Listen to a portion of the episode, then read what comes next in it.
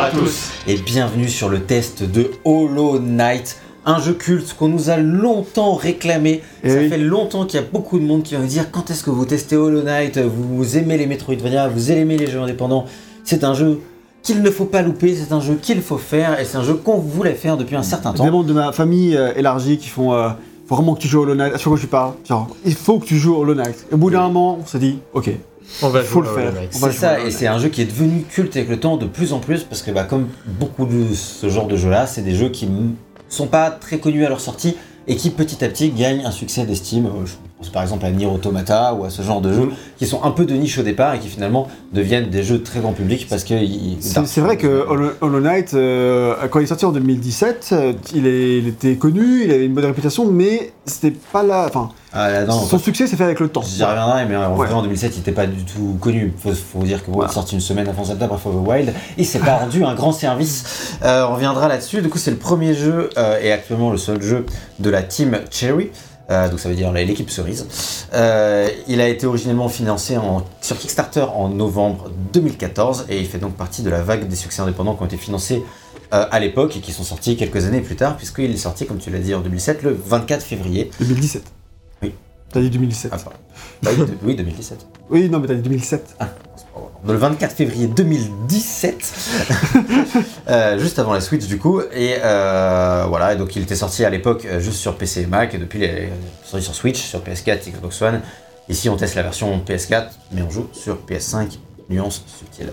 Euh, C'est ce pas la différence, mais bon. ce qu'on va dire vite fait aussi, c'est que, euh, aussi incroyable que cela paraisse, ce jeu ne coûte que 15 euros. Autant dire C'est que du dalle. c'est du vol, c'est abusé. En plus, t'as tous les DLC gratuits dedans et tout, c'est du vol. DLC, mais oui, c'est, clairement, c'est vraiment pas cher par rapport au contenu du jeu. Et c'est aussi pour ça que je dis qu'il fait partie de cette vague de jeux-là.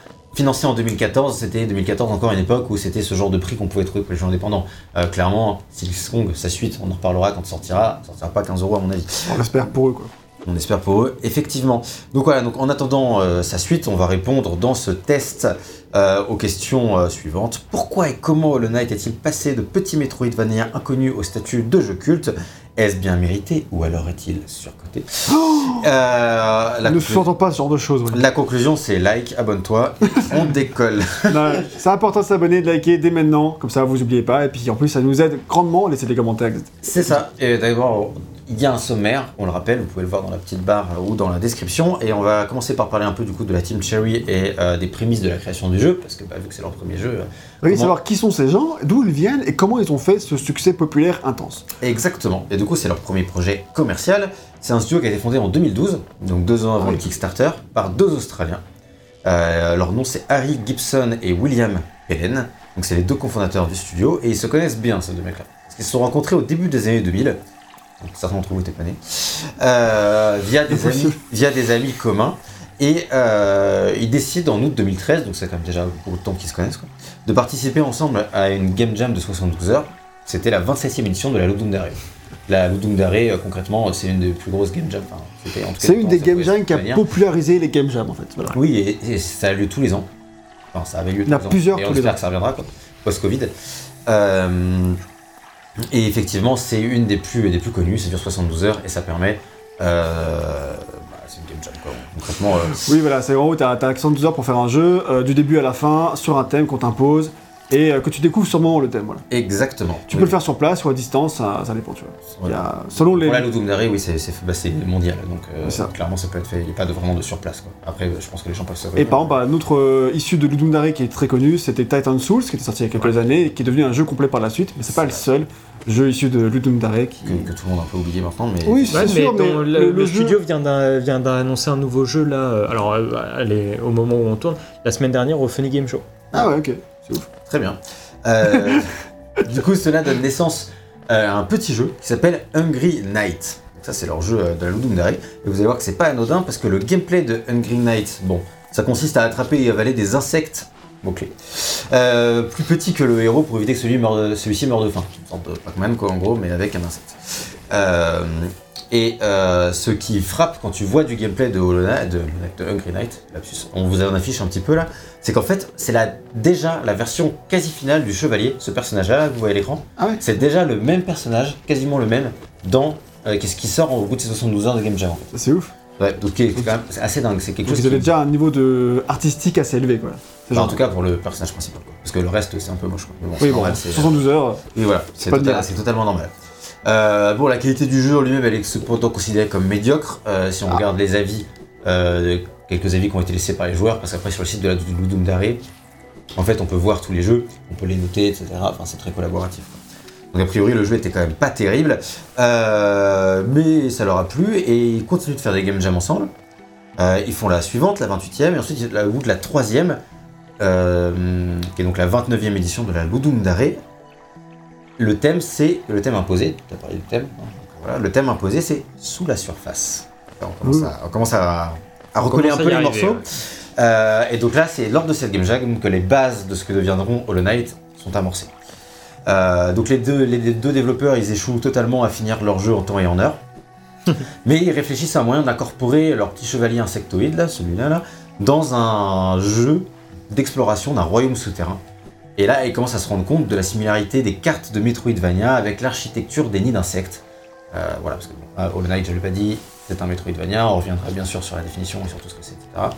Mais euh, voilà, c'est là qu'ils commencent à, vraiment à réfléchir à tout ça, les nids d'insectes, ça, ressemble à des cartes de Metroidvania, on a un petit personnage insectoïde, voilà, on commence à, comme j'ai dit, à... Je savais pas du tout qu'il y avait des cartes de nids d'insectes. Genre en vrai, euh, Bah, c'est... oui, Ça se cartographie. ça c'est cartographie, mais oui, c'est- logique quand ils pensent, mais je m'étais jamais fait la réflexion qu'on pouvait étudier leur cartographie, et oui. leur level design, ces petits insectes. Et du coup, le, le- le concept de Hollow Knight, il est alors établi. Euh, Il y a quatre images conceptuelles qui sont notamment dessinées pour travailler l'esthétique du futur jeu. On, on vous les affiche, les quatre sont déjà dans la fiche. Ouais. En Et, bonne euh, qualité, faut que je la retrouve. en excellente qualité. Ouais. Euh, et du coup, elle, euh, donc c'est celle que vous voyez là, et vous pouvez déjà voir que euh, le ton du jeu est vraiment donné. C'est des images qui sont vraiment magnifiques. On voit, en gros, ça représente voilà, un- une sorte de personnage insectoïde voyageur qui parcourt un monde désolé et irré- irréel. et qui croise plein d'insectes gigantesques. Et voilà, t'as vraiment cet aspect déjà de monde d'insectes un peu fantastique. Et c'est un peu là, ce qui va définir les, les- les bases du jeu. Euh, pourquoi un style insectoïde? C'est une bonne question. Hein. Bah oui. Et bah en fait, euh, ça s'explique tout simplement par la facilité pour les artistes à dessiner un insecte par rapport à dessiner un être humain. C'est beaucoup plus rapide pour eux de dessiner euh, des- ces formes d'insectes-là plutôt que de faire un personnage réel. Et vu qu'ils étaient dans un contexte de game jam, il fallait qu'ils puissent faire quelque chose rapidement. Donc ça c'est totalement Parce une que conséquence. cartoons, j'imagine qu'ils sont, s'ils sont habitués à dessiner des choses de ce genre-là, bah, c'est pas trop difficile pour eux. Voilà, et c'est totalement du coup une conséquence de ce qu'on appelle la créativité par la contrainte, Qui, est, qui est justement euh, bah, créée par ces game jams là. Il y a des Mm. contraintes, il faut que ce soit rapide, et ben, donc c'est comme ça qu'ils sont partis sur des insectes. Et c'est euh, comme ça que Hollow Knight a été né. Les, petits petites coïncidences qui mènent à un grand jeu. Ah bah ça c'est Oui. sûr, vous imaginez si ça s'appelait pas Sous la surface, la 29e édition, Hollow Knight n'a peut-être jamais vu le jour. Donc merci au mec qui a créé choisi qui a choisi le thème, c'est ça. Euh, voilà, et puis d'ailleurs, au cours de cette game jam, la 29e, là, ils font la ville de Dartmouth, qui est euh, la ville, le hub du jeu, on en reviendra, hein, mais ça sera quasiment la version finale déjà. C'est pareil, c'est quelque chose qui sera quasiment la Ah oui, d'accord, ok. Donc euh, donc c'est pour ça que vraiment, ils commencent. en gros, quand ils font la game jam, je pense que ils, Ils essayent de faire un truc quoi. déjà beaucoup plus ambitieux que ce qu'ils peuvent faire, et ça leur donne envie de continuer, quoi, et de vraiment, euh, de vraiment faire quelque chose derrière. Euh, ensuite, c'est le début des citations qui peuvent surprendre. Oh, Euh, ils nous disent Notre équipe s'est d'abord formée autour de Game Jam, mais nous sommes vraiment liés par notre amour pour Zelda 2. Quoi Et là, euh, nous qui avons ici fait euh, Zelda 2 plus ou moins euh, récemment, ou en tout cas, bon, je parle pour moi, je peux pas m'empêcher de me demander pourquoi il y a amour et Zelda 2 dans la même phrase, et qu'en plus, J'arrive pas à comprendre. c'est c'est deux mots Ah, qui moi sont l'un aussi, très facilement. l'un Oui, lié avec l'autre. Euh, je, peux, Évidemment. je peux comprendre que dans un certain contexte d'époque, c'était le cas. Euh, moi, c'est effectivement un amour que je ne partage pas vraiment. C'est plutôt associé à dou... Je suis plutôt ZD à douleur et, et euh, horreur et traumatisme. tu, peux, tu peux avoir de l'amour, de la douleur aussi. Tu peux, non mais tu peux, hein, si c'est ça la raison, euh, je comprends, tu vois. c'est juste que t'es un amour sadomasochiste, bah ouais, pourquoi pas. Là, là, ça va. On parlera pas de Zelda 2 là dans le détail, mais il faut savoir que moi c'est un jeu que je n'aime pas du tout en tout cas. Donc le fait de savoir que c'est l'amour de Zelda 2 qui a créé Hollow Knight, ça m'a rendu un peu perplexe parce que bon c'est un jeu que j'ai plutôt apprécié Hollow Knight, on y reviendra, mais voilà, la comparaison entre les deux euh, faisait euh, était plus ou moins étonnante, j'ai trouvé en tout cas, puisque en plus il n'y a pas vraiment spécialement de rapport entre les deux non plus. Quelques-uns, mais vite fait. Donc les deux co-créateurs, ils se définissent euh, de manière euh, euh, vraiment différentes et il faut un peu plus euh, d'effort pour comprendre comment on arrive à Hollow Knight avec, euh, avec Zelda 2. Quoi. Vraiment, euh, Ah oui, ça saute pas, ça saute honnêtement pas ça aux saute yeux. pas aux yeux. On ça. dit, la référence c'est Castlevania, Symphony of the Night. Ok. Oui, et puis le truc, c'est que bah, c'est pas fini. Et c'est pas fini. Parce qu'il y a Harry qui commence à qui, qui, qui nous dit. Et là, il y a ce jeu sur Steam qui s'appelle Bientôt l'été. vous vous promenez sur une plage blanche. De temps en temps, vous voyez un autre joueur au loin. Vous pouvez entrer dans une maison pour jouer aux échecs et fumer des cigarettes. C'est un jeu génial.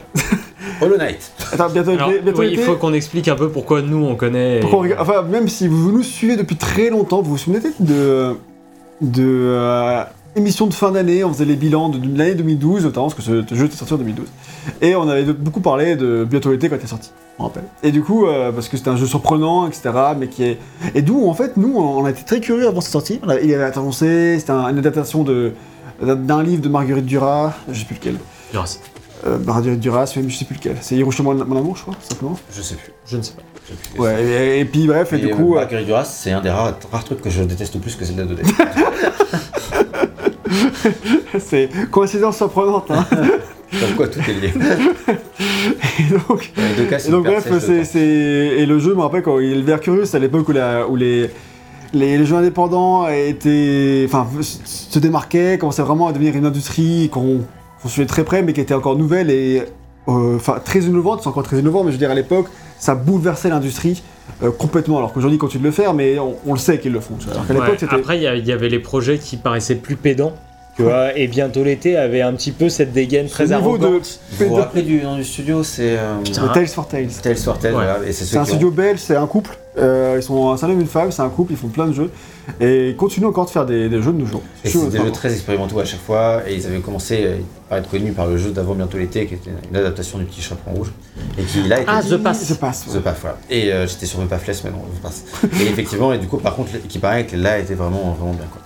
Euh, mais nous, on ne l'a pas fait, on n'a pas fait bientôt l'été non plus, finalement, parce que qui paraît qu'il était pas terrible, notre curiosité a vite été euh, estompée. Le seul jeu de celui-là qui m'intéresse, c'est Sunset. Je joue une femme de ménage qui regarde, euh, pendant qu'elle fait le ménage, euh, la fin du monde à travers la fenêtre de l'appartement qu'elle nettoie. Un truc comme ça, le pitch. Et du coup, le pitch est assez cool, tu vois, euh, je suis curieux de le faire un jour. Moi, j'ai joué à un jeu qui s'appelle 12. C'est les 12 dernières minutes avant la fin du monde et tu te balades et tu vois le monde qui se Ouais, désagrège. c'est euh, voilà. aussi? Non, c'est pas deux, Ah, mais c'est- la même chose, tu vois. C'est Est-ce que, est-ce que, est-ce que la proximité de, de- de la Belgique avec les, les Pays-Bas et là, une sorte- certaine forme de légalisation de la marijuana a peut-être un rapport avec euh, le fait que, euh, que, ce, que Tales for Tales fasse ce genre de jeu Je ne sais pas, oui, si c'est juste une créativité débridée ou de vrais artistes, peu importe, ce n'est pas le sujet du jour. Toujours est-il que quand on nous dit que Hollow Knight c'est le bébé de Zelda 2 et de bientôt l'été, j'étais quand même légèrement perplexe. Mais c'est les créateurs eux-mêmes du jeu qui le disent, donc on peut pas vraiment dire qu'on n'est pas d'accord. Non, mais je pense Euh, que. Non, après, je sais, je sais, je sais pas si c'est vraiment de la mauvaise interprétation qu'il y a là. euh, c'est juste que c'est une équipe qui aime bien euh, ces deux jeux-là, et puis voilà. quoi. Non, non, non, ça va au-delà de ça en fait. C'est parce que, euh, Ils disent vraiment que ça les inspire. euh, en fait, pour détailler, du coup, il y en a un, enfin, il y en a un pour, enfin, pour les deux qui faisaient les deux, il y en a un qui bientôt l'été. En fait, c'est plus bientôt l'été, c'était plus pour tout ce qui avait le côté contemplatif, le côté un peu, Ouais. un peu, un- toutes les sensations en fait que ce, que ce jeu procure, ces sensations, on en reparlera, mais qui essaye un peu de remettre dans Hollow Knight. Et c'est vraiment une histoire de sensations plus que plus qu'autre chose quoi. Pas de gameplay, vraiment pas de de... feeling voilà. Et- Oui. Et, pour, pour Zelda 2, bah, c'est en 2D, il y a un personnage qui donne des coups d'épée, donc euh, voilà, c'est ce genre de. Mais ça s'arrête un peu là, mais, mais c'est vraiment des. Voilà, c'est des inspirations à la base. Si on s'attarde dessus, les bien sûr. hein. si on s'attarde dessus, c'est plus parce que ces comparaisons sont les celles qu'ils citent eux, Oui. eux-mêmes, même dans leur Kickstarter, je crois. Et Ah oui, oui, totalement. Et Et donc. Kickstarter, ça, ça, vient. Et euh, donc ils mettent ça en avant pour vendre leur projet. Et en plus, c'est des comparaisons qui sont complètement surprenantes et qui ne plaisent, enfin qui ne parleront pas à grand monde. Donc en fait, c'était c'est surprenant. C'est pour ça que c'est plus pour que c'est Mhm. surprenant parce que tu dirais ce jeu. Moi, je regarde de loin, je dis, bah, c'est la fusion de Castlevania et Dark Souls. En fait, non, c'est Zelda 2 bientôt. Bon, ok. Bon, après, euh, on en parlera, il y a quelques autres inspirations quand même qui citent, hein, c'est pas les seules, seules, mais euh, ça fait vraiment partie de, celles qui citent en tout cas, donc c'est effectivement surprenant. Euh, Il y a William qui, qui, une autre petite citation que je trouve intéressante, il disait euh, Je me demandais l'autre jour pourquoi, à un niveau fondamental, j'aime les jeux vidéo. Je pense que le mot-clé pour moi, c'est aventure.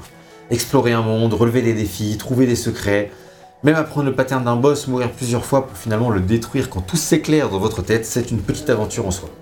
Ce que je veux dire, c'est que lorsque je conçois un jeu, je cherche à recréer ce sentiment d'aventure pour d'autres personnes. Bon, là, on comprend mieux le rapport avec Hollow Knight, avec ce genre de citation. Ah, ça. Euh, mais effectivement, je pense qu'à l'époque, c'est ce que lui il trouvait ça dans Zelda 2 par exemple. typiquement, ce genre de Ah, ça, c'est certain, même. Voilà. Donc, euh, donc Faut tellement s'acharner pour réussir ce jeu que. Qu'à la fin, tu dois être dans cet état de transe. euh. C'est vraiment les inspirations primaires. Après, évidemment, il y en a d'autres une fois qu'ils commencent à développer le jeu, mais c'est là qu'on va y venir. Euh, Puisqu'on va parler un peu maintenant euh, du Kickstarter et de tout ce qui a été affilié. Du coup, Harry et William, ils sont tous les deux désirés de créer, désireux pardon, de créer un nouveau jeu avec ce même personnage, là le chevalier, dans un monde insectoïde et ensuite de le commercialiser de manière professionnelle. Euh, du coup, ils lancent le 19 novembre 2014 une campagne Kickstarter pour le financer. Et à cette occasion, donc Harry, euh, ça devient le directeur artistique officiellement, on va dire, du, du projet. Et il dessine des key arts. euh, donc c'est comment je pourrais définir des key arts Des- Des concept art fondamentaux? Oui, voilà, des concept art fondamentaux, des, des belles images pour vendre le jeu. Euh, des, aussi des images promotionnelles officielles, et c'est d'ailleurs un peu les seules qui seront d'ailleurs créées pour le jeu, parce qu'elles seront réutilisées un peu après pour la campagne commerciale qui sera très petite. Euh, donc voilà, et euh, Harry et William, ils affirment partager ensemble la paternité du style et l'atmosphère du jeu à parts égales, même si officiellement Gibson il est plus chargé de la direction artistique, de l'animation et du level design, et Pelen de la programmation. Ils disent qu'en gros, sinon l'univers de Hollow Knight c'est à eux deux. Euh, et c'est un peu transverse parce qu'il arrive des fois à PLN, celui qui fait la programmation, de concevoir certains personnages. Par exemple, c'est lui euh, qui a conceptualisé Cornifer, le cartographe, euh, yes. dont on parlera après. La campagne de financement participatif, elle, euh, elle remporte un succès raisonnable, mais modéré. Ah ouais, c'était Très modéré même. Ça me fait penser aux politiques. Droite, mot d'écrit. Euh, euh, euh, parce que ils, ils ont euh, récupéré 57 000 dollars australiens. Euh, parce que, voilà, je le rappelle, ils sont australiens. Euh, et ça fait moins que 57 000 dollars tout court, parce que ça. C'est pas 33 000, un truc comme ça qui récupère Euh, non, non, il, que dollars australiens, ils- voulaient, en fait, ils voulaient 35 000 dollars australiens. Ouais. Et, euh, et Ils ont récupèrent ils en 50. récupéré 57 000. Non, Donc c'est beaucoup plus que ce qu'ils voulaient. Mais, Mais c'est pas- comme rien pour Non mais faire un jeu. ti- t'imagines aujourd'hui te dire que Hollow Knight à l'époque pour le, pour le jeu que c'est devenu hein, Mhm. récolter 57 000 dollars Ah, australiens alors qu'aujourd'hui c'est 4 millions minimum qu'il aurait quoi. Ah, Ah, c'est, c'est ah bah c'est sûr que maintenant euh, il n'aurait pas le même financement, hein, ça c'est sûr et certain. Mais, euh, mais effectivement, il c'est pas énorme. Euh, c'est- Et moi d'ailleurs, je me rappelle avoir euh, vu le jeu sur Kickstarter à l'époque, je baquais beaucoup de jeux, maintenant moins parce qu'il y en a moins aussi des projets intéressants qui arrivent sur Kickstarter. À l'époque, c'était vraiment la folie. Euh, et j'avais hésité, et finalement j'avais essayé de C'était le. comment le jeu avec la limace déjà? Euh, Rain J'ai jamais World. entendu parler. Rain World. c'est ça. C'est Et, un euh, chat limace, c'est pas juste une. Ah oui, c'est 2014, 2014 c'est l'année où, 50 ans. l'année où j'ai baqué Rain World, il me semble. et. euh, T'as entre Hollow Knight et Rain World. Ouais, Après, Rain Rain World était tout aussi bien, on le sait pas. je- oui, j'ai juste c'est joué à. Hollow Knight d'abord, C'est tout. pas de jaloux. Et euh, ouais, ouais, j'avais hésité, puis vu que j'en avais baqué beaucoup, finalement, j'avais décidé de ne pas le faire parce que j'étais un peu dubitatif à l'époque sur le, le style artistique tel qu'il était présenté sur le Kickstarter. C'est pas du tout le style final, quoi. Mais euh, bah, finalement, fait du tort, mais bon. Euh, c'est une autre histoire. Le fait est que, du coup, à l'époque, toujours marrant avec les Kickstarter, le jeu doit sortir en juin 2015. Toujours. Euh, Toujours. eux, comme ils, ils définissent leur prédiction pour la date de sortie comme ça. Nous utiliserons une série de prédictions astrologiques complexes pour décider du jour idéal de sortie. Moi, je pense qu'ils font probablement la même pour s'ils sont mieux. c'est pour ça qu'on ne sait toujours pas. J'espère que c'est pas tombé en 2080. Euh, When voilà. it's done, ils ont dit donc. Oui, oui. Euh, euh, Ouais, bah Cyberpunk aussi, ils l'ont dit. hein. oui. Oui, mais je pense qu'on peut faire un petit peu plus confiance là à deux Oui, mecs qui gèrent leur propre studio qu'à 350. On peut- on peut le euh, souhaiter, voilà, en tout cas. 350. Euh, du coup, néanmoins, même si c'est pas un succès énorme, euh, ça rassure euh, Gibson et Pelen quant à la pertinence et à l'intérêt de leur proposition, parce que bon, c'est quand même pas dégueulasse, 150 000 balles, euh, c'est quand même tout, enfin, tout le monde les a pas comme ça. Donc ils se disent vraiment, il y a quand même des gens, des gens intéressés par notre truc, on va vraiment pouvoir le faire et tout, euh, c'est voilà, c'est cool. Et en plus, pour eux, c'est plus que ce qu'ils voulaient. Donc euh, quand ils voient qu'ils ont plus d'argent que prévu, ils décident d'étendre la taille du jeu et d'embaucher deux personnes en renfort. Donc les rejoignent alors le direct, celui qui deviendra le directeur technique, David Kazi, donc qui prend vraiment bah, son rôle de directeur technique, quoi, et le compositeur, Christopher Larkin, euh, auquel s'ajouteront de temps en temps des, des stagiaires pour travailler sur les dessins, donc des stagiaires artistes. Mais sinon, c'est tout. Ce sont les seules personnes à travailler sur le jeu. Les deux co-créateurs, le directeur technique, le musicien, et le- 4. de temps en temps des stagiaires. Et c'est tout. Oh, Donc, euh, bah, ils, jeu à 4. ils sont trois plus le musicien. C'est ouais, ouais, c'est ça qui est ma boule, Donc, c'est euh, indécent. Donc c'est c'est ça, c'est-à-dire que ça fait quand même beaucoup de travail pour peu de monde. Euh, et donc voilà, donc c'est une équipe composée de seulement trois développeurs et un compositeur. Autant dire que c'est minuscule. Euh, voilà pour cette partie-là. On va pouvoir maintenant un peu commencer à aborder euh, le jeu en lui-même. Alors non, je vais juste rajouter un truc, c'est que ils avaient promis dans les trucs du Kickstarter que s'ils atteignaient un certain palier, on pourrait jouer Hornet. Ah oui, mais j'en parle plus tard parce que. Ah, d'accord. Oui, mais donc tu l'as dit. euh, Mais Ouais. effectivement, oui, euh, c'est euh, le fait que le prochain jeu de la, de la saga, Ce une sera- saga, ce sera un jeu où tu peux jouer Hornet, un personnage secondaire, on en reparlera après. C'était une des promesses, euh, effectivement, du Kickstarter. Euh, une promesse qui n'avait pas été atteinte, ou alors qui avait été atteinte Je crois qu'il avait été juste atteint. Ouais, atteinte de justesse, il me semble. et, euh, et du coup, bah oui, mais Hornet euh, plus tard. ça, ça- ça a commencé en tant que, que contenu euh, secondaire. Et je, je pense que personne leur en voudra de, de faire Ah, ça. Je pense que comme ça, tout le monde est content que ça devenu un grand jeu et pas. Évidemment, mais on reparlera d'Hornet parce qu'il y a des choses à dire sur le personnage. Euh, et en parlant de personnages, on va justement pouvoir parler un peu du scénario, des personnages et du lore du jeu. Euh, des points qui sont vraiment très très importants dans Hollow Knight parce que si le jeu il est aussi marquant, et s'il marque, en tout cas s'il a marqué autant de joueurs, parce que ça n'a pas marché sur tout le monde, mais ça a marché sur beaucoup de monde, c'est indéniable, euh, c'est aussi beaucoup pour son univers et ses personnages. Et donc l'histoire de Hollow Knight, c'est avant tout l'histoire du royaume d'Alunest. Euh, donc on en le dévoile. mi creux. Si on le. Non, c'est pas Halo. Halo, c'est. Je peux, je sais pas, pas traduire Halo. Avec un. L'américain. Je sais pas. ah bah bravo le Ah, bilingue. bravo. Halo, c'est plus compliqué. Bah c'est pour moi c'était plus. C'est un peu comme pour moi, c'était Halloween. Halloween pour moi donc euh, Ouais, je c'était pas. juste pour moi c'était mix- le mix en- entre Halloween et Nest pour moi c'était juste ça. en fait. Oui, mais il y a Je ça. suis ça pas sûr que ça voulait dire quelque chose mais bon peut-être marquez-moi Claude dans le commentaire. Dans, Halo. dans tous les cas Mais euh, Halo, quoi. C'est pas ça. on en dévoilera assez peu globalement sur l'univers euh, du royaume d'Alunest mais voilà ce qu'on peut dire. Autrefois vaste et prospère, ce royaume n'est désormais plus que l'ombre de lui-même. Depuis que le fléau, une mystérieuse infection du corps et de l'esprit, a transformé ses habitants en bêtes sauvages. Oh mon dieu. Attends, tu dis ça, mais il y a. il y a- Précise quand même que à- à- quand tu lances le jeu, il y a rien qui te marque ça à l'écran. C'est pas Non, Star mais il n'y a Wars. rien du tout Non. C'est pas Star Wars avec un putain de truc qui te raconte le pitch, hein. Dans le royaume de C'est l'honnête. un truc trop épique. Non, non, effectivement, c'est vrai que tu fais bien de le dire. Euh, C'est un peu comme tu, comme tu. Ah non, mais vraiment, même dans Dark Souls et dans Demon's Souls, t'as un truc qui te raconte ça de cette manière-là, d'ailleurs. C'est vrai, mais c'est pas, quand tu. Alors Dark Souls, je sais plus. Mais euh, Souls, en tout cas, c'est en- c'est avant de de commencer ta partie. Quoi. Quand tu lances le jeu, c'est une cinématique. euh, Dark Souls, c'est la quoi. cinématique d'intro. ouais. Ouais, donc, c'est une cinématique d'intro, c'est vrai. Euh, Il y a au moins ça dans Dark Souls, alors qu'il n'y a pas ça dans ce jeu. Non, non, là, effectivement, c'est pas du tout ça. C'est pour ça que je dis qu'on en dévoilera pas trop. Mais bon, je vous donne les bases quand même pour qu'on puisse comprendre, évidemment, Oui, euh, oui. ce qui se passe ici. Euh, donc, ce royaume, il est peuplé, euh, vous l'aurez deviné, d'insectes uniquement, ce qui est sa première particularité. Euh, d'insectes ou euh, de wannabe insectes, évidemment, ce n'est pas que des espèces qui existent. euh, Les insectoïdes, réellement. le terme que tu utilises depuis tout à l'heure, je trouve plutôt sympa. Des insectoïdes, effectivement. Et la, la particularité de ces insectes, c'est qu'ils étaient, ou ils sont, ou ils étaient, on ne sait pas trop, civilisés. C'est une véritable société composée d'insectes. C'est pour ça que je disais, quand, juste avant, qu'ils s'étaient transformés en bêtes sauvages, tu peux me dire, mais c'est déjà des bêtes sauvages, c'est des insectes. Bah non, c'était des insectes civilisés, c'était pas des bêtes sauvages. Donc voilà, donc ça c'était important à signaler.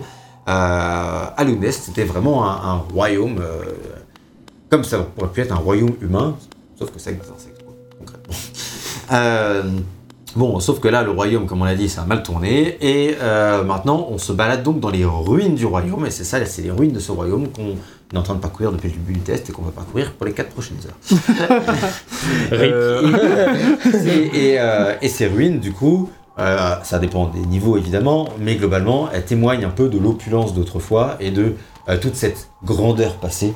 Euh, Il y aura notamment. Et là encore, ça dépend des quartiers, parce que t'as les quartiers riches, t'as les quartiers un, un peu plus pauvres, tu vois, dans l'idée, tu vois. t'as Bien sûr, mais ce euh, côté un peu euh, oui, mais- divers. ça, c'est le cas de toutes les sociétés. Mais ce que je veux dire, c'est que dans même les sociétés euh, qui ont été euh, très grandes, très. euh, J'en sais rien, tu prends Prospère. Les, les- les Romains, par exemple, bah, tu vois des trucs comme euh, le Colisée. Bah, dans Oui. le Night, typiquement, il y aurait, si c'était Rome, enfin, si c'était l'Italie, il y aurait un truc du Colisée, mais il pourrait y avoir les quartiers pauvres à côté. Mais ça reste quand même une grande civilisation parce qu'il y a eu des trucs comme le Colisée, ce genre de trucs. tu vois. Notre ami Cordifère, dont tu as parlé tout à l'heure. C'est vrai, c'est lui, le cartographe dont on parlera un petit peu plus tard. Euh, du coup, au cours du jeu, on en apprendra plus sur l'extinction de cette civilisation, que ce soit par les personnages rencontrés, comme Cornifère, euh, ou bien tout simplement par les décors qui parleront d'eux-mêmes et qui nous en apprendront évidemment euh, beaucoup plus. Donc ça, c'est un peu pour vous introduire euh, au royaume d'Alunest euh, en lui-même. Et maintenant, je vais vous parler un peu de l'intrigue du jeu. Parle donc de l'intrigue du jeu. L'intrigue du jeu, elle suit la quête d'un chevalier Oh, anonyme pas de lampe, effectivement. Euh, qui s'appelle The Knight en, Je savais pas que ça s'appelait The Night. en version, bah en fait euh, c'est pas dit mais c'est ce qu'ils disent les développeurs Ouais, en version oui. originale. Je pense que c'est son alias, tu sais, un peu. Oui, c'est ça, voilà. ça, ça veut dire le chevalier. C'est comme euh, dans, dans tous les films de Clint Eastwood, il n'y a pas de nom et du coup c'est l'étranger, tu sais. Ouais, voilà. C'est ex- exactement, c'est typiquement ça. D'ailleurs, c'est pour ça qu'il s'appelle l'étranger, notre ami Rodrigo, quand il vient nous voir euh, sur nos tests. C'est parce que du coup c'est un chevalier anonyme, muet et au visage inexpressif. Rodrigo. Ça colle étrangement bien. ressemblant à un perce-oreille. Ah, là, ça change pas. contre. Parce qu'effectivement, du coup, s'il avait. euh, euh, donc, vous pouvez vous afficher éventuellement une image du, du perce-oreille pour ceux qui savent pas ce que c'est qu'un perce-oreille. Non. C'est ce que c'est. Tu Bah, crois qu'il y a des gens qui savent pas ce je qu'est un pense, personnage je pense que plein de gens ne savent pas. Mais t'es sérieux Peut-être les Parisiens. T'as euh, jamais ouais. quitté le périph', c'est qu'un perce-oreille. Hein, je- Bah, franchement, aller en forêt, hein, pas d'image. Trop tard. et, euh, et donc en gros, euh, il, il- il- il est admis que euh, la race euh, de, de notre petit ami, là, ça serait plus ou moins une sorte de personnage. Voilà. Pour moi, c'était plus un scarabée. Ouais, moi je le voyais plus comme un. Enfin, Ouais, un petit Et scarabée. on se doute euh, que c'est pas un insecte comme les autres, mais je l'aurais plus vu comme un scarabée si jamais ça devait être un insecte. Et bah, vous avez. Du coup, a D'accord. Les perce-oreilles, ils ont plus de pattes que ça. Oui, Bon, génial, les scarabées aussi. mais là, c'est- plus pour le côté euh, les cornes. C'est vraiment, Ouais. c'est vraiment les mêmes cornes de perce-oreille, effectivement. Bah, il y a ça chez les scarabées. Ah oui, je suis d'accord avec toi. C'est Hélène. pas moi qui. Ouais, on est d'accord, merci. Voilà. Chacun sa vision des choses. Euh, voilà. du coup, euh, notre chevalier, il est évidemment à la recherche d'aventure. Et il tombera, du coup, au début du jeu, sur le village de Dartmouth, donc ce qui signifie La, la bouche de poussière, euh, dont j'ai déjà parlé un peu plus tôt euh, dans le test, qui, est, euh, qui sera vraiment, du coup, la base des futures pérégrinations et le hub du jeu, à l'image, par exemple, du sanctuaire de Lichefeu dans Oui, Dark Souls. c'est ça, ça que ça fait penser. Oui, bah, c'est totalement ça. Mais qu'est-ce que Euh, à partir de là, du coup, le royaume il s'enfonce sous terre, donc c'est là qu'on retrouve euh, le, le, euh, le, le- le thème de la Game Jam qui était sous la surface. Ouais. Euh, et donc, euh, En fait, tu passes littéralement, tu rentres dans un puits. Ouais, ouais, ouais, clairement. Et en fait, la quasi, bon, pas tout le jeu, mais la quasi-totalité du jeu se passe à- sous ce puits, et donc du coup sous terre. Euh, donc voilà, il y est promis. euh, donc, euh, j'arrive. en, gros, on, on arrive à, on arrive à Dartmouth, et là, il y a des mecs qui nous parlent et tout. Enfin, on rencontre quelqu'un qui nous dit voilà, il y a tout le royaume qui s'étend en dessous, et il est promis des milliers de richesses à qui s'y avant sur Raid, des trésors et tout, bah, parce que tout- tous les trésors de l'ancienne civilisation, ils sont toujours là-bas. Euh, par contre, euh, bon, il faut oser s'y aventurer et revenir vivant. C'est un monde toujours- dangereux. euh, bon bah qu'est-ce que cela tienne, hein, parce que toi t'es là, t'es pas là pour, t'as pas le temps de liser, donc euh, tu t'aventures dans le puits. Et donc euh, on va un peu parler de, des personnages principaux qu'on rencontre effectivement au cours de notre aventure. Donc euh, le premier personnage qu'il faut citer, vous avez déjà commencé à spoiler, c'est Hornet. Hornet Hornet. Je sais pas si c'était cornifère ou Hornet là. Ouais, je, je l'attendais. Ah non, le, le premier personnage, oui, bah, le premier personnage que tu crois effectivement c'est plutôt cornifère, mais Ah, tu euh, crosses d'abord l'ancien et tout ça. oui oui, non, je, je parlais vraiment au niveau de l'importance des personnages. Pour moi, le, le plus important c'est Oui. C'est vrai que c'est vrai C'est que c'est Hornet. Hornet, c'est un personnage qui est extrêmement important déjà parce que du coup tu l'as dit, c'est l'héroïne de Du prochain. Hollow Knight 2 Silksong. qui sera s'appellera Silksong. Euh, Mais aussi parce que dire son, son design est très marqué, elle a une voix qui est différente, et euh, ben, la première fois qu'on la voit, tout simplement, elle nous attaque. Quoi. Ouais. Silksong, ce qui veut dire la chanson de soi, je crois. Ouais, c'est ça. Euh, voilà, effectivement, donc c'est un personnage qui est extrêmement marquant et elle a à cœur, on va dire, la protection des vestiges du royaume, sans qu'on sache trop pourquoi euh, au début. Euh, ce qui fait que d'ailleurs, dans la première rencontre avec Hornet, on va devoir l'affronter. Euh, ce sera, elle est là, euh, wesh, d'où tu t'aventures C'est marrant parce qu'elle te combat en rigolant un peu, tu vois, c'est très décontenançant, tu sais pas trop euh, euh, si elle est amie ou ennemie, quoi. Tu vois, t'es Ouais. en mode. euh, Ouais, parce que vu qu'elle rigole, elle a l'air de s'éclater en te cassant la gueule, quoi. Pour C'est- moi, elle te, drôle. elle te sous-estime. Oui, en fait, dans carrément, ce premier combat. Ça, c'est indéniable. et d'ailleurs, tu lui fais bien comprendre. hein. Après avoir Euh, galéré un peu, tu lui fais comprendre que c'était toi le plus fort finalement. Et petit à petit, en fait, Hornet, euh, au fur et à mesure où tu la rencontres, elle fait plus ou moins comprendre aux joueurs qu'il faut euh, qu'il y ait du coup cette sorte de malédiction qui est toujours présente hein, dans le royaume, donc l'infection dont j'ai parlé, là, qui a corrompu tout le monde. On pourrait croire que c'est fini, mais non, c'est pas fini. hein. A- C'est toujours là. Euh, et en gros, bah, elle dit, euh, elle nous dit, bon, en fait, le truc cool, ce serait de, Sauver le monde.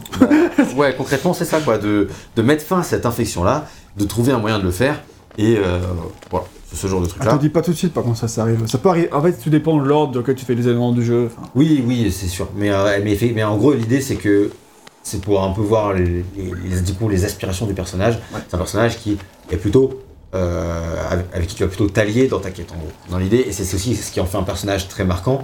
Et c'est ce qui en, ce qui en fait un, bah, du coup euh, un personnage qui, qui sera le personnage principal de la Ouais. suite. Quoi. On a hâte de voir ça. Euh, c'est ça. Et, euh, et donc, en- donc pour éradiquer cette entité maléfique là, on comprendra plus ou moins en gros qu'il faudra pénétrer dans les tréfonds du royaume d'Alunest et éradiquer une entité maléfique, on ne sait pas trop quoi, qui a été emprisonnée dans des temps immémoriaux, euh, et que cette entité maléfique, du coup, c'est le Hollow Knight, le fameux Hollow Knight, qui donne, celui qui donne son, son titre au jeu. Euh, en gros, il est lié à l'infection sans qu'on en sache plus sur le moment. Hollow Knight, pour rappel, non, pas forcément pour rappel, vous n'êtes pas obligé de le savoir, ça veut dire chevalier creux ou chevalier vide, selon ce qu'on veut. Et donc en fait, c'est vraiment lui qui donne son nom au titre du jeu. Donc c'est pas forcément notre personnage, ou peut-être on sait pas trop, mais en tout cas, a priori, c'est plutôt euh, ce personnage-là qui est lié à l'infection qui s'appelle le Hollow Knight. Nous voilà, nous, voici à Dartmouth, dont tu parlais tout à l'heure. Et quelle ambiance. qui ambiance effectivement à Dartmouth. Euh, et donc euh, c'est effectivement le, le sanctuaire de l'Ichefeu version Hollow Knight. Euh, voilà, donc ça c'est un peu pour vous dire un peu globalement l'intrigue du jeu. Ce qu'on peut dire dessus, c'est que euh, ça se veut délibérément mystérieux. Euh, il y a- Critique. il y a de rares cinématiques qui égrènent le jeu, et euh, très rares. Et les informations explicites, elles sont vraiment définies au compte-gouttes euh, dans les dialogues des personnages rencontrés. C'est-à-dire que c'est vraiment de temps en temps les personnages qui te donnent quelques informations, mais c'est tout. Et, souvent, les cinématiques, c'est plus pour présenter un endroit, tu vois, Oui. que véritablement te montrer du scénario. C'est d'ailleurs, ouais, c'est ça, et du coup, il incombe principalement aux joueurs euh, de comprendre et d'interpréter les éléments qui sont mis à sa disposition pour reconstituer les événements d'Alunest et pour comprendre ce qui s'est passé. Et à ce niveau-là, ça fait très Souls-like. Et c'est là qu'il y a un truc qu'il faut dire dès tout de suite. Parce que malgré la profusion de comparaisons entre Hollow Knight et Dark Souls, qu'on a déjà cité 14 fois dans ce test, euh, ces développeurs se défendent de s'être inspirés du jeu. William Pellen, le cofondateur du studio, il nous dit À vrai dire, je n'avais vra- je n'avais jamais vraiment joué à Dark Souls quand nous avons commencé à développer le jeu. J'y ai pas mal joué après, mais quand j'ai vu. Mais c'est uniquement quand j'ai vu toutes ces comparaisons qui ont été faites entre Hollow Knight et Dark Souls. Je pense que nous avons fait des références à nombre de jeux auxquels Dark Souls fait aussi référence. Voilà pourquoi il y aurait beaucoup de liens. Moi, franchement, j'ai du mal à y croire tant il y a de points communs. On en reparlera, je suis désolé, on va citer Dark Souls en long, en large et en travers.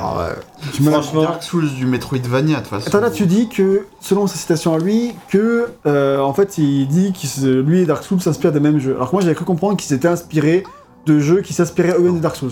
Non, non, du coup, c'est ça en fait. C'est- Ouais. Que, en gros, nous, euh, c'est genre, Dark Souls s'inspire de Metroid, nous aussi, c'est pour ça que c'est pour Dark Souls. Mais en fait, Ah, pas que ça. ouais, y a pas que ça. Non, en, en vrai, moi je suis, je suis désolé, mais j'y crois pas du tout. Franchement, enfin, je veux bien comprendre qu'il est pas genre retourné Dark Souls, tu vois, pas forcément. Peut-être que c'était pas des grands fans de Dark Souls, ça, je veux bien l'entendre. Mais le fait qu'il n'y a pas plein d'inspirations qui viennent de, Dar- qui viennent de Dark Souls, on, est, on va détailler. En réalité, il y a plein de trucs que toi tu vois venir de Dark Souls qui ne viennent pas forcément que de Dark Souls.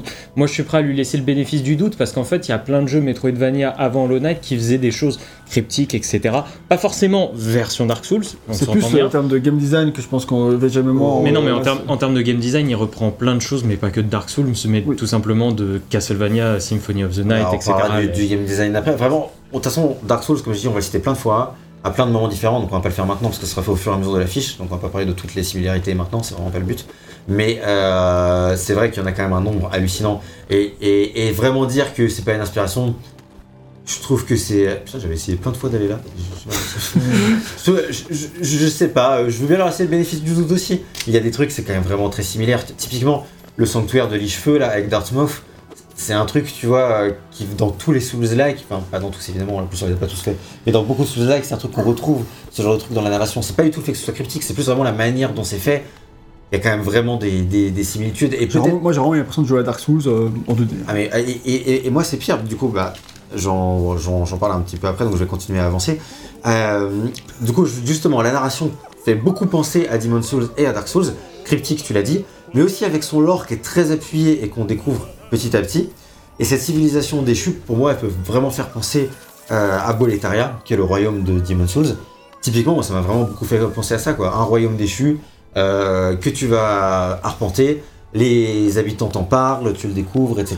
C'est Ouais, pas, le- forcément les seuls jeux. Bah, le, côté euh, royaume déchu, ça c'est un peu plus classique, même dans des RPG, des machins. dans le Même lore Zelda don- 2, hein, donjon- oui, qui cite de, de base euh, comme référence. Zelda 2, euh, en termes de donjons vides, euh, détruits, désolés, ça. Je- bon, voilà. C'est sûr, mais c'est plus vraiment la manière de faire. Enfin, j'ai, fait, j'ai fait Zelda 2, Hollow Knight et remake de Demon's Souls en même temps. Je peux te dire que ça me fait plus fait penser au remake de- Demon's Souls qu'à Zelda 2. hein, dans la narration. Ça, oui, bon. Euh, du coup, mais, mais tu vois, le- pour moi, le, le, le plus gros point fort narratif du jeu, c'est, du coup, c'est définitivement euh, son univers, qui a vraiment des idées folles, euh, un peu tout le long, tout le long du jeu. On en verra au cours de ce test, donc on va pas spécialement forcément rentrer dans les détails, puis il faut découvrir. Il y a vraiment plein d'idées au niveau de l'univers en lui-même du jeu. S'il reprend un peu, on va dire, la, la formule de Dark Souls ou d'autres jeux, bah, en, en termes d'univers, il est vraiment à part. C'est vraiment son univers. clair. Et le royaume d'Alunest, c'est pas un truc, enfin, peut-être un patchwork de plein de trucs, mais peu importe, ça fait un royaume qui est vraiment unique. Et ça, à ce niveau-là, euh, c'est vraiment. C'est vrai que ça a précisé, et parce qu'on pourrait croire qu'on dit le contraire, mais que ce, ce jeu a vraiment, en termes d'univers, sa personnalité, son identité, et que ça, on, on lui enlève absolument pas. Ça, hein. Ce jeu, ce royaume, tout ce qu'il raconte, c'est vraiment propre à, lui, et euh, ça n'évoque euh, rien d'autre, tu vois. C'est ça. Et, euh, et du coup, il a vraiment plein d'idées qui sont incroyables. Et j'accentue sur le terme incroyable, quoi. Et c'est pour ça que ça en a fait un jeu qui a marqué autant de monde. C'est vraiment, pour moi, en tout cas, de par son univers. Et, vu qu'il est fascinant par bien des aspects, ça donne aussi vraiment envie de le découvrir. Et ça aussi, alors ça, c'est plus un. Euh, c'est pas une inspiration, mais c'est plus une déduction. Mais c'est vrai que c'est un truc aussi qu'on retrouve effectivement dans les Souls, de quand t'es fasciné par l'univers, t'as envie de voir ce qu'il y aura après. Ouais. Et euh, c'est un, un truc qu'on retrouve totalement euh, dans à Lunest et dans Hollow Knight via, via cet univers. T'as envie au bout d'un moment, pas forcément au début du jeu, en tout cas pas pour moi, mais plus tu joues et plus t'as envie de découvrir ce qu'il va y avoir après. Quoi. Et ça, c'est vrai que c'est. En fait, il y a aussi un truc, c'est que dans chaque univers, il y a aussi un attrait artistique. Et celui d'Hollow Knight est quand même assez fortement décuplé par la beauté du jeu. Hein. euh, j'en- J'embraye tout de suite. Mais euh, Ouais, quand tu, il y a, il y a des moments. page 4, tout page. C'est- non, mais c'est vrai que c'est un truc Non, mais ça- le jeu direct, Ça, parce que... ça joue, ça joue énormément sur l'appréciation qu'on a de cet univers, si tu veux, si Alors, le jeu était. C'est fait que tu- c'est vrai que tu fais bien de le dire parce que pour moi, je l'ai pas dit parce que c'était évident. C'est la même. Et c'est pareil pour Dark Souls et Demon's Souls. C'est que c'est des univers avec une direction artistique tellement folle, tellement incroyable, et c'est pareil pour Hollow Knight que bah ça participe totalement au fait que l'univers il est fou. C'était comme Zelda 2, ça ferait pas rêver, tu vois. Mais le truc, c'est que Hollow Knight est vraiment connu pour sa direction artistique. Et genre, euh, perso, je connaissais le jeu visuellement avant de connaître quel style de jeu c'était, quoi. Tu vois. Ouais. Genre, je connaissais vraiment visuellement à quoi ressemblait le jeu et, et ce que c'était tout avant de savoir quel type de jeu c'était, tu vois. Euh, et je le, pour moi, j'avais identifié le jeu à la manière dont les personnages sont dessinés, à la manière dont les décors sont dessinés, parce que j'avais vu plein d'images et ça m'a toujours donné euh, très envie, tu vois. Ah Après, ouais, on détaillera vraiment dans les quand on parlera de la Ah, direction artistique, évidemment, mais euh, en attendant, euh, voilà. C'est vrai, il faut être bien de le, de le préciser parce que c'est lié à ce sujet-là, c'est indéniable. Euh, et puis il y a aussi les personnages que l'on croise qui sont autant d'aventures à part entière, et là encore, c'est une composante qui vient, pour moi en tout cas, beaucoup, peut-être d'autres jeux, mais aussi beaucoup de Demon's Souls et de Dark Souls.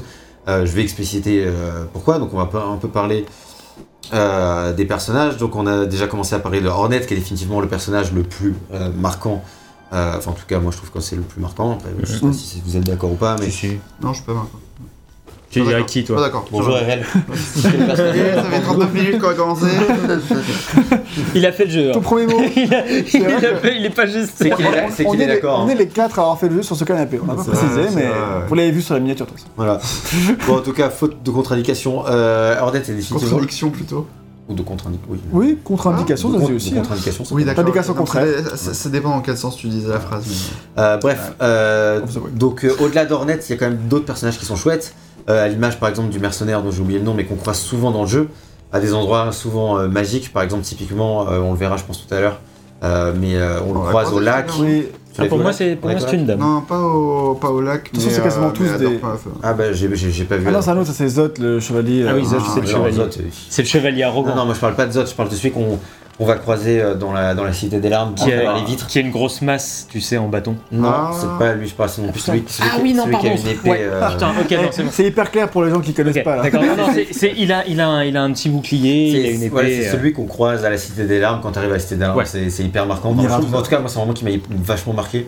Et c'est lui, c'est ce personnage-là qui, à ce moment-là, il regarde par la vitre de la Cité des Larmes. Et, euh, et il te raconte quelque chose sur le lore. Et cet endroit est vraiment magnifique. Quoi. Et, donc, et ce personnage-là, tu vas le croiser souvent à des endroits où c'est très beau. Euh, donc, euh, c'est un exemple. hein, il y en a beaucoup. On va évidemment pas les détailler. Mais du coup, encore une fois, comme dans, comme dans, les, dans, les, dans les premiers Souls, ces personnages-là, ils vivent vraiment leur vie dans le monde. Et c'est pour ça aussi que ça fait beaucoup penser à ça. C'est que, euh, et ça donne vraiment une incroyable sensation de monde vivant. En fait, tu, tu- tu vas les croiser à l'endroit, puis après, ils vont, tu vas pouvoir les recroiser ou non, parce que tout dépend de ce que tu fais à tel moment ou quoi. Enfin, après, je pense que c'est un peu plus scripté que dans, dans Dark Souls, typiquement, où tu peux rater plein de trucs, même si t'as quand même des trucs que tu peux rater. En fait, dans Dark Souls, euh, typiquement, tu vas croiser un personnage. Euh, donc là, je parle vraiment plus de Dark Souls que de Demon Souls. Euh, mais dans Dark Souls, tu vas croiser un personnage. Et ensuite, si tu vas à un endroit précis, euh, parce que ça semble logique en fait que ce personnage-là soit ensuite à cet endroit-là, tu vas le croiser de nouveau. Et puis tu peux suivre sa quête comme ça tout au long du jeu. Et éventuellement arriver à la fin de sa quête à la fin du jeu. Et si tu le loupes un moment, potentiellement, le personnage, bah, il va faire continuer sa quête sans toi, peut-être mourir, peut-être faire quelque chose. Et ça, c'est vraiment quelque chose qui est complètement fascinant dans Dark Souls et, euh, et qui, est, qui est aussi flippant parce que tu te dis putain, ce personnage-là, si, si je continue pas sa quête ou si je le retrouve pas ou autre, potentiellement je le reverrai jamais, ce genre de truc. C'est pas un truc qui arrive dans Hollow Knight parce que dans Hollow Knight, tu vas croiser le personnage à un endroit et après il va être à un autre endroit, obligatoirement. Euh, bon, sauf s'il meurt ou autre, mais bon, dans l'idée, sinon il va être à un autre endroit. Et si tu trouves cet endroit, par hasard ou pas, alors il sera forcément là, que ce soit à la fin du jeu, que ce soit machin, il va t'attendre à cet Et endroit-là. D'ailleurs, moi perso, je préfère ce côté. Enfin, je préfère. Je sais pas. Bah, c'est moins frustrant, J'aime, voilà, j'aime beaucoup ce côté. Euh, euh, ouais, justement, pas frustrant et plus abordable du truc parce que du coup, tu suis toutes les histoires et, Voilà, c'est euh, voilà, moins. qu'à la fin du jeu, en fait, quand tu arrives à la fin du jeu, de, à la fin de Dark Souls, bah, genre Gag et moi, par exemple, on n'avait pas du tout forcément eu les mêmes histoires. Euh, certaines avaient été plus loin pour moi, certaines plus loin pour Gag, et à la fin, t'as pas forcément les mêmes aventures. Euh, ce qui participe au côté exceptionnel hein, du titre, évidemment. Mais là, dans Hollow Knight, à On la fin, c'est vrai qu'on a, on a tous eu euh, le- les fins plus ou moins des différents personnages, parce que Sauf si- si t'as pas été au dernier endroit, mais typiquement, tu pourrais lancer le jeu et le faire et, et l'avoir. C'est ça. Et donc, euh, mais malgré tout, c'est quand même un côté qui est vraiment euh, très réussi, surtout que la grande majorité de ces histoires sont vraiment très chouettes. Je sais pas si vous voulez rentrer un peu plus dans les détails. Pas forcément parce que je trouve que c'est une belle surprise. Il y a pas Oui, mal de ça. choses qui sont assez intéressantes et plutôt bien vues. Puis il y a des trucs où c'est juste. C'est quelques détails, ça tient à pas grand chose. Par exemple, là, le personnage auquel Gag a été parlé, euh, qui est une petite. euh, qui semble entre guillemets être une Petite petite gamine, qui, fait, qui mine. Voilà, elle a un arc narratif, entre guillemets, euh, mais disons que voilà, il y, a- y y un suivi, on peut revenir lui parler, et dire à d'autres choses à d'autres moments. Là, tu vois, elle disait Tu vois, je travaille ici, c'est difficile, mais des fois, tu viens me parler, donc c'est sympa. Ouais. Tu vois, et ça veut dire que tu es déjà venu. C'est, mais ce genre de choses, il y a l'histoire, euh, enfin, comment dire, le jeu en est blindé, il y a plein de petits trucs comme il y a, ça. il y a quasiment une histoire par personnage Ouais. second, par PNJ en fait, hein, par personnage secondaire. Puis Euh, même re- revenir parler régulièrement aux personnages secondaires est intéressant parce qu'ils ils vont souvent te donner de nouveaux trucs, réagir avec des choses que tu as faites récemment ou non, euh, et euh, qui vont du coup euh, bah, enrichir petit à petit tout ce que tu Totalement. tout ce que tu fais. Et du coup, bah moi c'est un réflexe que j'ai eu de leur parler souvent, mais ça c'est un réflexe qui me vient des, des Souls parce que dans les Souls j'ai pris l'habitude de savoir que Ça bah, vient, ça vient totalement. Enfin, en ça- c'était- le cas totalement là-bas. hein. c'est ça. Et du coup, bah j'ai eu le réflexe de faire ça et euh, ça se marchait quoi. Ça, ça Et il y marchait a, pareil. franchement, il doit y avoir un ou deux personnages maximum qui n'ont pas d'arc narratif dans le jeu. Sinon, ils ont tous. Ouais, Donc, c'est- euh, vraiment. euh, Et ils sont tous marquants de par leur design, de par leur voix aussi, parce qu'ils ont Oui. des voix, hein, mine de rien. Mhm. Euh, c'est certes, c'est manana, ouais, maman. Beaucoup Oui, de voix voilà, qui sont c'est faites par une les sorte- créateurs c'est une d'ailleurs. sorte de petit, de, de petit schmilblick. Euh, voilà. Voilà, mais c'est Quelques c'est voix qui sont mignon, faites par les créateurs du jeu d'ailleurs. Oui, oui, oui. Mais c'est mignon comme tout, et du coup, ouais, peut-être pas rentrer dans ces détails parce que finalement, ça, Non, se, juste pour ça se dire que- découvre. Quoi. Non, pas rentrer en détail dans le sens où on va pas raconter des histoires, mais juste pour dire que effectivement, suivre ces personnages, ça rend partie du charme du jeu parce qu'en plus ils sont tous extrêmement charmants. Et même en fait, l'univers il est mignon dans son ensemble. C'est un univers qui est tellement cruel parce qu'il y a d'une mignonité absolue. Tu, fais, tu passes ton temps à massacrer des bestioles qui sont mignonnes et qui meurent de manière mignonne en plus. Mais ça, c'est quand là, quand ils se dégonflent, c'est. C'est genre, c'est c'est affreux de mignosité, tu sais. euh, est corrompu. et C'est le mal. C'est le mal, c'est certes, mais quand même. Et Il du coup, modérément con. Et donc, euh, bref, toutes ces histoires-là, c'est vraiment partie du, du charme et du fait que j'ai vraiment, euh, j'ai vraiment plongé à fond dans le jeu parce que t'es content de. En fait, j'ai vraiment eu des sessions de jeu où je croisais plein de nouveaux personnages, j'étais content, parce que ça se lançait plein de trucs, et après tu vas plus les voir pendant longtemps. Et quand tu les revois, tu les retrouves quelque part, t'es heureux de les retrouver dans des situations différentes pour suivre la suite de leur histoire. Et, et tout ça, c'est partie vraiment de- de- bah, du charme de ces jeux-là et qui fait que, euh, que j'aime leur narration si particulière, euh, comme bah, faisait Dark Souls. Voilà. Encore un par exemple.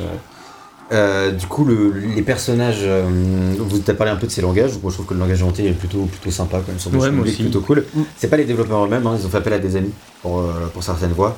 Et euh, la, la mère de William, elle a fait quelques voix. aussi. Ouais, c'est marrant. Donc ça c'est ça c'est plutôt rigolo.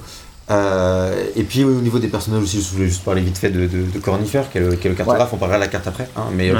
c'est un personnage qu'on va retrouver dans toutes les zones du jeu. Et euh, bah, pareil, qui a un arc narratif euh, assez court et assez Simple. simple, mais très sympa. Et, son arc, lui. et c'est bah, c'est un personnage qui est assez marquant aussi, franchement, il est chouette. quoi, Ouais. c'est qu'en fait, quand tu le trouves et après fois dans une zone, t'es tellement content de le voir. Parce que la carte, tu t'en sers tellement que du coup, euh, enfin, moi, euh, je suis perdu tant que j'ai pas retrouvé mon cornifère au moins une fois. Et du coup, je, je suis à l'affût de son chant parce que.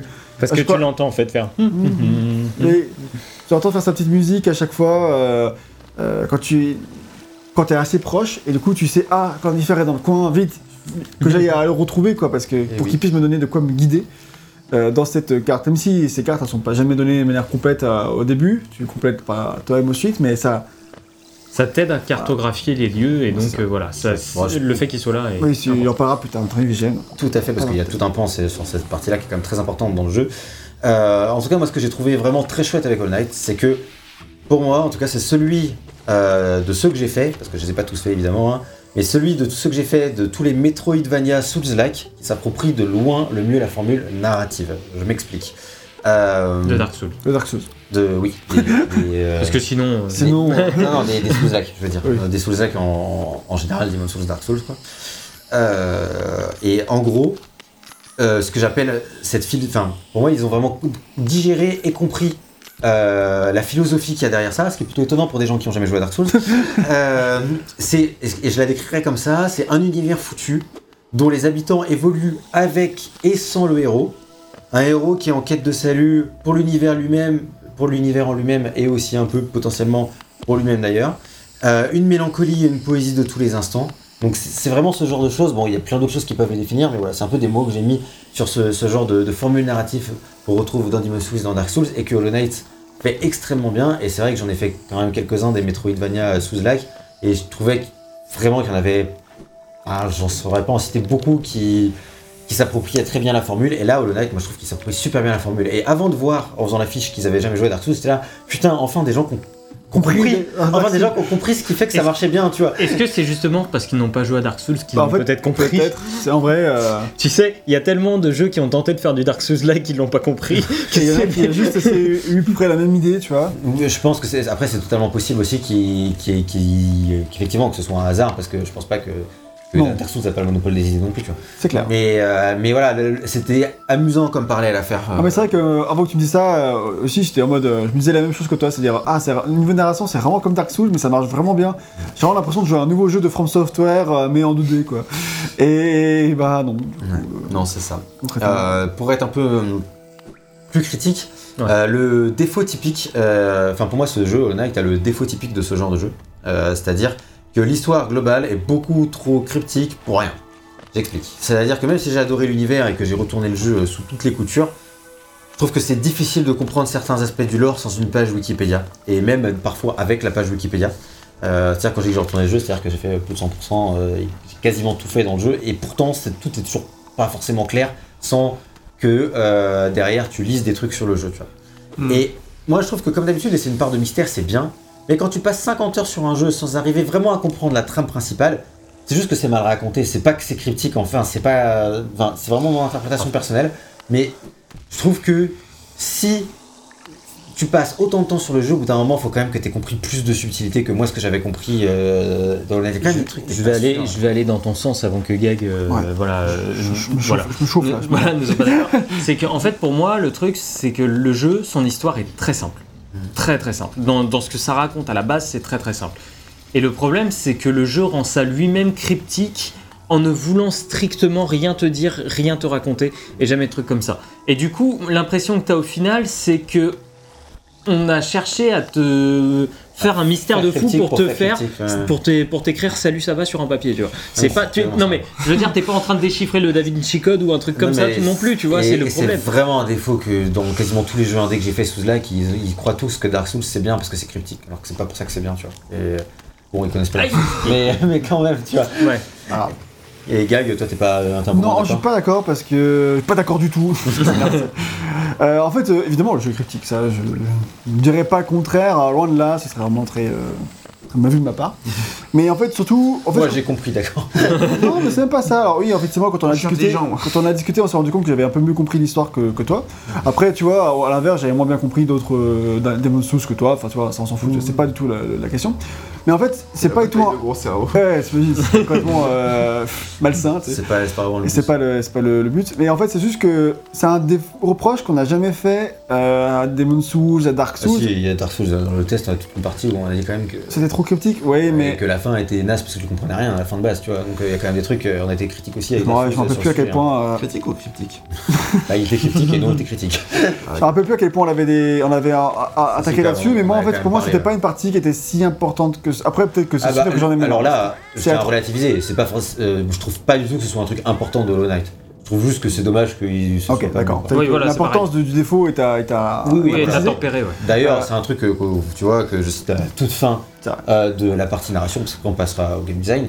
Et euh, c'est vraiment, euh, voilà, c'est pour dire que bah, on a cité toutes les qualités. Et par contre, je cite ce défaut-là, mais si ça avait été un défaut qui pourrissait l'expérience, on en aurait parlé c'est vrai que peut-être que maintenant le défaut de Dark Souls, euh, il s'est diminué de mon esprit, parce que ça fait 3 ans que j'ai terminé, maintenant j'ai beaucoup lu sur le jeu. Sur l'univers, je le connais beaucoup mieux qu'avant. Ce qui fait que maintenant, c'est pas un truc que j'ai retenu, tu vois.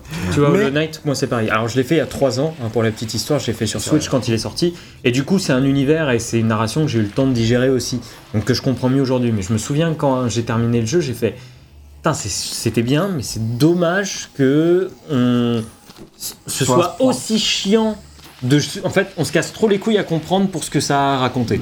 Et ça, la finalité est frustrante par à ce rapport-là de compréhension par rapport à difficulté de ce qu'on a à te raconter. Et euh, ça crée, euh, voilà. Et je vais terminer sur mon avis en disant que bah moi en fait euh, étant habitué à aux à Sekiro les machins, et toujours Sekiro était plus clair quand même. Mais Sekiro, euh, mais clair, peu- pas forcément mieux au niveau de l'histoire. Oh, clairement pas non. et euh, et donc euh... attends, c'est un peu tendu. hein. oh, putain. Il y était Oh merde, attends. Putain Ouais non je vais Ouais, faire. non, vas-y. non du coup 3 euh, ans que j'y ai pas joué, vas-y, tiens. on va aller là-haut. Avis. Ouais, non, dire que. Bah, en fait, euh, ay- ayant fait tous ces jeux-là euh, et euh, être. euh, avoir l'habitude que ce soit comme ça fait que c'est pas du tout un truc qui m'a posé souci euh, dans ce jeu-là. Et même. euh, en fait, j'attendais pas à ce que ce soit autre chose que ça et j'ai même pas trouvé si cryptique que ça. Il était cryptique, oui, mais j'ai trouvé qu'il apportait beaucoup plus d'éléments de narration clairs et, évidents avec des flashbacks, des machins, quelques petits instants qui sont clés et qui te permettent euh, de donner des, clés d'interprétation, ce que Dark Souls ne fait jamais. Et, là-dessus, euh, ça fait que euh, bah, je trouve plus abordable, plus, plus, ouais, plus abordable, il te laisse plus de manœuvres pour comprendre que, que Dark Souls, même si à l'arrivée il reste cryptique quand même. Et donc du coup, euh, le faire là, j'ai l'impression que tu faisais reproches alors que tu faisais pas Dark Souls qui me Non, non, posait souci, mêmes, hein. mais tu faisais le même. Ok, dans ce cas, ça, ça me paraît honnête de, de faire le même reproche euh, aux deux, mais je le trouve quand même plus clair. Et euh, c'est pour ça que, puisque je le trouve plus clair, ça me pose moins de soucis. Mais justement, pour moi, c'est pas, c'était pas une des réussites de Dark Souls, parce qu'en fait, le refaire euh, en peut-être encore moins bien pour certains jeux, euh, c'est pas forcément non plus. Ouais. C'est dur quand t'as plus les pouvoirs.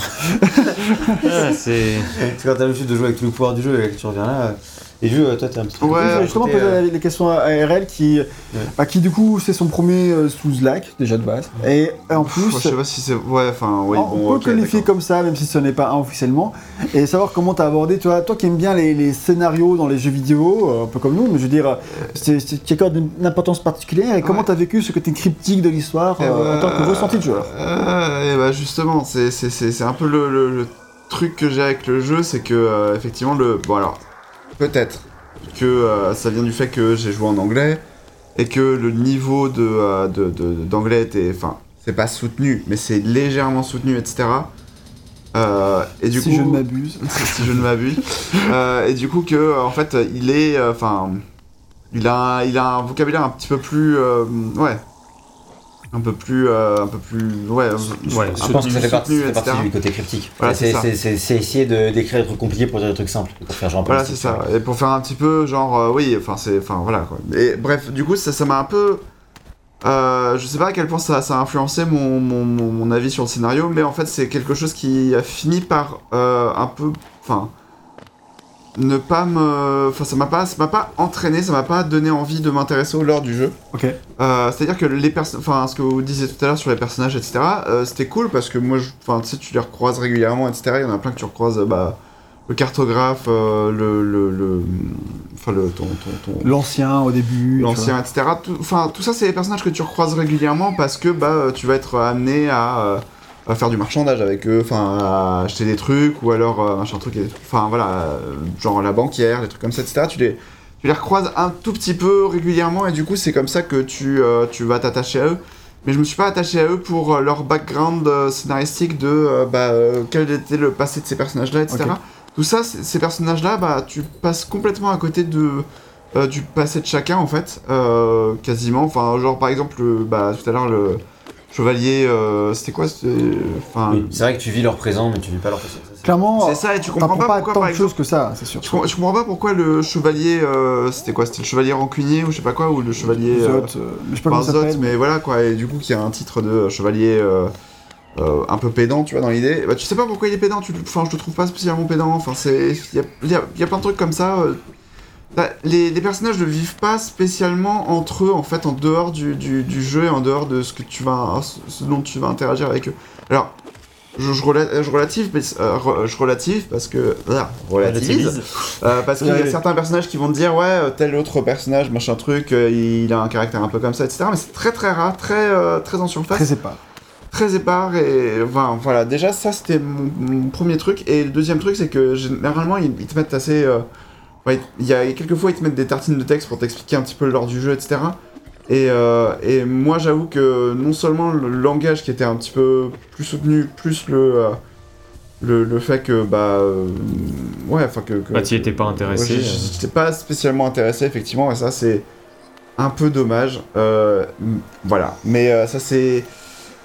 C'est peut-être mon ressenti personnel. Il y a plein de trucs comme ça, tu vois. Je, je sais pas à quel point il y a. hum, y a. il y a- Enfin, le, ma- mon profil de joueur euh, fait. fait enfin, Ouais, ouais. fait ça, quoi. faire- joue sur ça, etc., tu vois, mais. Je pense qu'il y a des jeux comme ça qui peuvent te parler, hein, mais c'est juste que là, c'est pas cette narration-là, Spécialement. de cette manière, qui t'a marqué. C'est Mais ça, je- ouais. un, un jeu, je pense, peut te marquer dans ce genre-là. C'est oui, pas, a jamais rien. Moi, je Je pense, que- je pense que le côté cryptique aide pas. Non, c'est Non, moi j'aurais, j'aurais clairement bien aimé un truc qui, qui aille plus. Enfin, au lieu de s'embourber dans des formulations un peu compliquées, etc., qui- qu'il aille directement un peu Droit droit au, au but. C'est ça, et- en fait, c'est exactement ça. Si tu peux Et être- qu'il ait tu peux quelque être chose à subtil- raconter surtout. Tu, tu peux être subtil et intéressant euh, sans de- être obligé de, de le dire d'une manière un peu. Voilà, c'est ça. Et puis surtout, moi, enfin, je, je dis pas que le jeu n'a rien à raconter.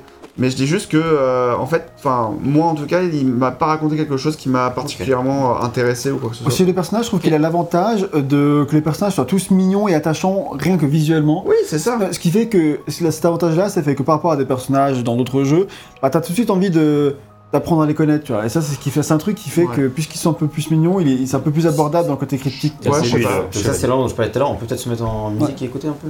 Ouais.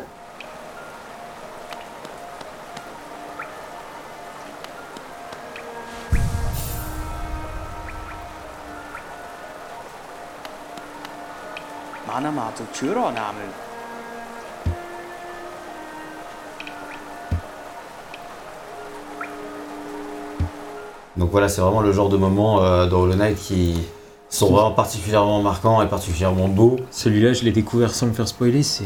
Ouais, pareil, je ce, moment, il est grand. Hein. C'est beau. Moi, j'ai découvert tout juste sans me faire spoiler, je savais rien du jeu. Donc, j'ai eu cette chance-là, je sais pas si c'est commun, mais en tout cas, euh, clairement, arriver là, euh, voilà, c'est chouette. et là, tu prends un petit claque euh, euh, artistique Ouais, et d'ambiance en termes de la capu qui s'abat comme ça sur les vitres et ça côté très mélancolique et très triste et, et où toute l'ambiance de la cité, euh, dès qu'il s'appelle la cité des larmes, donc On tu, tu que- assimiles un peu les larmes à la pluie qui s'abat et tout. Oui, bah, il s'appelle comme ça parce qu'il y pleut tout le temps Ouais, hein. ça. Et du coup, euh, tu as un côté euh, qui s'en dégage, qui te fit euh, très mystique, et qui te. Et tu te demandes, à cœur, et- quoi. et tu te demandes pourquoi il peut pleuvoir alors que c'est sous terre et il y a des raisons à tout ça. Et, ça, c'est vraiment là, des idées, des moments. Et je sais qu'avec euh, Yulian, on en avait parlé, que c'est typiquement ce moment-là, et moi, enfin, en tout cas, perso, c'est vraiment ce moment-là Ouais, dans ouais. le jeu, que je suis arrivé, je fais, ok, peut-être, enfin, vraiment, le jeu Après une autre dimension. a, voilà, des choses à proposer, a des choses à dire, a des choses à montrer, parce que jusqu'à présent, je ferai un peu mon avis plus tard, mais je trouvais qu'il était comme glo- globalement relativement très sage, et que c'est des choses que j'avais déjà vues, déjà jouées, même si c'était très sympa. Quoi. Et c'est vrai que là, je fais, ah, là c'est là c'est chouette, là on parle, là il y a quand même euh, des nouvelles idées. Donc euh, pour, passer, pour avancer un petit peu, euh, pour parler rapidement des fins, parce qu'il y a plusieurs fins dans le jeu. Donc il y a la fin de base, qui est, d'ailleurs je l'ai noté, comme Dark Souls, profondément insatisfaisante. Euh, Ah, je la trouve vachement plus satisfaisante que celle de Dark Souls. Dark Souls, je comprends T'as pas eu la mauvaise fin dans Dark Souls, tu peux pas en parler, je l'ai eu. C'est vrai, ça, j'ai eu la bonne fin de Dark voilà, Souls. donc euh, déjà. Oui, mais la mauvaise fin, c'est celle que t'as de Online, c'est celle que t'as de base, tu vois. Tu poses pas de questions, tu Oui. fais ça, alors que Bah, Dark Souls, ouais, c'est un peu plus. Bah non, là c'est pareil, franchement. Bon, un peu plus grand, en fait. On fait pour l'avoir Bah c'est juste que euh, t'as fait, un- t'as fait un truc illogique et t'as la bonne fin, enfin. Ouais, c'est vrai. Donc euh, quand tu fais le truc logique, t'as la mauvaise fin. Donc, enfin, c'est pas, pas du tout pareil en vrai, mais dans les faits, euh, t'es quand même dans En les fait, deux cas vraiment amené. euh, Dans tous les cas, les fins de la fin Dark Souls, elle est bizarre. Et alors que là, il y a même quand t'as la mauvaise fin, elle a un côté très. Oh Tu vois, qui fait. Oui, oui, qui- c'est sûr. Oui, parce qu'il y, y a une clé de compréhension de l'univers à Ah travers ouais, cette ouais, fin. oui, clair. ça, ouais. Et grâce à la fin, tu vrai. comprends beaucoup de choses. C'est vrai, ce qui est pas du tout le cas dans Dark Souls. Et Ah, Dark. Souls, c'est fuck you. Euh, C'est juste, tu comprends juste pas ce qui se passe et. D'accord. Mais en Allez, fait, à plus, a- gars. a- après tu vois, Ouais, c'est qu'à ce stade-là du jeu, j'avais toujours rien compris. On est où tu sais aussi Ah oui. Ah, je connais pas, je Et, connais et pas donc, son- enfin, Qui ce mec, pas- la RL Moi je connais pas. Tu l'as déjà vu, le, le- le mec qui. Le forgeron? qui- Le forgeron? Tu connais pas ce mec? Je connais pas. rude. RL a fini le jeu sans. Sans aller- le on va en reparler après. Parce qu'on vu qu'on y était, euh, C'est vrai. c'était l'histoire de. Tu sais, des fois dans ta vie, t'as un chemin, gauche, chemin gauche, chemin droite, t'hésites, bah là, il a fait le mauvais choix. Clairement. Et après, Alors- t'en chies pendant longtemps à cause de ce mauvais choix. Euh, du coup, euh, du Et hop, coup, le jeu plus facile d'un coup. c'est vrai que vous faites bien de le dire, oui, pour la, pour la fin. Le truc, c'est que moi qui avais pas vraiment compris grand chose de l'histoire, bah, c'est pas assez, enfin, c'est- ça restait pas très satisfaisant comme fin, même si oui, Ah, peux des clés de comprendre. compréhension. Euh, ensuite, on peut, il y a, on peut obtenir deux fins qu'on appelle, qui s'appellent les fins Void Art. Euh, et euh, les deux sont dans le même combat final, ça dépend juste de ce que tu fais à ce moment-là. quoi. Euh, dans ce- On vous encourage, à- si vous avez fait le jeu et que vous êtes arrêté à la première fin, à vous renseigner de comment avoir les fins qui s'appellent en français, pas Void Art, mais euh, Cœur du Vide. C'est le nom d'ailleurs de l'édition Ouais. qu'on a sur PS4 et d'ailleurs euh, qui avait été offerte en PS Plus en novembre 2020. C'est d'ailleurs comme ça qu'on a eu le jeu, on l'aurait acheté dans tous les cas. D'ailleurs, tu l'avais acheté, acheté. Mais du coup, tu l'as fait sur PS4 alors que tu l'avais acheté sur Steam. Ouais, c'est ça. Différence notable. Et. Parce que Euh, j'ai acheté, il n'existait pas encore sur. ouais, c'est ça, il était pas encore. euh, bah, il a mis longtemps à sortir sur les autres Il consoles. a, bah, il a mis, euh, il a mis trois, euh, un an, un an, un an et demi à arriver sur Switch et il a mis encore euh, au moins un Un an an à et arriver sur, euh, sur PS4. Ouais, euh. parce Parce qu'il que arrive c'était trop compliqué de 2018. coder pour la PS4. Et bref, c'est pour dire que si vous avez fait le jeu, mais enfin, vous comptez le refaire, ou vous comptez le faire pour la première fois, et vous, vous arrêtez pas la première fois, renseignez-vous, parce que c'est pas forcément évident de trouver quoi, quoi faire. N'ayez Bon, pas peur de suivre des solutions pour regarder quoi faire. Euh, vous verrez, enfin, ce sera plus- encore plus intéressant. Il y a vraiment un intérêt, mais l'intérêt il n'est pas scénaristique parce que scénaristiquement c'est un peu plus satisfaisant la, Oui. la, Bah, si, c'est intéressant d'aller plus, plus loin, effectivement, Mais, mais, mais pas- c'est pas trop scénaristique. Pour moi, vraiment, l'intérêt, il est euh, du fait qu'il y a plein d'autres trucs à faire, probablement que vous avez pas vu, que vous avez loupé dans le jeu.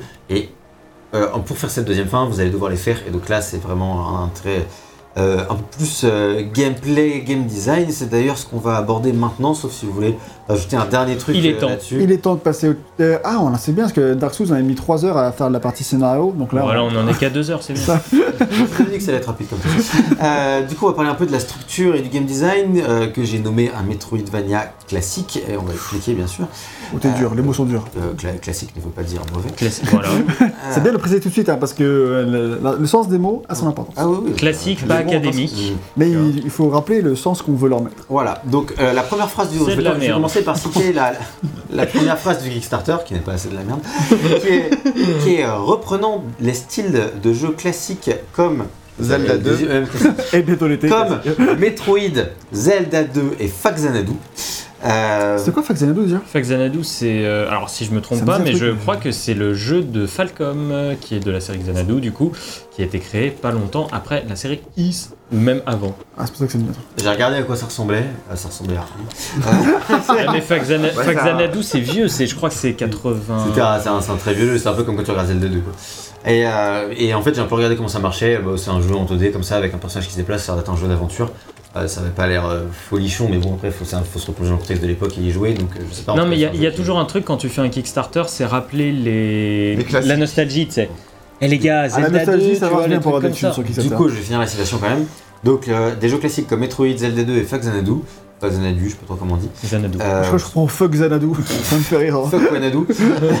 Hollow Knight est une aventure d'action en 2D dans un monde tentaculaire et interconnecté. Ça, c'était vraiment leur phrase euh, d'accroche qui correspond plutôt bien euh, au jeu si on enlève Zelda 2. Euh, et donc, ce qu'il faut dire tout de suite, c'est que la structure du jeu, c'est un Metroidvania tout à fait classique. J'explique. On a une très grande carte, linéaire dans les premières heures de jeu, qui va ensuite s'ouvrir drastiquement, passer le deuxième boss. À partir de là, libre au joueur de se balader, d'explorer les 13 régions du royaume comme 13, bon lui semble. Euh. Une petite citation de Gibson, il dit Nous n'étions même pas conscients du genre ou de ce à quoi nous ou de quoi que ce soit d'autre. Nous essayons simplement de créer une aventure et un monde. Certaines choses venaient de Metroid, mais d'autres venaient de Mega Man ou des jeux Mario. Et le système de charme vient évidemment de Paper Mario. Putain, pour moi, c'est. Ouais. On parlera du système de charme plus tard. Moi, je me dis FF7. Bon, après, chacun voit son. Euh, le genre est très utile. Et là ils disent le genre, le genre est très utile en tant que classification pour les gens qui mettent, euh, mettent les choses sur une étagère. quoi. Et nous, nous ne voulons pas nous sentir contraints euh, par certaines attentes de ce que euh, devrait être un jeu dans un genre. Donc je trouve ça intéressant parce qu'en gros, ce qu'ils disent c'est qu'ils ont fait un jeu d'aventure Metroidvania, mais c'est pas spécialement ce qu'ils se sont dit qu'ils allaient faire. Dans le sens où, dans le sens où ils se sont dit euh, qu'ils allaient, euh, que voilà, ils veulent C'est un jeu avec des pouvoirs, avec un monde ouvert, et tu l'explores au fur et à mesure. avec des Exactement, qui euh, concrètement est très clairement. Metroidvania, mais, mais ils se sont pas euh, contraints, disons, euh, aux thématiques du genre. je pense. En fait, au-delà au-delà même de tout ça, hein, on va pour ajouter au, au Metroidvania, ce qu'il faut dire, c'est au-delà de cette carte, c'est voilà des pouvoirs que tu vas acquérir et ces pouvoirs vont t'aider à débloquer encore plus de la C'est ça, carte C'est plus important dans le et style. au final débloquer euh, encore plus de secrets et surtout un truc euh, qui fait énormément les Metroidvania, euh, c'est les allers-retours dans ce monde. Ça, ça, attends, attends, attends, mais attends. non, non, mais ça- non, non, mais quand on parle de la base d'un Metroidvania, ça fait même partie de, De le- l'ADN. de l'identité, Ouais, oui. de l'ADN c'est ce de ce que c'est, le- quoi. Le backtracking. Voilà. Effectivement. Et euh, oui, un peu non, effectivement, pour les, jeu. pour les pouvoirs machin et tout, c'est vraiment ce qui fait le. Enfin, moi, ce qui définit le mieux pour, moi le Metroidvania, c'est de dire que c'est un monde où, a priori, tu peux aller partout, mais t'es bloqué dans ta progression parce que là, concrètement, tu peux pas grimper à cet endroit-là. Euh, mais en fait, euh, tu dois trouver le pouvoir quelque part. forcément des pouvoirs, ça peut être des clés, des Oui, items, oui. des- ou, ou alors euh, parfois même juste des connaissances, tu vois, genre par exemple, bon, The Witness c'est pas du tout un Metroidvania, mais, Mais- mais, The Witness, typiquement tu n'as pas la connaissance au début du jeu pour faire cette énigme. Outer Wilds. Ah, Évidemment. Voilà. Outer Wilds en même temps c'est vraiment- dans l'espace, hein, donc. Ça, c'est euh, vraiment de, euh, des connaissances, uniquement des connaissances. Mais voilà, alors c'est pas, c'est pas du tout des Aucun Metroidvania, mais The Witness comme Outer Wilds, effectivement, euh, qui reprendra ça magnifiquement pour un jeu incroyable. Ça fait. Ah, merci c'est- Ça me fait plaisir. Ça fait plaisir. Bah oui, mais, euh, The Witness en fait. mais c'est vrai que. non, ça suffit un jeu incroyable, mais bref. Euh, et ben en fait, ces jeux-là, tu, tu- tout est faisable dès le début, mais tu n'as pas la connaissance nécessaire pour le faire. Et des fois, c'est ça aussi dans les Metroidvania, c'est-à-dire que des fois, il y a des trucs qui sont accessibles dès le début, mais euh, tu. ou pas dès le début, mais à un moment donné du jeu, mais tu n'as pas la connaissance pour le faire, donc euh, tu ne peux pas le faire. Même si, bon, la majorité du temps, ça même être des pouvoirs, des clés, des objets, ce genre de choses plutôt. Hmm. Voilà, donc le premier truc quand on parle d'un Metroidvania, en tout cas pour moi, c'est qu'il faut parler de l'exploration parce que c'est vraiment une des composantes principales et c'est la carte de jeu. La carte, on y va. Donc ici, les régions du jeu elles sont suffisamment euh, nombreuses et variées pour offrir la variété Ah nécessaire euh, au renouvellement de l'expérience. Euh, pour citer Gibson, il dit dans ses premiers jeux, donc il parle de Zelda 2 et de Faxanadu, il y a un sentiment d'inconnu ou du moins de découverte, de ne pas savoir quelle était l'étendue du jeu auquel vous jouiez. Et peut-être que c'était le manque d'internet à l'époque, mais nous avons définitivement essayé de capturer quelque chose de cela lorsque nous avons fait Hollow Knight. Le jeu ne cesse de s'étendre au-delà de ce que vous attendiez initialement. Alors, ça, c'est 100% vrai. Ouais. Nombre de fois où je me dis. Bon, c'est la J'ai l'impression zone. d'avoir à peu près tout vu dans le jeu, et là d'un coup tu découvres un truc, et le truc n'en finit pas quoi. Genre, ça s'ouvre, ça s'ouvre. Et- une nouvelle zone qui emmène sur une autre. Ah, mais franchement, et à un moment donné, je pense avoir tout vu, puis d'un coup, je découvre, je débarque dans le jardin de la reine, pour- je sais pas pour ceux qui connaissent un peu, puis d'un coup, t'as le lit profond, puis d'un coup, je me. Et après, je vais ailleurs, je découvre encore ceci, cela, cela, je fais, mais en fait, le jeu, il- putain, mais waouh, il y a une infinité de trucs à voir. Ah, Euh, c'est- partout, quoi. tout le problème des Metroidvania. Enfin, après, moi, j'ai pas envie de. Je, je vais pas m'étendre dessus, mais j'en avais parlé sur le test de Night Sky, que j'avais fait un Metroidvania avant. Non, non. Et qui. Oui, mais dans le test de Night Sky qu'on Ah, avait fait, ben, avait j'avais parlé de Niter Underground du même créateur. Et, euh, et du coup, c'était un Metroidvania que j'avais fait sur PS Vita et qui est sorti aussi sur euh, PS3. Tellement de trucs qui reviennent entre les mains.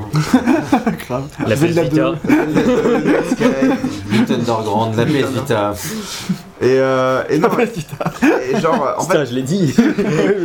En fait, j'avais le même sentiment en fait que j'ai retrouvé dans Hollow Knight du coup.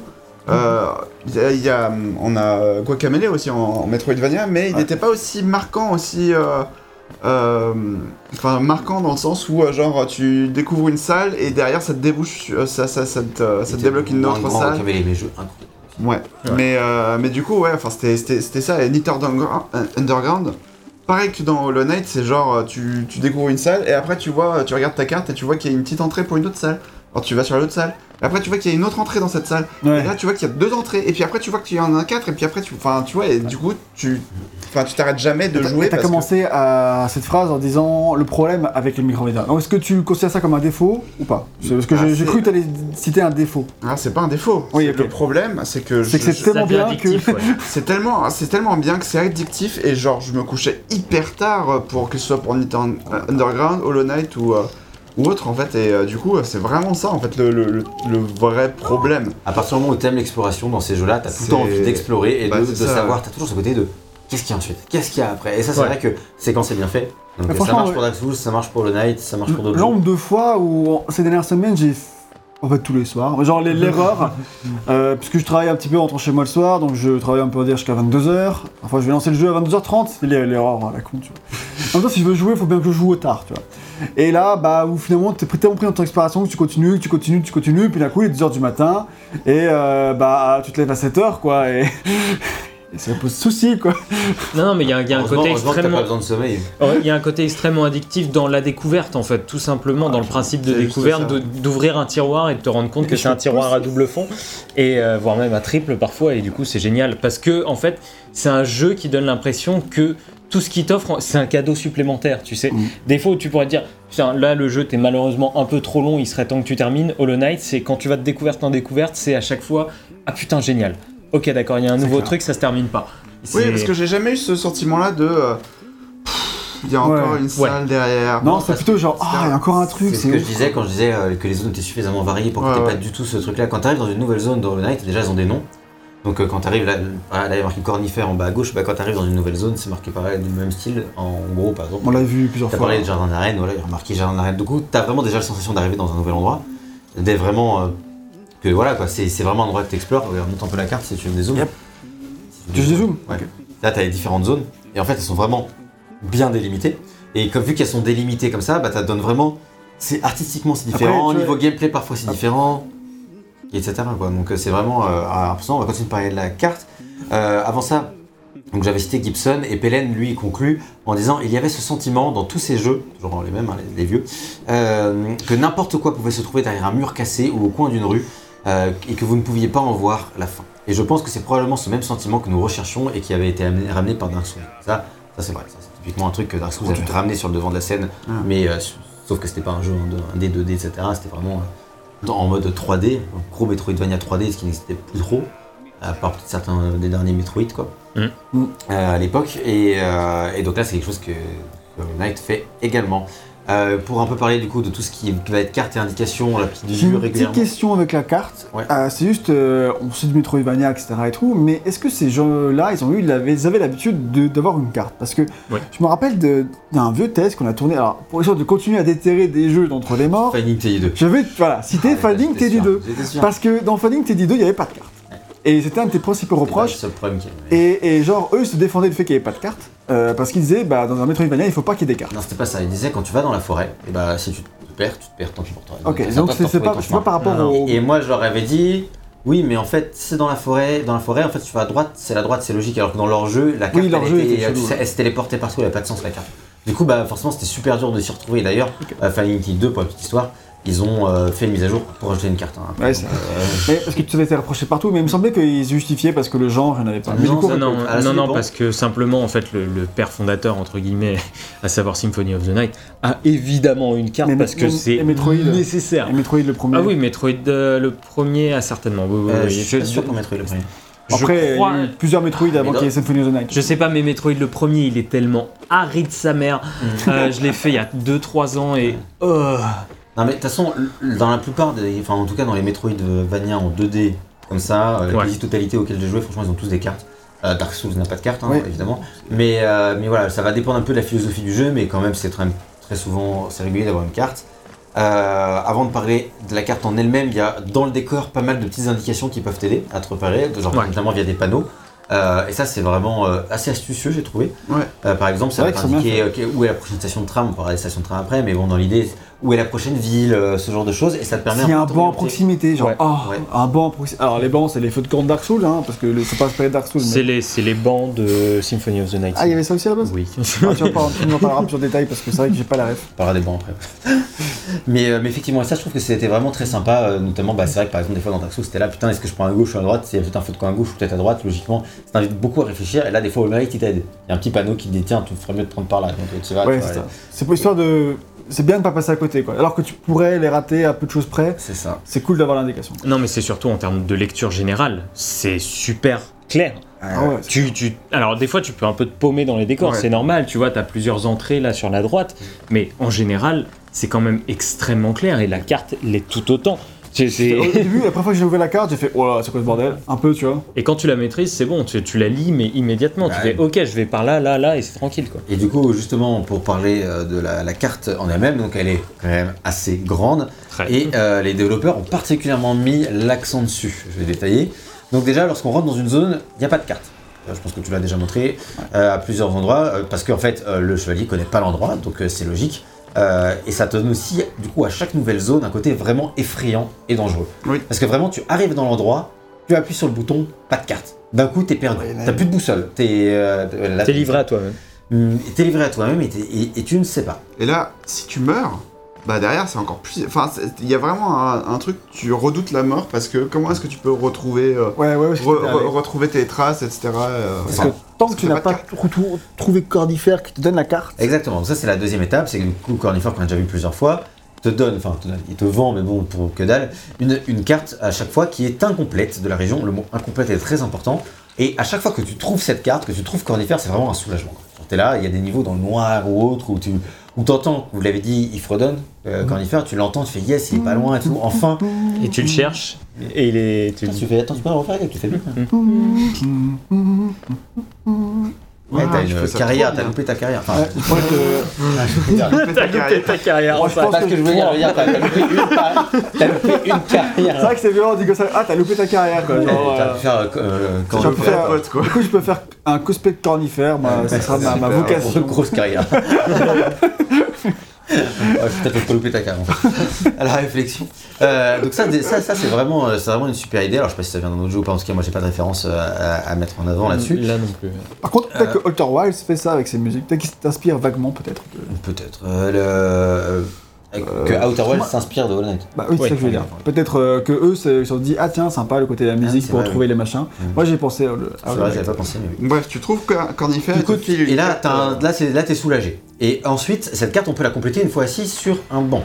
Tu peux aller sur Attends, banc. attends, tu la complètes seulement. Et seulement si tu as acheté l'item pour. Exactement, si tu as acheté le crayon, c'est ce que j'allais dire. Donc en fait, Cornifère à Dirtmouth, la, la ville, on en a déjà, on a déjà parlé, il y a une boutique où tu peux acheter des éléments. Va sur le banc, là, juste vite fait avant de reprendre le truc. Attends, je voulais voir l'arrivée. Il l'a fait juste avant, en fait. D'un mille coloptères. Et... Ouais, mais c'est pour. En fait, là, maintenant, une fois que tu es assis sur le banc, si tu as le crayon, euh, tu vas pouvoir. Voilà, on- là, on voit d'ailleurs qu'il regarde sa carte quand tu appuies sur la touche. Là, il va pouvoir mettre sa carte à jour et la compléter. Donc là, on peut voir euh, en bas à droite de la carte, pas, pas de, pas de l'écran, mais de la carte, c'est des points très pointillés, parce que ça veut dire que, en gros, quand il fait, il n'a pas été plus loin. Ah. Et aussi, nous, une fois que toi tu y vas, lui, il va refaire les traits et il va vraiment mettre à jour la carte pour que ça corresponde à ce a. Ce qui est vraiment au niveau de l'immersion est quand même C'est génial. assez Je trouve ça fantastique. vraiment bien. ouais. Et, euh, et c'est vraiment, pour moi, c'est Après, ça, ça rappelle un peu ce qu'il y avait dans genre Silent Hill ou je sais pas quoi, où tu trouvais une carte dans le décor, une carte de l'école par exemple, et du coup, bah, le héros il avait complété lui-même l'endroit où c'était fermé, alors que à la base il y avait C'est vrai, c'est totalement un truc qui a déjà été vu dans d'autres jeux vidéo, mais dans un Metroidvania, je suis pas sûr de l'avoir déjà vu. Euh, Ça, m'étonnerait que que, ça peut exister, hein, ça mais- m'étonnerait que ça, le sou- ça n'ait jamais Oui, été ouais. fait parce que tu vois j'ai pas fait Axiom Verge ou des trucs Oui. comme ça qui potentiellement le font mais c'est juste que Hollow Knight Le le, fait bien. tellement bien parce que vraiment quand t'arrives à un banc c'est la Là, délivrance attends, regarde ta carte là. Si, tu, bah, si on voit le personnage, bon là t'es derrière, avance parce que t'es derrière la grille, hop, il regarde sa carte en marchant en fait. Ouais, c'est ça. Et donc tu ne peux pas courir à ce moment-là parce qu'il regarde sa carte et c'est vraiment. La, la carte, c'est vraiment un, objet- un objet qu'il a, qu'il a acheté à Cornifer, qu'il a rempli avec son crayon. Et, et c'est ça, et, c'est- et ça à ce niveau-là, c'est D'ailleurs, vous, c'est pouvez- top quoi. vous pouvez voir sur ma carte qu'on voit mon petit logo qui montre au moins, euh, le personnage sur la carte en elle-même, et ça, c'est vous ne l'avez pas de base non plus. C'est ça, Oui. ça fait partie des Il charmes du jeu. On parlera des, des- des charmes après, mais dans l'idée, si tu n'équipes pas ce charme-là, qui est un item spécial, tu ne te vois pas. Et d'ailleurs, moi, j'ai fait tout le jeu sans savoir euh, où j'étais sur la carte, ce qui est parfois Ah, t'as- pas beaucoup utilisé la boussole? Jamais. Moi, Bah, j'utilisais constamment. J'avais, bah, j'aurais bien aimé, mais j'avais toujours mieux à équiper. Bah, moi, en fait, c'était toujours. Bah, moi, je peux pas me séparer de la boussole. Enfin, en tout cas, pas quand je découvre. Quand je Mm. connais, que je sais où je vais aller, je connais la route, là, je l'enlève, je mets autre chose, je mets mieux. Par exemple, si je vais aller à un boss et que je préfère mettre un autre item, j'enlève la boussole. Mais par contre, dans l'exploration, la boussole, pour moi, c'est Bah, finalement, en fait, c'est comme dans la vraie vie, quoi. Quand t'es dans une carte, dans une ville que tu connais pas, bah, tu sais pas, il y a pas un point qui t'indique où t'es, quoi. Ah, évidemment, mais après. et, je- et- et du coup, je trouvais l'exercice intéressant de, de, de constamment repérer. Alors, il y a des fois, par contre, je me perdais un petit peu. Je- genre, tu loupes une intersection sur la carte, tu penses que t'es en bas alors que t'es en haut, tu fais finalement, attends, ça correspond plus là où est-ce que je suis. Et là, je suis retourné ici parce que c'est la femme de Cornifère qui nous, qui nous vend, euh, du coup, les items. euh, Et qui est d'ailleurs gonflé que son mari parte euh, À l'aventure. constamment à l'aventure. quoi. Ah, ce qui Et est d'ailleurs, Cornifère, à un moment, si vous le ratez, euh, vous pouvez revenir et il vous dira euh, Eh, passez voir euh, quelqu'un. Enfin, Passez voir ma femme, elle a la voilà, Le raté, en fait, c'est si tu termines une zone. le niveau sans le trou. Alors, il y a une seule fois où, en fait, c'était la première fois que j'allais dans la zone et euh, je il était pas là. je- Ouais, non plus, je, pense que c'était c'est fait exprès. ouais, je pense que- Bah ouais, parce que je, je pense pas qu'il puisse être là au- à- autrement. Ah. Mais bon, peut-être que si, mais. Je sais pas, ouais, ça me semble plutôt être un bug, mais peu importe. Euh, donc ensuite, l'étape suivante, c'est les bancs, dont on a commencé à parler, effectivement. Euh, les bancs, donc tu l'as dit, c'est les feux de camp de Dark Souls, donc ça veut dire que c'est ni plus je suis intéressé par le côté de comment c'était dans Symphony of the Night. du Dans coup. Symphony of the Night, en fait, t'entrais dans une salle euh, qui avait un grand vitrail, tu sauvegardais, ça te remettait de la vie, et tu ressortais de la salle et tous les monstres avaient repop. Ok, Ok, bah du coup, les feux de camp Souls viennent de là. Voilà. ok. C'est intéressant de savoir, Et, parce que euh, j'ignorais complètement, et c'est c'est bien de le savoir, hein, Ah pour la ouais, culture. euh. et, euh, T'aurais dû être là sur le test du coup. hein. Tu pouvais pas être là pendant 7 heures de ton âge Non, non, mais ouais, vraiment, c'est, c'est- il a instauré ça le jeu et c'est vraiment super parce que euh, c'est, c'est assez clair en fait. Tu sais que là, quand tu vas là-dedans, tu vas récupérer absolument tout, mais tu sais que si t'as galéré à battre 2-3 ennemis, tu sors de la pièce, ils sont là. Ça peut aussi t'aider à level up, tu vois. Donc, Et mais- sert, ça sert aussi de checkpoint et tout Ça sert aussi de checkpoint. ouais, T'as ouais, pas d'autres fait. checkpoints autrement Non, quand tu meurs, c'est tu reviens là. euh, Ok, Dark Souls, ça vient de là. Oui, oui, bah, c'est Ah, le mais même, style, et du coup, là, c'est repris euh, tel quel, donc que ce soit de Donc là, effectivement, Souls, il a pas joué à, et s'il a pas joué à Dark Souls, mais qu'il a joué à Symphony of the Night, ou les, ses successeurs qui ont dû s'en inspirer également, ben c'est même. Effectivement. Mais donc effectivement, c'est totalement ça. Et puis, euh, RL notait quand même que les bancs, euh, et c'est vrai, mais je suis totalement d'accord avec lui, procurent vraiment une sensation de réconfort quand tu les trouves enfin. Ouais. Et ça, c'est c'est Ouais, le même système que pour, pour Et t'as un petit bruit qui fait. Oui. Tu sais, le, le pouf d'un Oui. seul coup, genre Ouais. t'es- dans un endroit C'est bon. Et c'est vraiment le, le- la sauvegarde. Voilà. Et ça fait plaisir. Satisfaisant. Et là, t'es Et puis il est heureux. tellement chou assis sur son banc, là, voilà. Franchement, soyons honnêtes, hein, disons-le. C'est vrai. Euh, la boutique de Cornifère. Pas sorti très convaincu. hein.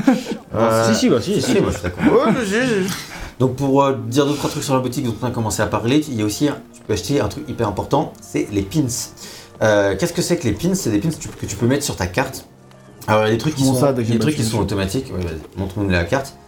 Euh, Après, là, par exemple, tous les bancs que ça c'est aussi un truc que tu dois, que tu Voilà. as dû acheter. en gros, tu achètes les pins de banc et après, en gros, dès que tu trouves un banc, bah en fait, euh, le, le- le- le héros de manière automatique va mettre un pins de banc, Pareil pour les stations de coléoptères et tout ça. etc. Mais Ouais. sinon, tu on voit d'autres pins pins manuels, voilà, que tu peux placer où tu veux, genre ici. Voilà, qui est un Ou- truc euh, que moi Ici. j'avais pas compris au début parce que j'avais pas compris que ça ai existait, je l'avais loupé.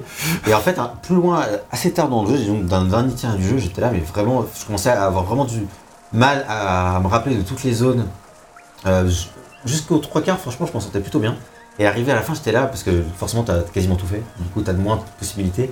Et j'étais là, mais putain, mais il y a des trucs et tout. Et puis je me mais il n'y a pas un moyen de marquer des, pins, ça me dit un truc. Et j'ai j'ai commencé à regarder, j'ai fait, mais oui, en fait, il y a des pins que tu peux passer manuellement. Et du coup, quand le gars a commencé le jeu, je lui ai conseillé de dès le début se pencher sur les pins parce qu'en fait, c'est hyper bien de pouvoir marquer, tu as plusieurs couleurs différentes. Et donc tu peux les utiliser. Moi je disais par exemple, bah, je mettais un pins rouge pour dire que là il y avait un boss que j'avais pas réussi à battre et qu'il fallait que je Mhm. revienne plus tard parce que, que j'étais pas assez fort par exemple. Ouais, ouais, bah. Ou un pins euh, euh, bleu quand je pensais que quand je voyais très clairement que là il fallait un double saut et que je l'avais pas. Ah putain, Ce genre marrant. de truc en fait. Moi, j'ai jamais utilisé de pins. Moi j'ai les, les pins, du coup, moi j'ai pas fait distinction sur ce que veut dire la couleur, euh, c'est plus genre, bah, une fois que j'ai plus de pins bleus, bah, je mets des pins rouges. Ouais. Et, euh, et du coup, en mode, mode euh, ok je fais là ok là je suis pas allé là faut que je continue à aller plus bas là-haut je pouvais pas monter avant donc je, je me suis mis ça là là de tête je sais plus ce que c'est mais genre euh, je sais que des endroits où je pouvais pas aller et pas continuer donc euh, hop Donc, ici j'ai estimé à peu près parce que j'ai pas de carte Mais c'est super bien d'avoir des couleurs différentes quoi. parce que du coup euh, moi le jaune c'était mystère, je sais pas ce que c'est mais il y a un truc potentiellement ici. Bleu je sens qu'il y a un pouvoir et rouge il y a un boss. tu vois. Moi c'était pareil, hein, du coup je les, je les ai vraiment utilisés qu'à la fin du jeu parce que euh, il y avait des trucs où j'étais en mode Ah, il y avait- il y avait ce truc-là qui Ouais, était bizarre et je me souviens plus ouais, où est-ce que c'était et après tu passes toi, des heures à chercher dans toute la map. Et Donc le conseil c'est vraiment si vous n'avez pas fait Hollow et que vous voulez le faire, penchez-vous dès le début sur les pins quand il y a des trucs que vous voyez, mettez des pins, vous vous remercierez vous-même plus tard. Euh, Vous remercierez voilà. VGM aussi. C'est parce que tout ça. De quoi Et vous remercierez VGM. Et, euh, Vous et- mettrez un like sur cette vidéo. et vous Vous vous vous abonnerez. abonnerez. Euh, et donc euh, tout ça, ça a aussi du coup une énorme plus-value pour ce qu'on disait, hein, qui est le backtracking. On y viendra un tout petit peu après. Euh, voilà, et il y a un petit bonus encore. Tu peux nous remontrer vite fait la carte, euh, Yann Je sais pas si vous avez remarqué, mais euh, les couleurs, comme un podcast. Les- cou- couleurs, les couleurs de des lieux carte de- sont dé- définissent en fait le couleur de l'endroit où t'es. Donc là, voilà, la cité des larmes, c'est du bleu un peu, fon- un peu foncé. Bon, ben, c'est du bleu un peu foncé dans lequel t'es. La La caverne nocive est plutôt jaunâtre. C'était d'un truc avec des champignons un peu jaunâtres. La, la forêt, c'est en vert, vert chemin, tu vois. Et en fait, ça, ça t'aide, mine de rien. C'est vrai que je l'avais pas spécialement remarqué, mais en C'est fait, hyper clair. En fait, c'est très clair, ça permet de délimiter clairement les zones. Et en plus, euh, ce qui est cool, c'est que du coup, bah, ouais, tu, tu sais très bien, ok, ça, c'est- de- visuellement, tu sais quelle zone est quelle zone. Alors que tu n'y penses pas, c'est tellement c'est subtil et bien fait. Quoi. c'est Oui, ça. mais ça fait aussi que d'un point de vue artistique, on reconnaît les zones. En fait, Oui, voilà. aussi. Au De toute façon, sans voilà. avoir besoin de lire ce que Et, et ça fait que cet univers, bah, on se l'approprie, mine de rien, à un certain, à- au bout d'un certain niveau, à force de backtracking, comme tu dis, bah, on se l'approprie cet univers, on finit par le connaître, le comprendre, etc. Tu vas te faire poncer le cul, mon gars. Mais, Mais, mais on y euh, va. Allez, peut-être qu'il aime bien ça. Euh, on va maintenant parler du nerf de la guerre dans ce genre de jeu, qui est le, le level design. level design bien joué. Euh, parce que s'il est raté, alors tout le jeu peut être raté. Ça, c'est clair, c'est une règle. Enfin, en tout cas, moi, une de mes règles dans le Metroidvania, c'est si Ouais, le level design il est claqué au sol, le jeu est claqué au sol. Même, même s'il fait tout le reste bien, euh, tu- le jeu pourra pas être plaisant s'il n'a pas au minimum un bon level design. Pas forcément un excellent level design, mais au minimum un bon level Ah, design. si c'est raté, euh, Voilà, ça. Donc, euh, dans le cas de Hollow Knight, il est très scolaire, mais très sympa. Euh, Alors, je dirais qu'il est même très bon. bah, Voire même peut-être excellent, mais. Je vais dérouler un peu. Attends, non, mais, mais, mais scolaire, oui. Oui, c'est vrai que j'ai dit très sympa, mais on peut dire même qu'il est, qu'il est très bon. C'est-à-dire que dans le. C'est la nuance que j'attends. Oui. C'est vrai que moi, j'ai du mal à dire très bon, parce que pour moi, très bon, genre, il faut au moins que, tu fasses un truc pas scolaire, tu vois, ou que tu innoves un peu, ou que j'ai un peu un wow effect de level design. Et comme je vais le détailler un peu après, bah, euh, Hollow Knight, chaque, chaque, chaque pixel du level design de Hollow Knight, tu as déjà fait dans un autre jeu.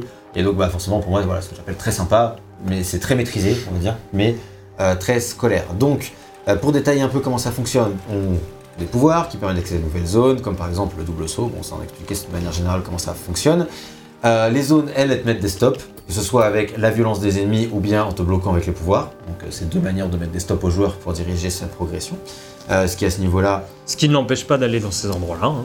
ouais, Par ça ailleurs. dépend, oui, ça, ça ne t'empêche pas, bah, ça dépend. Si c'est un pouvoir, ça t'empêche. Si Ah oui, c'est un, mais si, si c'est un boss et que tu as envie de, de try hard, tu peux toujours essayer. Mais ceci dit, c'est un signal clair quand les level, quand les level design des Metroidvania sont bien faits.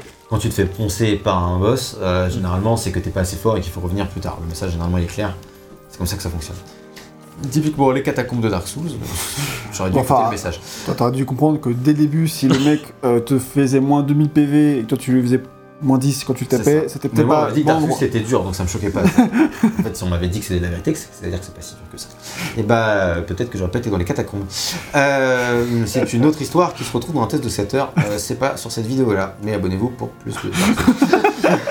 Du coup, on retrouve justement un peu cette sensation que vous disiez tout à l'heure, vraiment de vouloir continuer à jouer, cette sensation que moi j'ai vraiment retrouvée avec, Dark Souls. C'est quand j'ai joué à Dark Souls pour la première fois, c'est vraiment une sensation que j'avais pas eu depuis des années sur un jeu, de vouloir vraiment jouer pour voir la suite de l'univers, la suite du jeu, la suite du niveau, la suite du level design. Ça, c'est vraiment un truc qu'on retrouve dans Hollow Knight pour redécouvrir une nouvelle zone, un nouvel endroit, une nouvelle idée de gameplay et euh, ou, une, ou un nouveau, une nouvelle direction artistique, pas, enfin pas une nouvelle direction artistique, mais une nouvelle zone au niveau de la direction artistique. Toutes ces choses-là. Donc ça, à ce niveau-là, euh, c'est vraiment des choses euh, très positives. Euh, on va parler un peu du coup maintenant du backtracking justement, euh, qui est un problème potentiel du genre. Donc comme, vous- comme on l'a dit, hein, c'est la manière, le fait qu'on doit revenir à certains endroits. Pourquoi c'est un problème potentiel du genre? Parce qu'il y a des jeux qui gèrent mal leur backtracking dans le level design. Et ça peut très vite devenir euh, ce qu'on appelle Lassant. le pain in the ass, quoi, genre de revenir dans des endroits où c'est chiant, c'est pas facile, c'est pas approprié, c'est long, c'est chiant, c'est pas intéressant. Donc un chiant. backtracking réussi, c'est vraiment, euh, c'est pas essentiel pour faire un Metroidvania réussi. Euh, Ouais, mais c'est un backtracking raté, ça peut te flinguer l'expérience. C'est c'est- c'est presque essentiel hein, parce que en fait le Metroidvania c'est aussi l'appel au secret donc si le joueur va pas chercher tes Ah oui. secrets c'est que quelque part t'as raté ton truc Ça, dire, Si c'est- tu dire, accessible de base, bah tu vas pas faire de C'est backtracking. et essentiel, coup, c'est euh, essentiel qu'il ait un certain niveau. C'est ça que c'est pour ça que je veux dire, c'est qu'il c'est essentiel qu'il soit pas naze. C'est un peu pareil que ce qu'on disait tout à l'heure. Il faut vraiment qu'il soit un minimum correct pour l'expérience. Euh, voilà, donc Hollow Knight à ce, à ce niveau-là, euh, lui il a plusieurs trucs euh, qu'il fait. Donc déjà, euh, ce qu'il faut dire et qui est vraiment très impressionnant, Rip, c'est que toutes attendu. les zones du jeu sont ah, reliées par mise à jour. je crois. oui, voilà. Euh, toutes les zones du jeu sont reliées par au moins deux endroits différents. Ça c'est ouf. C'est-à-dire que c'est hyper impressionnant euh, quand on analyse un peu euh, une vidéo. C'est tu te rappelles, c'est Game Maker's Voilà, Toolkit de Game Maker's de Toolkit. boss c'est boss keys sur euh, sur Hollow Knight C'est ça, exactement. ça dure 40 minutes c'est assez long mais il explique Bon, en parfaitement vrai, euh, si tu kiffes le level design, euh, comme c'est mon cas par exemple, c'est vrai que Si c'est. tu si tu kiffes le nez chaud, que tu regardes des vidéos de 3 heures, euh, ça devrait aller. Quoi. Oui, Après, là, c'est en anglais, mais. euh, ouais. Ouais. Après, en plus, vu qu'il parle lentement, tu, moi je l'ai écouté en x1.25 et ça passe nickel du coup. Et, et, euh, et c'est vraiment top parce que tu sens qu'il est vraiment passionné et il explique pourquoi, euh, qu'est-ce qui fonctionne dans le level design de Hollow Knight, etc. Et il explique aussi euh, très bien euh, les interconnexions entre les zones. Et moi, c'est ça qui m'a le plus intéressé parce que bon, le level design de Hollow Knight, globalement, euh, l'analyse n'est pas très compliquée, comme dit, c'est scolaire. Et voilà. Par contre, il analysait des, trucs très précis qui étaient vraiment intéressants euh, au niveau de la connexion entre les zones, de comment tu peux faire pour aller par-ci, puis par-là, etc. Et en fait, il montrait qu'il y a une infinité limite de manières de faire Hollow Knight. Il y en a une, bien sûr, qui est privilégiée euh, par, les développeurs. Typiquement, Gag et moi, on a quasiment fait la même chose. Pas tout à fait, sur la fin, ça a un peu dévié, mais globalement, on a quand même un parcours qui est relativement similaire. Euh, mais c'est vrai que tu peux faire des parcours qui sont totalement différents. Et ça, déjà, le fait que toutes les zones aient comme ça plein d'accès différents, pour le backtracking, bah, ça aide énormément. Parce que ça permet qu'une fois que tu as plein de pouvoirs, une fois que tu sais te déplacer, que tu connais très bien la carte du jeu, etc., ça te permet vraiment bah, de, euh, de pouvoir progresser de manière très fluide euh, dans la carte. Donc à ce niveau-là, En fait, c'est surtout voir à quel point le jeu a été pensé en amont des pouvoirs. Euh, C'est que le level design, même si tu dis qu'il est scolaire, moi, ce qui m'a vraiment frappé, c'est que à la fin, la facilité que j'avais à me déplacer dans ce level design avec tous les pouvoirs, alors que j'avais déjà assez de facilité au début. Tu vois, genre au début, je me dis, bon, c'est sympa, ça va. Et à la fin, avec le double saut, le super dash, le truc, le machin, tu vas tellement vite dans les niveaux que c'est vraiment ça, ça impressionnant. m'a fait vraiment fait beaucoup penser à Ori, parce que j'ai vraiment eu cette sensation Ouais. dans Ori que j'ai fait un an avant. Qui est aussi un Metroidvania. et qui est aussi un Metroidvania effectivement et qui pour moi lui faisait effectivement très très bien ça de au début déjà t'es fluide et ensuite à la fin t'es ultra fluide par contre Alors, au début moi je le trouvais pas Voilà, fluide c'est ce que j'allais effectivement Donc, un- cette nuance, c'est qu'au début, Hollow Knight, il est chaud à prendre. Euh, cela dit, là, euh, tu vois, c'est le début et je, je gère euh, assez bien parce que j'ai comme le gameplay bien en main, mais il T'as faut 40 vraiment heures dans les pattes. Bon, Ah ouais. Je détaillerai le gameplay un peu après parce qu'il y a quand même pas mal de choses à dire sur, sur le sujet, mais effectivement, euh, c'est- je suis d'accord pour mettre ce bémol dès maintenant, qui est que je dirais pas forcément qu'il est très fluide au départ. Euh, voilà, euh, pour les, les solutions de backtracking qu'il met en place aussi, qui sont euh, un peu plus classiques, on va dire, c'est euh, il y a les tunnels de coléoptère que tu as montré, qui sont des Ouais. zones de téléportation. Voilà. Euh, et- points de déplacement rapide. voilà. D'ailleurs, RL note que pour lui c'était très satisfaisant de les trouver aussi. Ah ouais, euh, c'est vrai, franchement. J'a- D'ailleurs, j'aurais voulu qu'il y en ait un petit peu plus. Effectivement, c'est d'ailleurs. ce que je vais dire, c'est que malgré ces trucs-là, il y a aussi un- une, un- une méthode qui permet de te téléporter d'une zone à l'autre, mais bon, c'est plutôt du endgame et c'était arrivé plus tard dans les DLC, donc je vais pas détailler. Et il y a aussi euh, le Si, si, tram. moi j'aurais envie de détailler parce que c'est vrai qu'un truc était ajouté dans les DLC, peut-être euh, ça arrive assez tard dans le jeu, mais euh, il y a une solution pour, enfin sans détailler plus que ça, mais il y a une solution pour euh, te déplacer euh, de manière euh, où tu choisis un peu mieux où est-ce que tu veux te déplacer, et je trouvais que c'était un très bon ajout au genre euh, pour éviter ça, et je me C'est suis mis à- intelligent, ouais. C'était intelligemment fait, et c'était bien que ça arrive assez tard, et quand as, justement tu as envie de- de- de- d'explorer plus en détail, euh, et tout ça, et en plus de moins te faire chier euh, pour les boss et tout ça. Et je trouve que c'était très bien, c'était assez couillu, et euh, voilà, ça m'a clairement... euh, Du coup, ça a été rajouté effectivement dans une mise à jour. Euh, DLC, DLC gratuit, euh, mise à jour gratuite. Tous les DLC sont gratuits. De toute façon, tous les DLC sont dans le jeu euh, PS4. hein. Non, mais C'est même dans le jeu de base, enfin, le jeu de base, t'as le jeu de base sur Steam, t'as tout de base. Il y a des ajouts. Mais tu l'as vu juste pas quand tu as fait le jeu en 2017, pile à sa sortie, c'est tout. Et- C'est Exactement. ça qu'il faut juste. Euh, et il y a le tramway, donc euh, tu te retrouves, une fois que tu as trouvé le pass pour le tramway qui est quelque part dans le jeu, tu peux utiliser le tramway entre différentes zones du jeu. Vu que c'était une civilisation, bah, ils avaient le tram. Et, euh, et voilà, en gros, ça Donc, c'est. T'es si pas civilisé si t'as pas le tram dans ta C'est ville. ça, ouais. T'as une ville de un- la campagne mais profonde, pas la civilisation. Si t'as pas le tram. c'est pas tout à fait ce que je voulais dire. Mais c'est un peu. Mais par contre, si t'es pas civilisé, a priori, tu n'as pas le tram. C'était plus dans ce sens-là que je voulais en parler. Mais, euh, mais du coup, en fait, pour revenir sur le level design, c'est que je trouve qu'il est peut-être scolaire en version micro, mais en version macro, je trouve ça. que ça témoigne quand même Une profonde intelligence. euh, profonde intelligence parce que la- non seulement l'interconnexion mais aussi la façon dont tu te déplaces tu vois des fois euh, tu commences un super dash sur un écran tu le termines à la fin du deuxième qui était à côté quoi Moi, Ouais. en fait, j'ai l'impression que vous voyez scolaire comme un, un point négatif. Non, non, mais. Et euh, Moi, je comme, trouve comme- pas, comme- mais comme un terme connotation négative, tu vois. La mais- manière par contre, attends, a une connotation négative, ça c'est certain, je trouve. Dans le langage courant, quand tu dis. C'est bah, plutôt disons scolaire, scolaire. c'est euh, voilà c'est tu sors de l'université tu viens de faire ça c'est ton premier jeu ça a pas trop d'âme tu vois c'est un peu ce que t'as appris à l'école ça, c'est là, vous allez plus loin que ce que j'ai dit, quoi. Genre, Non, mais juste ah bah, c'est c'était scolaire, hein. vraiment juste de, de la, de la pure euh, euh, ce- ce- Sémantique. sémantique, voilà. C'était juste euh, le, le terme a habituellement une connotation euh, péjorative, mais après il faut si tu si on l'emploie- je suis d'accord qu'on l'emploie pas de manière négative, et ça c'est à préciser du coup. Pour moi, en fait, le truc, c'est que, et c'est là que j'allais répondre, c'est que le, le- le level design de Hollow Knight est scolaire, mais très maîtrisé. Et en fait, c'est ce qui fait que Hollow Knight a un super bon level design quand même. Tu vois, scolaire ne veut pas dire mauvais, mais c'est juste qu'en fait, il n'y a aucun moment dans Hollow Knight, en tout cas moi qui ai fait un certain nombre de Metroidvania, et je suis sûr qu'il y en a qui en ont fait 10 fois plus que moi, bah tout ce que j'ai déjà fait dans enfin, Hollow Knight, c'est que des trucs que j'ai déjà vécu ailleurs. C'est ça. Et, et- mais à 3000%, quoi. Ouais. Vraiment, il, il invente rien de rien de rien, à part enfin, son univers, etc. Mais je parle vraiment purement level design, c'est que des trucs euh, qu'on a déjà vus, qu'on a déjà joué. Donc à partir de là, pour moi, c'est scolaire, il reprend les trucs du genre et il les applique hyper bien. Ça fait un très bon level design et à ce niveau-là, je suis totalement d'accord. Donc, mais, euh, effectivement, c'est pas, enfin, pas un jeu qui révolutionne, c'est juste qu'il maîtrise vraiment bien sa formule. Et je, je voudrais juste finir avant sur le backtracking parce que j'avais pas terminé. Euh, pour dire que effectivement, et par contre ça c'est pour moi un défaut du jeu, c'est que le back, enfin ce qu'il met en place, c'est pas toujours suffisant. Notamment sur la fin du jeu, ça peut vraiment être chiant de se rendre dans certains endroits récurrents euh, qui n'ont pas de station proche comme tu disais. Genre par exemple le Colisée, euh, c'est Ah ouais, franchement, ouais. Le Colisée, tu vois, je veux dire, c'est un endroit qui, est- qui est En fait, si, j'ai trouvé par trouver euh, un moyen d'y aller depuis une station Clopter assez rapidement. Oui, assez rapidement, mais t'as quand même 5 minutes quoi. Donc euh, c'est- quand même relou, enfin, tu vois, genre le Colisée, c'est un- l'endroit, t'aimerais qu'il y ait une station de coléoptère à côté. Euh, cl- clairement, où, y a, et c'est pas le seul endroit du jeu, il y en a plutôt comme ça. D'ailleurs, il y a une station de coléoptère qui a été rajoutée dans le jeu. C'est vrai. Ah. Euh, et qui n'était pas celle, bah, celle qui est à côté de l'entrée du s'appelle la Palais Blanc. station cachée. ah oui Euh, cette station n'était pas là à la sortie du jeu. T'imagines Du coup, elle le était jeu cachée, c'est pour ça qu'elle y était pas. Voilà, c'est ça. Mais t'imagines le jeu sans cette station, donc ça veut dire que. ah cette mise en Ah, scène de- ouais, c'est assez. Mais qu'est-ce qui va bien pouvoir m'arriver? On peut peut-être se mettre en. une, en une marave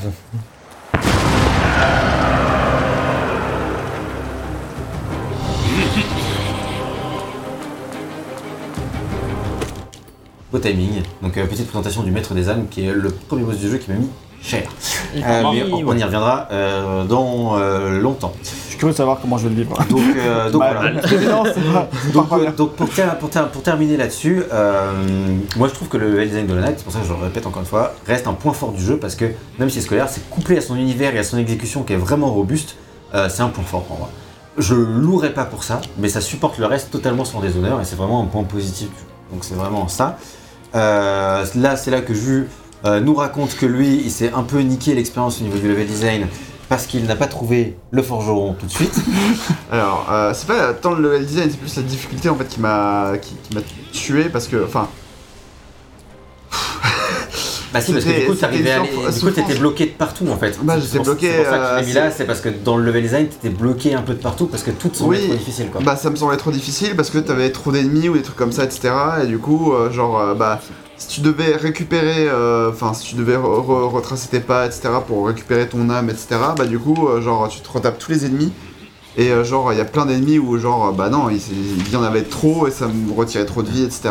Et genre, j'arrivais pas à progresser de façon satisfaisante, quoi. Ouais, parce que du coup, le forgeron, on l'a pas dit, mais c'est en fait, il sert à Améliorer la puissance de ton arme. ce qui est totalement vital dans ce genre de jeu et notamment dans le Night. Voilà, et donc disons que le forgeron, je l'ai découvert genre peut-être à ouais, euh, ouais peut-être 80-90% de, de l'aventure. C'est-à-dire que là, le forgeron, par exemple, je l'avais- pas découvert quand j'ai découvert ce, Ce boss-là, ah bah, Et il faut savoir Eh que bah, au ouais, début, c'était chaud. faut savoir mettre qu'au début du jeu, tu tapes à 4 points de dégâts et que euh, tu À la tapes à la, avec- à la dernière évolution du forgeron, tu tapes à 21, je crois. Ouais, c'est ça. Donc, euh, et, et c'est ça fait- allait fait- beaucoup ça mieux, fait hein. genre 4, 8, 12. Donc en fait, t'imagines, c'est-à-dire que chaque coup, tu faisais 3 fois moins de dégâts que ce que t'aurais dû. euh, Bah c'est ça, et Donc, du coup en fait ce qui se passait c'est que euh, bah en gros à un moment j'étais vraiment bloqué de chez bloqué, genre c'était impossible. Et euh, du coup bah genre euh, je suis allé chez le forgeron, j'ai découvert le forgeron. Et Bon, bah je vais, allait je vais, mieux. je vais, Ah, je je vais veux augmenter mon, coup là. j'ai augmenté mon arme tout d'un coup en fait. Et donc du coup, euh, Et là, bah, RL a redécouvert le jeu. il ah, bah, tuait tous les ennemis en one shot, il a fait pardon. Du coup, forcément, c'est sûr que l'expérience est un peu, euh, un, un peu ternie dans, dans- dans sa progression. Et pourtant, j'ai j'ai quand même apprécié le jeu, etc. pour, pour pas mal d'aspects, quoi. Mais disons que le côté dommage. diffi- difficulté m'a un peu rebuté. Enfin, il m'a beaucoup plus frustré que qui, qui, qui, Ah, qu'il aurait dû. qu'il aurait dû, ouais, c'est ça. C'est sûr, un petit mot sur les collectibles à trouver, qui sont quand même une composante importante de ce genre de jeu, vu la, la part euh, importante de l'exploration. Euh, du coup, il y a les larves. Tu peux nous parler des gags là Euh, Bien aimé les larves, il me semble. Je peux pas te pas répondre pour l'instant. Je peux pas te En fait- pas répondre. En fait, les larves, ce sont euh, un peu des gros collectibles du jeu. C'est euh, c'est des, c'est des petites larves qui sont en fait des bonus, des espèces de. Euh, comment dire Pas de quête annexe, parce que ça reste, c'est une quête annexe. C'est des collectibles. hein. C'est des collectibles, mais en fait, ça va surtout être des défis supplémentaires, un petit peu de plateforme ou de- C'est ça. C'est d'exploration. souvent dans des endroits un peu plus complexes à aller, soit parce que c'est caché par un ennemi de ouf, soit parce que c'est. euh, Soit c'est caché par un ennemi de ouf, soit c'est parce qu'il y a un défi plateforme un peu plus stylé, ou alors il faut un endroit où il faut que tu backtrack parce que t'as pas encore le pouvoir. C'est ça. Quel beau gosse. Ah, franchement, bravo. Ah. Est-ce que vous avez joué à Sekiro Connaissez-vous Sekiro, notre là, ils ont jamais joué à Sekiro, ils ont jamais joué à Dark Souls. non. Ah bah c'est- plutôt mais- Sekiro qui a joué à Online. C'est pas fini. Eh non Surprise. There is more Ouais. La vérité, c'est que moi, j'ai, joué- pour faire ça, j'ai mis une heure et demie euh, un soir où je, je travaillais le lendemain. Et, j'ai éteint le jeu à 1h30 du mat pour dire non, j'abandonne ce boss. Et au bout d'un moment, au bout de 15 minutes après, je me brossais les dents, tout ça. Non, j'exagère un petit peu. Mais genre après, je fais, je fais non. Et j'ai relancé le jeu. Et j'ai, j'ai battu le boss, j'étais heureux. Et là, il y avait cette seconde partie. Et j'ai fait pardon. Et je me suis fait démolir. et j'ai fait bon, bah, on va s'arrêter là, par contre. hein. C'est vrai que cette partie-là, quand elle arrive, tu l'attends pas parce que bah, forcément, tu te dis ah bah tiens, j'ai la récompense qui m'est donnée. Allez, des bisous, salut. Et là, d'un seul coup, le jeu te fait bah en fait, euh, t'as pas Oh, compris, putain. mais je vais t'en remettre Du coup, encore. pour revenir sur les larves, le côté vraiment sympa, c'est déjà elles sont super mignonnes, elles ont été emprisonnées. Et donc en fait, tu les délivres et tu dois les, ra- les ramener à leur papa, donc c'est vraiment très très mignon. Ouais, super mignon. hein. Et. Euh... T'as quelque chose à dire On un faire démolir là parce que là, je suis On sent un ah, traumatisme récent, mais euh, on n'ira pas plein sur le sujet. Tellement nul de mourir là. Mais euh, ouais, tu Ouais. il devait manquer deux coups. quoi. Ouais, Et donc bref, sur ces larves, en fait, c'est vraiment euh, déjà les défis pour les récupérer sont, sont chouettes. T'es toujours vraiment très content de récupérer une larve. Ouais.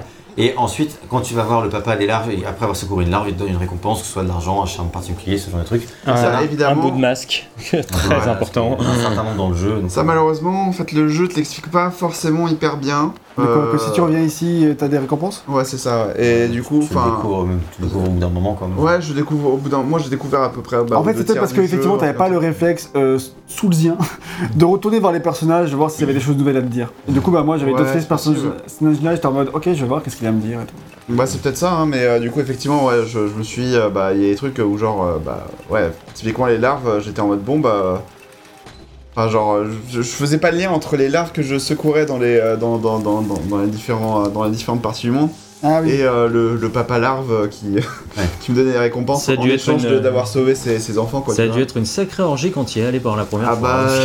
Ah, ceci dit, moi aussi, hein, quand je suis allé, c'était au moins la moitié du jeu, c'était de belles Moi, envies. j'ai- j'allais régulièrement, et puis, puis- mais à chaque fois, j'étais comme satisfait de voir que j'en avais euh, autant et qu'ils me donnaient tellement de thunes, c'est c'est hyper gratifiant sur le moment. ouais. J'aime bien comment t'as pas confiance en toi, tu renvoies l'ascenseur pour la prochaine fois tu vas mourir. Ça, c'est un réflexe aussi. ça. Euh, du coup, Moi, j'ai fait le trajet pour aller à Gascogne environ 150 fois, alors euh, t'inquiète, Alors, les ascenseurs à les renvoyer, je, il y, a les, il y a les reliques à revendre. Ouais. On parlera de l'argent un peu après. Ça, Mais- j'ai découvert aussi très Mais, tard. j'ai aussi découvert. Euh, Il y a un, un collectionneur de reliques en fait que tu peux trouver. Pareil, tu trouves des reliques à des endroits assez cachés dans le jeu. Et euh, ça intéresse que ce collectionneur-là qui te donne de l'argent en échange. euh, ce qui est plutôt euh, sympa pour gagner euh, de l'argent. Voilà, Euh, il y a les pierres aussi qui te permettent euh, d'upgrader l'aiguillon. Donc euh, tout ça on en reviendra un peu après, mais bon c'est pareil, ça, ça parle du forgeron. Et on est reparti. C'est ça. Et ensuite, pareil, et ensuite, il y aura aussi des charmes à trouver. Et pareil, les charmes, il y a une partie d'après, donc je ne taille pas pour le moment. Il y a aussi toute une pelletée de boss cachés, euh, des personnages et des histoires annexes à trouver. Et c'est d'ailleurs ce qui fait aussi totalement le charme du jeu. C'est-à-dire qu'on fouille parfois les niveaux plus pour trouver des boss et des personnages annexes que carrément pour trouver une, une- une caisse d'argent, quoi. C'est-à-dire qu'il y a plein de jeux où. euh, Ah oui, c'est vrai qu'il y a plein d'endroits où tu fais des putains de détours euh, de level design, en fait, c'est juste pour un peu, avoir un peu plus de thunes, quoi. Euh, Des alors caches ça- d'argent, tu Alors vois. ça c'est vrai, mais je veux dire, ce que je veux dire, c'est que c'est justement l'inverse. C'est que de- il y a beaucoup, euh, enfin dans beaucoup de jeux, c'est que ça. Genre, tu t'as que, de- t'as que ça T'as à que de offrir, des l'argent, caisses de- ouais. des caisses Ah, d'argent. d'accord, ok. Alors que dans Hollow Knight, plein de fois, tu vas tomber sur un personnage secondaire que tu vas délivrer ou que tu vas C'est vrai. trouver ou ce genre de truc. Et, et en fait, explorer les niveaux, des fois, tu as, juste envie d'explorer la section pour voir ce qu'elle a à t'offrir en termes d'histoire, de lore, d'univers, de personnages, de boss annexes. Tout à fait d'accord. Le nombre de trucs cachés qu'il y a dans ce jeu, Ouais. C'est hallucinant. Et du coup, vraiment, à euh, chaque fois que tu sors du, du- du- de l'endroit où tu es censé aller, le jeu te fait bien joué mon gars, et il te file un petit truc. Mais il te file pas un petit truc genre, euh, voilà, de merde à collectionner comme là ça me vient, mais Non, tu vois, les, derniers Tomb Raider euh, où euh, tiens, t'as- sorti du chemin, t'as fait bouts de 2 bois. mètres à gauche, tiens, prends trois bouts de bois. Et Vas-y, je m'en bats les Oui, couilles. c'est exactement ça. Et là, et, et surtout, ça va même souvent être des petites scènes, tu vois, des petits trucs. Tu vas retourner voir un personnage à un endroit où tu vas tomber sur un truc, une scène, et tu, tu vas surprendre des moments d'intimité ou entre différents personnages ou des choses. Et plein de choses que plein de gens n'ont pas vues, forcément. Et le jeu regorge vraiment de trucs planqués comme ça. Et c'est ça qui est fou, c'est que le- la team Cherry, en fait, ils s'en foutent que les joueurs Ouais, puissent trop. voir que la moitié des trucs du jeu. C'est d'une générosité qui est folle. c'est ça, c'est clair. Ils passent énormément de temps à coder et à, à mettre en lumière euh, visuellement et tout des trucs que très peu de gens vont voir. Tu vois, que les gens qui s'acharnent. Et, et à ce niveau-là, on, on- des fois, on s'est rendu compte, on devenait chaud, on disait ouais, ce jeu-là, typiquement Crash Bandicoot 4, le problème c'est qu'il ne s'est pas récompensé ses joueurs. Et euh, Ah. c'est le dernier auquel je pense. Tu vois. Et, euh, Exemple que je cite euh, souvent pour voilà. parler de la récompense. et euh, c'est très clairement, il faut pouvoir récompenser le joueur. Et bah, la team Thierry, mais à ce niveau-là, ils sont, comme tu l'as dit, d'une générosité folle. Ils savent récompenser le joueur. Le joueur qui va explorer le level design de fond en comble, il va toujours découvrir des trucs intéressants et des trucs parfois vraiment super sympas. Quoi. Pas toujours, mais vraiment parfois. tu vois. Et, et ça, c'est vraiment un très très gros point fort du jeu et qui l'aide à être marquant. Alors moi j'étais un petit peu déçu par contre par euh, par le, le- les, les- les passages secrets. Enfin je trouvais qu'il y en avait peut-être pas assez. à mon Ah ouais Ouais. Enfin. je sais T'as- pas. enfin, Il y en a T'as peut-être pas- le jeu à 77%. Ouais, voilà. Il y en a des masses. C'est que c'est ça le truc, c'est Non, que mais disons que les- après, tu vois. Non mais disons que les passages secrets, comme enfin t'en t'en avais montré quelques-uns gag du coup pendant, pendant le test. Euh, donc Oh, euh, en gros euh, tu dois euh, tu dois casser un mur ou un truc comme ça, etc. Euh, je suis déçu qu'il n'y en ait pas plus que ça, tu vois, et que. Mais enfin, en vrai, il y en a vraiment beaucoup. Non, oh, j'imagine, hein, mais euh, j'en ai trouvé, j'en ai trouvé plein, tu vois. Peut-être que je l'ai trouvé de façon tellement éparpillée que du coup, euh, je, je me rendais pas compte qu'il y en avait beaucoup. Mais, euh, mais disons que voilà, j'aurais peut-être aimé en avoir un tout petit peu plus, des trucs, euh, enfin, des trucs qui soient pas indiqués sur la carte. Enfin, ce que je veux dire par passage secret, c'est des trucs qui sont pas indiqués sur la carte, mais que tu vas trouver si tu t'acharnes contre un mur ou un truc comme ça. quoi. Après Oui, ça, ouais, il y en a qui sont indiqués, euh, tu fais bien de le dire, parce qu'il y a des passages secrets qui sont indiqués sur la carte où tu vois genre une petite entrée à un truc, tu sais pas où la, tu sais pas où, la la trouver, choper, et tu, ouais. vas, tu vas casser un mur et tu vas faire Ah putain, c'était là Et c'est- en fait, ça t'ouvre un passage vers le jardin de je ne sais pas quoi, et tu fais Ah putain, en fait, ça m'évite 5 minutes de, back- de backtrack, tu vois, ça par exemple. Et euh, là, à ce moment-là, tu te dis Ouf, je suis le. Je suis le meilleur. On est en train de regarder Gag Ouais. actuellement, Ouais, Gag là, là, actuellement là, contre le maître des âmes. Gag va-t-il pouvoir réussir frapper, T'aurais dû le frapper. Oh là là là, oh là là, oh là. Oh, Oh l'échec, oh l'échec. Oh non, mais allez-y, c'est- supportez-le, les gars. Soyez pas Oh Ah, j'y croyais pas du tout Ah, moi non plus. Ah, bien joué. j'ai vu que t'osais pas aller le frapper, je me suis dit ça va foutre. Ouais, mais j'avais qu'un seul point de vie là. Bien joué. Maintenant, Ah, la version là. rêve. Ouais, t'es mal. Anyway, euh, du coup, euh, est-ce que l'un de vous peut expliquer le système de charme SVP Alors, le système de charme, en fait, ce sont Ah, vous avez des... vu FF7 et le matériel, tout ça? Non, Bah, non, ce- en fait, les charmes, ce sont donc des objets qu'on va ramasser à droite à gauche, euh, qui peuvent nous être donnés, qu'on va trouver dans l'univers ou qu'on peut acheter. Ces charmes vont avoir différents pouvoirs. Soit il y en a un, par exemple, c'est euh, pouvoir de Tu peux carapace. montrer, euh, Soctan Euh, Il y, a, il y a un pouvoir de ronce, c'est-à-dire quand tu te fais toucher, boum, ça envoie des ronces autour de toi qui font des dégâts. On va regarder ceux que j'ai là. On peut d'abord voir. euh, oh, voilà, ça c'est les charmes. 1, 2, 3. Il y a un emplacement là pour un quatrième charme parce qu'on peut voir juste en dessous, il y a marqué emplacement et il y a 5 slots et euh, un seul. Il y en a 4 que j'utilise qui sont en blanc et le dernier qui est grisé parce que je n'ai pas euh, de charme dessus. Et on, voit voir- le coup de chaque voilà, charme. à droite, on peut voir le- la boussole murmurante, c'est ça qui permet d'avoir euh, mon icône sur la carte, et euh, on voit que le coup c'est un seul slot. Euh, effectivement, je peux me rajouter un autre, un autre charme avec, qui coûte 1, et là j'ai aussi le rock solide, qui me permet de pas reculer à chaque fois que je tape, ça c'est un truc qui me saoulait dès le début du jeu. Parce qu'en fait, a- au début du jeu, tu as des, passages de plateforme où Il y a des euh, ennemis aussi. il y a ouais. des ennemis aussi, donc tu sautes, la plateforme elle est minuscule, et quand tu tapes l'ennemi, tu recules. du coup tu tombes dans le trou. Ça m'a ça m'a énervé Ouais, de ouf. Ah, moi ça va pas, ouais, ok. Euh, moi, je- en fait, je crois que c'était un défaut du jeu. J'étais en mode, Hmm. le jeu, il a quand même un gros défaut, c'est que quand tu tapes, tu recules, et, euh, et franchement, euh, du coup, la, la plateforme a niqué à cause de ça. Et après, je vois qu'il y a un charme pour esquiver ça. Et je me suis rendu compte souvent dans le jeu que le jeu, en fait, il a plein de défauts volontaires qui te frustre parce qu'en fait, il a la solution à t'apporter dans les charmes. Je pense aussi, par exemple, aux, aux géos, qui sont la monnaie du jeu. Ouais. Euh, en fait, quand tu tapes un ennemi, la- les géos tombent partout. Et souvent, tombent à des endroits où tu peux pas les récupérer ou difficilement. J'étais en mode, ah, le jeu il abuse. Euh, genre, euh, il pourrait pas les faire tomber à côté de toi ou les faire ramasser directement. Et en fait, c'est parce que tu as un charme pour ça. Le jeu est très malin là-dedans, à te faire que des trucs. Mais ça, par contre, du coup, c'est aussi un, petit défaut dans le sens où, euh, bah, typiquement, le truc des géos que tu cites, il faudrait plus que ce soit une upgrade qu'un charme parce que, bah, du coup, moi, j'ai jamais mis le jeu. Ouais, parce que t'as toujours des trucs plus intéressants à mettre que ça. Et même, et le rock solide, alors moi, j'ai pris moins la moitié du jeu parce que ça m'a saoulé comme toi. Moi, je l'ai- je l'ai pas mis, hein, le rock solide. hein. Ah ouais pas du tout Bah, ça, utilisé. J'imagine que ça dépend de, euh, ça, ça dépend de tes sensibilités, mais en tout cas. euh, et puis au bout d'un moment, la moitié du jeu, je l'ai abandonné parce qu'il y avait d'autres charmes qui étaient vraiment beaucoup plus puissants. Mm. Tu vois, genre, par exemple, moi, j'ai tout le jeu, tout le temps, j'utilisais la carapace de Baldur Ouais. là. Bah, Moi, moi, aussi, jamais. ouais. Moi, Moi, j'en jamais trop besoin. hein. Moi, j'utilisais quasiment Qui jamais. en fait, quand tu te soignes, on se me soigner après, quand tu te soignes, fait un bouclier autour de toi qui fait que tu es invincible, ce qui te Ouais, permet de prendre beaucoup plus de risques pour te soigner. Donc, ça- ce qui est vachement bien, que- c'est que ça te permet d'adapter ton style de Ouais, jeu clairement. c'est- comme tu le souhaites, donc ça c'est c'est- top. Par contre, typiquement, le truc des géos ou le truc de la boussole, c'est un. Ouais, moi je peux comprendre que ça utilise, c'est un choix, tu choisis entre des trucs qui te facilitent ta, ta partie autrement ou ça, tu vois, le- dans ce C'est clair, sens-là. non, c'est clair.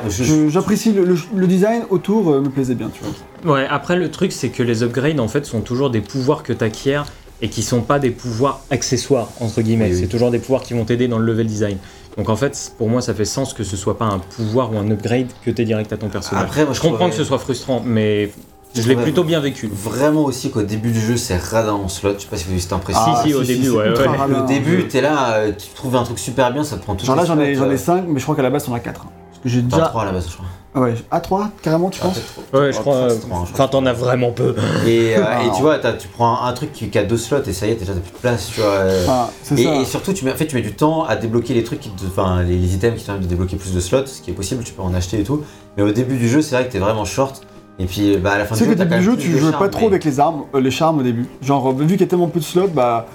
euh, C'est ça. c'est- au début, tu joues pas trop avec. Et, à- et à la fin, par contre, Et à la fin, t'as des builds. à la fin, t'as vraiment, t'as vraiment des builds, quoi. Comme dit, comme dit Yann, à la fin, tu construis vraiment un- un- une façon de jouer, un, un truc. T'essayes de trouver des synergies entre ce truc-là, etc. Carrément, moi, j'ai qui va adapté venir vraiment te tous les toucher. charmes. Il y en a plein. Il y a plein de synergies entre les charmes qui permettent de dupliquer genre les dégâts ou les machins, les trucs. Si tu mets deux charmes qui, qui fonctionnent bien ensemble, tu vas pouvoir avoir des axes, des, vraiment des trucs accrus, tu vois, ce genre de trucs. euh, Moi, qui- je fonctionne, enfin, pour les boss, je m'étais, là, on l'a pas encore, mais il y a un charme où tu as, où c'est, euh, tu l'obtiens grâce au, au- au papa des larmes, je crois d'ailleurs, où c'est genre, bah, plus tu, quand tu prends des dégâts, ta, ta jauge d'âme, elle monte, et ce qui permet de te soigner, enfin, tu vois, des trucs, euh, enfin, au bout d'un moment, je finissais par plus jouer sans, et, ou alors, euh, des trucs que je réservais seulement pour les, pour les boss, parce que je savais, ok, pour les boss, c'est pratique, en dehors, c'est pas trop nécessaire. Et du coup, t'as vraiment ton style de jeu avec ça. Et c'est ça qui est fort avec les builds, c'est que le moment où tu dis putain, il faut que je change mon build, tu le sens quoi. Tu le sens et tu sais que ça va avoir un impact sur ta façon de Parce jouer. qu'en plus, t'as plus l'habitude, t'as pas l'habitude de jouer comme ça, mais en même temps, des fois, t'as pas le choix parce que ce boss-là, en fait, vraiment, il faut que tu changes, tu Ouais. changes un peu ta manière de faire. Globalement, je trouve que t'as pas trop à changer ton build au cours du jeu. Franchement, ça m'est arrivé peut-être 3-4 fois, tu vois. Ah, mais- moi, j'ai changé quand même assez Moi, j'ai changé régulièrement. régulièrement aussi. ouais. Alors, attends, pardon, je reformule si je me suis mal exprimé. Ce que je voulais dire, c'est que. T'exprimes super mal. Je l'ai changé, je l'ai changé toutes les demi-heures. Euh, non, ce que je veux dire, c'est que, évidemment, quand j'avais un nouveau charme, potentiellement, ça remettait tout en question. Mais par contre, euh, quand je trouvais pas de nouveau charme, je veux dire, c'était très rare que. Enfin, une fois que j'avais mon truc qui fonctionnait, globalement, je le Oui. gardais tout le temps. Sauf quand j'avais besoin vraiment de changer pour un cas particulier. C'est Oui, ça que vers la fin du jeu, de toute façon, t'es sûr de ton build. Quoi. Mais, euh, je mais pense voilà, qu'on n'a jamais ça. fait le même build à la fin, nous ou quatre, mais Oui. on était sûr de nos builds à nous. Oui, quoi. voilà, Oui, c'est ta ça. manière de jouer en fonction. Et, ça- et ce qui est vraiment bien, c'est qu'effectivement, il y a plein de manières de jouer différentes. Et ça, c'est cool. Et par contre, il y en a quand même qui sont vraiment très pratiques à certains moments. Ouais. Et si tu les as pas, Il y a des trucs où tu peux beaucoup plus douiller que d'autres personnes qui ont un certain euh, Pouvoir. charme en question. Qui est apparu c'est ça. Euh, Ouais, dans DLC. par Qui sert à une phase de plateforme. Euh, ouais, non, moi, ouais, effectivement, ce qui, ce qui, se, ce qui se passait, c'est qu'effectivement, bah, moi de mon côté, je changeais de, de, de charme euh, actif. Genre, je retirais le truc de la boussole parce que je m'en je m'en foutais, je, connais le, je connaissais le chemin par cœur pour accéder à un boss, tu vois. Ouais, carrément. Et donc, du coup, bah, tu désactives le truc de, de, de, de la- de ton icône sur la map.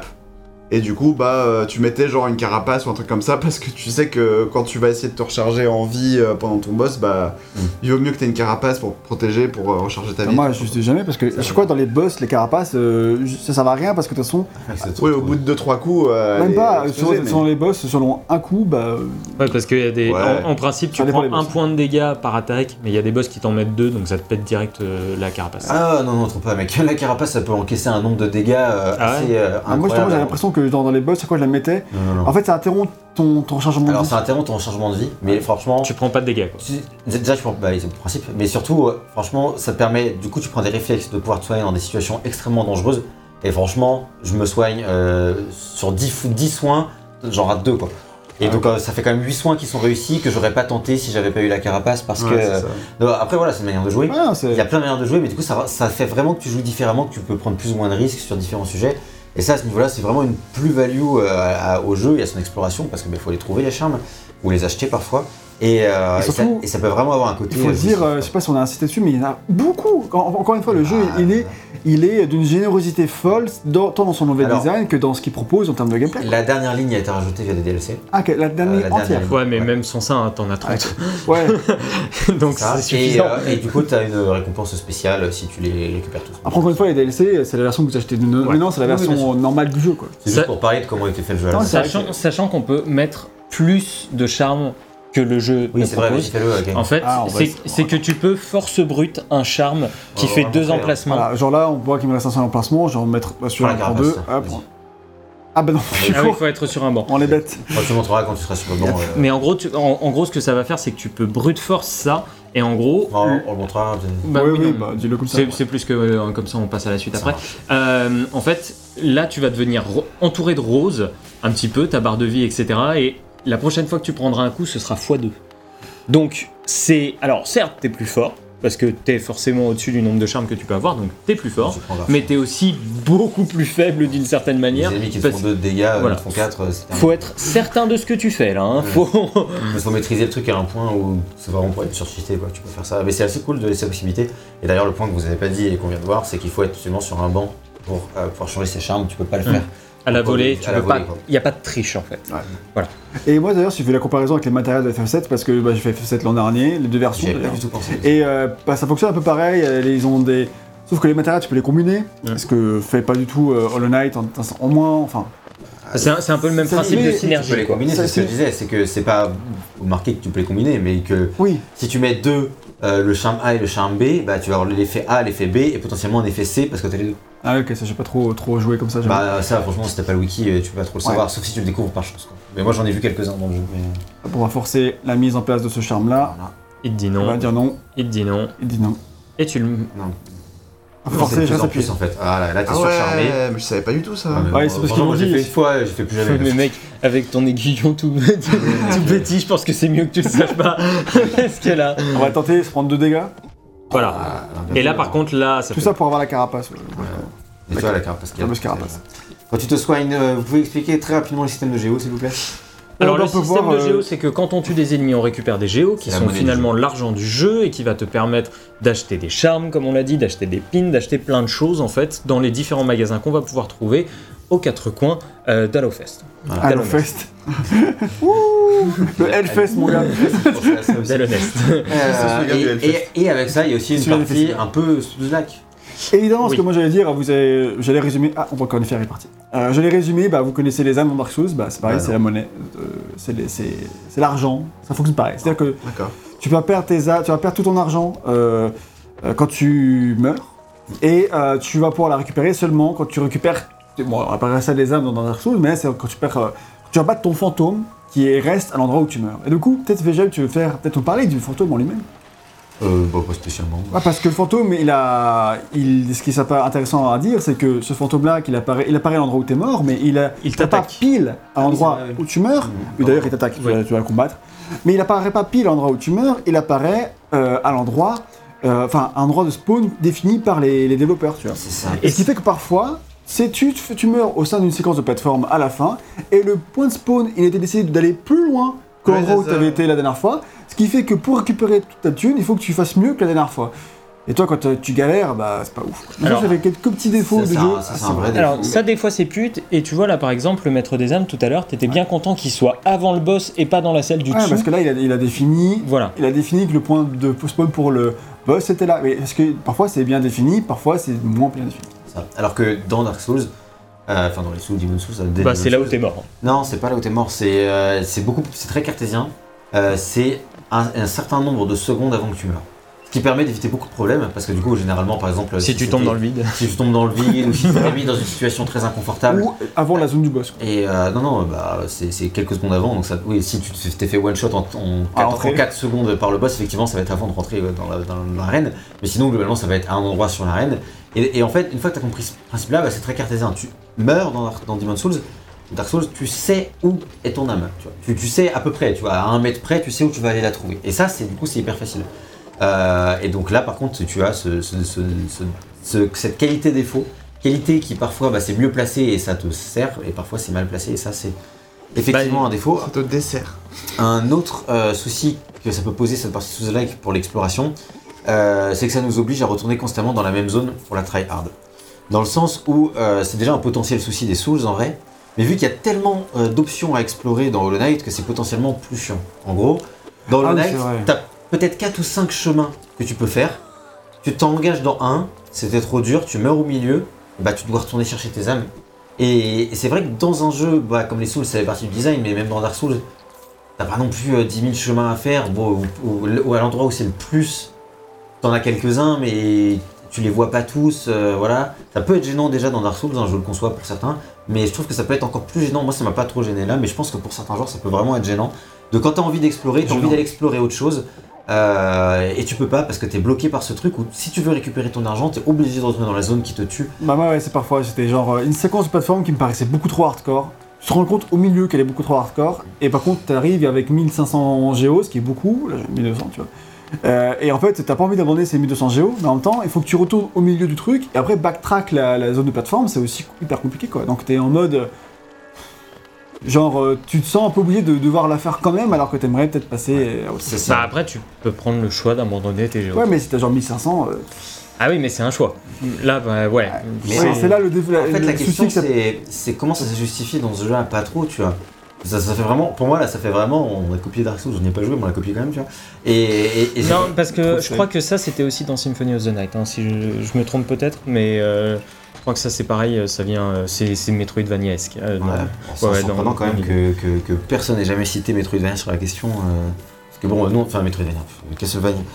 Parce que, parce que je veux dire, nous on l'a pas fait, mais c'est quand même un jeu culte que énormément de gens ont fait, euh, notamment par exemple chez Gamecult, etc. Et j'ai jamais entendu ça. Mais peut-être, corrigez-nous dans les commentaires. Si jamais euh, c'est le cas, toi, Jus, t'as pas trop aimé non plus cette euh, composante-là. Bah moi j'ai trouvé que c'était, il y avait trop, enfin c'était pas assez, euh, c'était beaucoup plus pénalisant qu'autre chose en fait. Et du coup bah il y, a eu des fois où euh, vraiment, euh, bah effectivement, bah comme vous, hein, genre euh, t'as une phase de plateforme qui est trop chaude et euh, du coup bah euh, il faut que tu y retournes quand même. Et euh, en fait sur, sur le chemin, même même pas sur, euh, enfin genre, euh, imagine t'as un, un banc, tu, tu fais tout un chemin, tout un périple, etc. Tu meurs à la fin de ce périple là après avoir euh, fait des passages de plateforme chauds, euh, rencontré plein d'ennemis chauds, etc. Bah du coup, on te dit, bon bah il va falloir que tu refasses ça pour euh, récupérer ton, ton fric. Et du coup, bah euh, genre, ça sera pas forcément à l'endroit où t'es mort, mais un petit peu avant parce que frustration d'être mort, etc. Et bah du coup, bah tu vas, tu vas mourir une deuxième fois. Et ce qui se passe, c'est que ouais, quand tu, quand tu meurs une deuxième fois, enfin quand tu meurs et que t'as ton, ton, ton, ton, ton ombre qui est, qui est quelque part, et bah tu perds euh, tout, tout ton fric qui était avec quoi. Moi ça m'est arrivé de perdre, je sais pas, je crois, enfin 5 10 000, euh, 10 000 Ah ouais, géos ça- comme ça. Oh, euh, putain, attends, non, non, non. bah ouais, mais moi. euh, voilà tu, quoi. vis, tu vis dangereusement.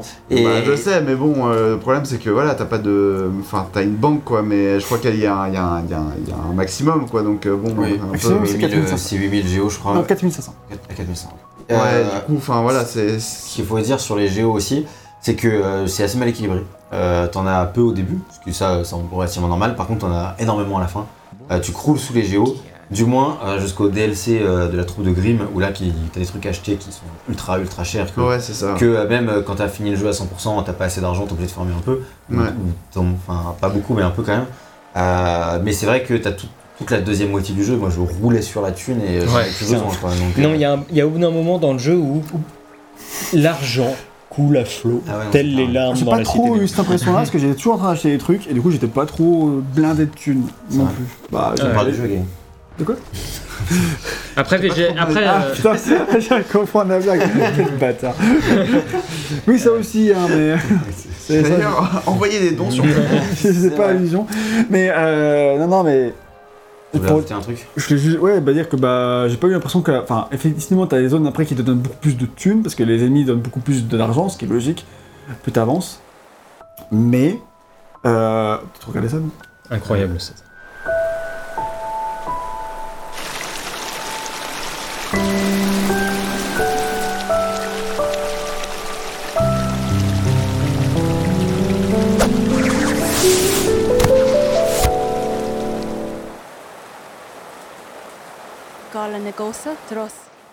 Et on a une belle cinématique avec Hornet en prime, ce qui est cool.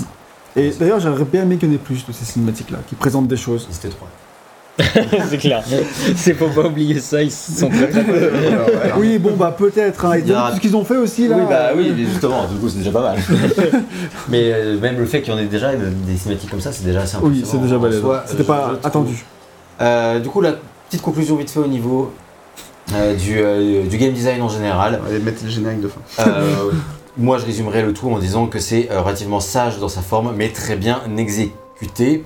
Euh, et que voilà, c'est la dernière petite critique qu'on pourrait lui formuler, c'est que Hollow Knight, si excellent soit-il pour beaucoup de gens, n'invente rien d'autre que son univers, et ce qui pourra sembler insuffisant pour certains amateurs de Metroidvania, je sais qu'il y a des gens qui n'ont pas aimé le jeu à cause de ça, euh, s'ils accordent une trop grande importance euh, à, la, à la structure et au gameplay, et que voilà, je sais qu'il y a des gens qui ont abandonné le jeu à la moitié d'Hollow Knight parce que bon, c'était bon, bah, j'ai vraiment déjà joué à ce jeu dix fois, j'aime bien l'univers, mais, euh, mais c'est pas suffisant pour moi parce que je, je suis plus attiré par euh, justement la composante game design. Où, Donc, ouais, euh, si tu cherches des trucs de gameplay, euh, un peu comme euh, Guacamelee était très malin dans sa merde. de- voilà, typiquement Guacamelee avait vraiment un- une composante innovante à ce niveau-là. euh, par, son gameplay. voilà, par son gameplay, euh, Et le côté, par son le univers. côté d'ailleurs. combat très. Il y avait des scènes de combat qui étaient vraiment poussées, tu vois. Ouais, et puis il y avait des trucs, il allait loin, tu pouvais transformer en poulet, enfin il y avait des trucs à faire. Oui. Et Guacamelee était vraiment excellent à ce niveau-là, euh, et, et beaucoup moins sage qu'un Hollow Knight qui est fois, Très sage. Bah, je vais quand même, moi je vais quand même dire que je l'ai trouvé à de nombreuses reprises brillant de compréhension et de lucidité sur ce qu'il est en train de faire. Quoi. Je suis d'accord. Parce que en fait, il y, a- il y a plein de moments où je me dis, c'est tellement facile de prendre en défaut un jeu comme ça, et je l'ai très très rarement pris en défaut Hollow Knight euh, sur son level design, sur un jeu qui est aussi grand et aussi généreux tel qu'on en parlait, c'est quand même assez rare. Et en plus de ça, c'est, je trouve, un petit chef-d'œuvre de lisibilité quoi. C'est ça, c'est pareil dans un tel univers, et c'est parce qu'on disait deux embranchements par truc, etc., et deux navigations. Et rien que pour ça, ouais, je trouve que Hollow Knight est un jeu finalement assez brillant dans son exécution de level design. Pas dans son game design en général, mais dans son level design. Et je trouve que ça participe tellement à l'expérience, à l'immersion et à tout ça que moi, c'est vraiment ça qui m'a accroché de savoir, ok, quelle est la prochaine zone que je vais faire. Je m'en fous de savoir comment je vais être, à quelle sauce je vais être mangé, je veux être mangé. C'est vas-y, donne, donne tout ce que t'as, je, je suis prêt, je t'attends. C'est Ce une serait belle sauce au poivre. conclusion. bon. On va parler un peu du gameplay maintenant. Euh, alors, passons ma première impression en prenant le jeu en main, elle était assez désagréable. Le saut, il était flottant, imprécis, les hitbox claqués au sol et les métriques qui semblaient complètement foireux. Les métriques, c'est la manière de gérer euh, les, Les sauts, ouais. Euh, donc pas que les sauts, mais de manière générale, dire qu'une distance, plate- une ouais. plateforme va faire tant de mètres, euh, que les- voilà, un saut peut faire, tu peux sauter à tant de mètres, etc. Le côté flottant, on le voit bien là quand même. C'est c'est très important. Oui, t'es sur la lune. hein. Je, je l'illustre actuellement. Oui, c'est vrai. Pour les métriques, c'est très important, notamment quand tu fais un jeu de plateforme, bah, parce que si tu veux que ce soit précis. Bah, L'exemple ultime de Matrix, c'est Mario. Quoi. Oui, Enfin, il, a tout, il a tout oui, placé les bases Mario. de comment ça ma- c'est censé marcher dans un jeu vidéo plateforme. C'est ça, exactement. Du coup, heureusement, euh, enfin, et puis euh, du coup, euh, avec tous ces côtés-là, on rate, c'est un peu, on rate ses sauts, on rate ses attaques. En plus, tu l'as dit, quand tu frappes, ça recule. T'es là, c'est. euh, Prise en main est du. prise en main laborieuse. Heureusement, on finit quand même assez vite par s'habituer, et plus le jeu progresse, plus t'as des pouvoirs, on l'a dit, et du coup, plus le jeu devient. Ouais, parce que par exemple, là, vous me voyez souvent jouer en dashant comme ça. Vous l'avez pas ça au début. Non, t'as pas le dash. Vous me voyez aussi souvent faire ça. Euh, accroché au mur, c'est la Ce n'est montre pas là depuis le cyclo, début. Tu ne l'as pas. Voilà, donc à base, tu n'as juste, tu peux juste sauter.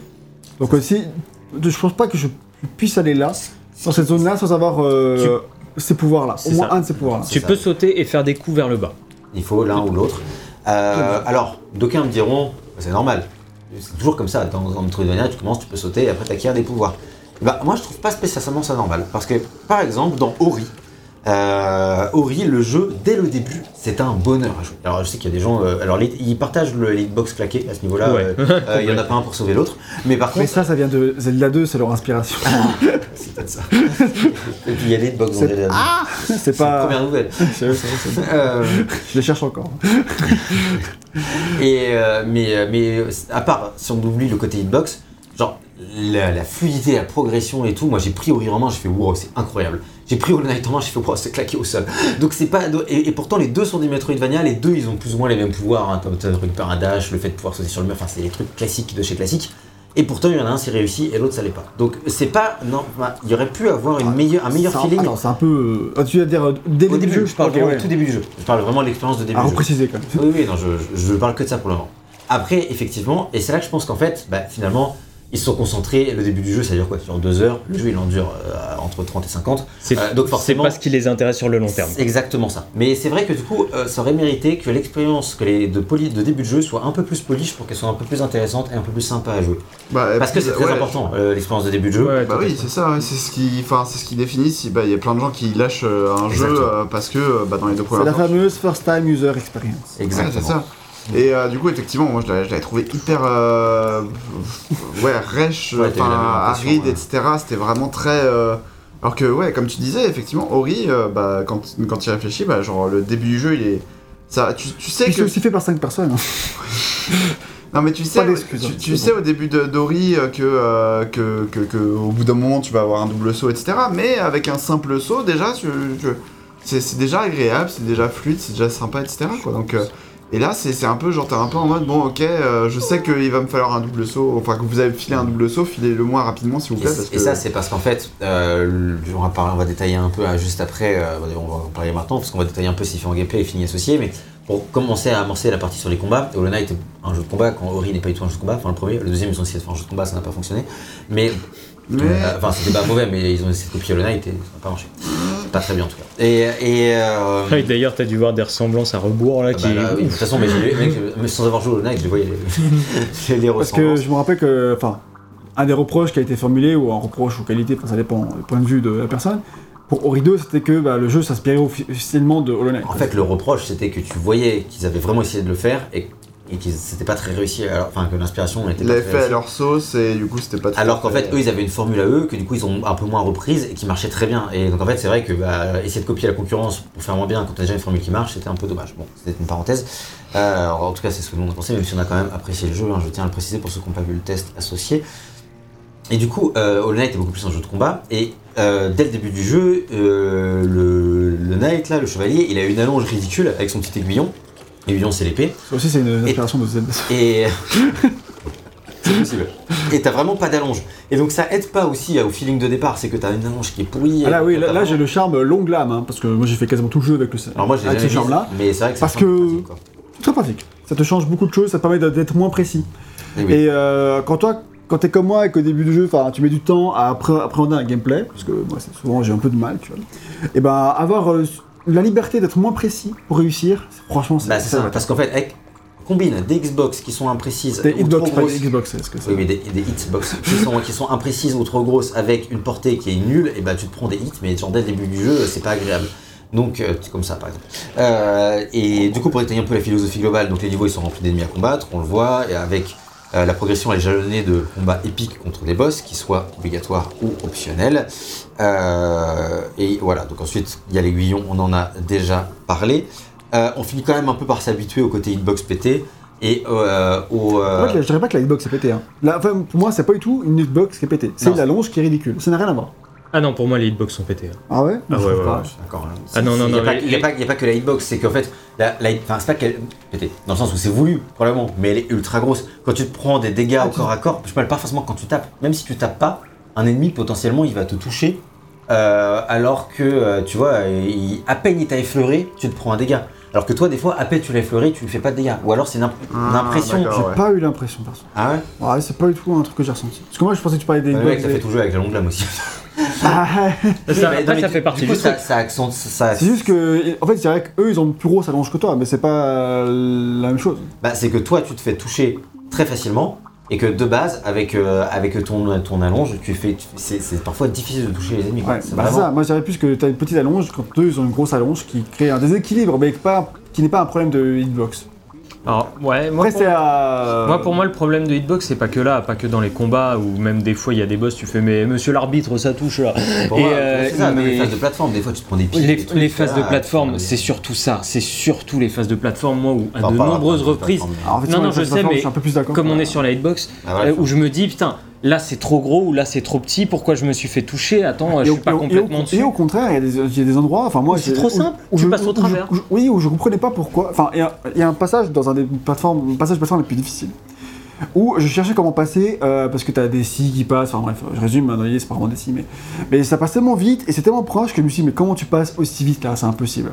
Et en fait, le truc c'est que tu peux te mettre entre les deux, alors que pourtant ça te mord sur le personnage. Donc t'es clairement en train de dire que les box sont pétés. Oui, là il le dit pour les phases de plateforme, il est d'accord. Bah en fait, euh, ouais, mais pas dans le sens où. Parce euh, ce que tu décris, c'est ça. C'est que enfin, oui, quand on parce dit que- hitbox pété, c'est que c'est des hitbox qui sont mal calibrés, mal foutus et que tu as du mal des fois à comprendre pourquoi t'es touché ou pas touché. C'est ça. hein, Oui, mais moi je pensais plus pour les. les...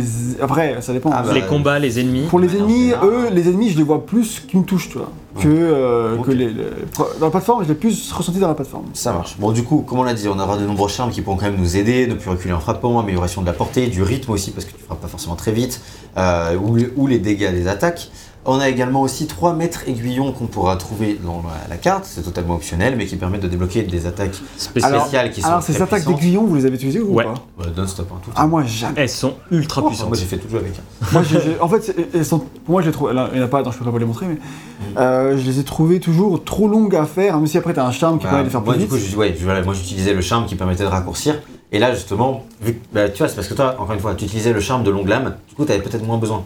Mais alors que ces, ces- ces attaques-là, elles ont une portée de ouf, elles font des dégâts de ouf, donc si tu arrives à les timer, c'est c'est bon, c'est meurtrier. Moi, j'ai fait vraiment. Et puis tu multiplies les dégâts de l'ennemi par. Enfin, tu multiplies tes dégâts par 3 en faisant ça, c'est Ah oui, monstrueux. Ah parce ouais, que, ouais. effectivement, moi, du coup, je les ai très peu. Enfin, non, en fait, jamais, parce que vu que j'arrivais pas à en placer une, Ah je n'ai jamais joué avec. Le nombre de boss Moi que je pas faisais à en avec. passer une euh, pendant le test, ok Donc, Ah ouais, bah vas-y, lui. Ah, vas-y. il attendait de faire une Prends la parole. Et, euh, mais, mais typiquement, tu, peut-être tu les laisses carré enfoncé généralement pour ces attaques-là, quoi. Ça des attaques chargées. Et donc je- je- j'esquivais toutes les attaques du boss avec carré chargé. Et puis dès que je pouvais, hop, je relâchais carré. Et puis ça faisait une masse de dégâts. Et comme ça, tu, tu fais des bons dégâts. Donc, euh, mais voilà, encore différentes manières de jouer. La puissance- L'amélioration de la puissance de l'aiguillon chez le forgeron, on en a Le déjà parlé. je connais pas. Jamais vu, jamais entendu parler. Euh, voilà, et donc ça, c'est la première arme du chevalier, euh, c'est euh, son aiguillon. La deuxième arme, ce sont ses attaques spéciales. Donc, est-ce que vous pouvez expliquer le principe de l'essence et comment on le récupère vous Alors, l'essence, on la récupère en frappant des ennemis ou en la récupérant. service pour les avait c'était voilà. euh, Ah bah oui, mais en même temps, Ouais, euh, vous des moi, perches. Heureusement que le week-end c'est trois jours parce que pour se remettre. En fait, l'e- l'essence, c'est un peu ce qui va, euh, comment dire, faire en sorte que ce système de combat est si cohérent, à dire entre gros guillemets quand même, mais euh, est si cohérent, c'est-à-dire que voilà, quand tu frappes des ennemis, tu récupères de l'essence qu'on voit en haut à gauche. Là, Cette, voilà, cette essence, tu peux l'utiliser soit pour te redonner de la vie en restant appuyé sur le bouton, soit pour faire des attaques Je vais spéciales. illustrer le surmettre de la vie en maintenant la touche en rond en français.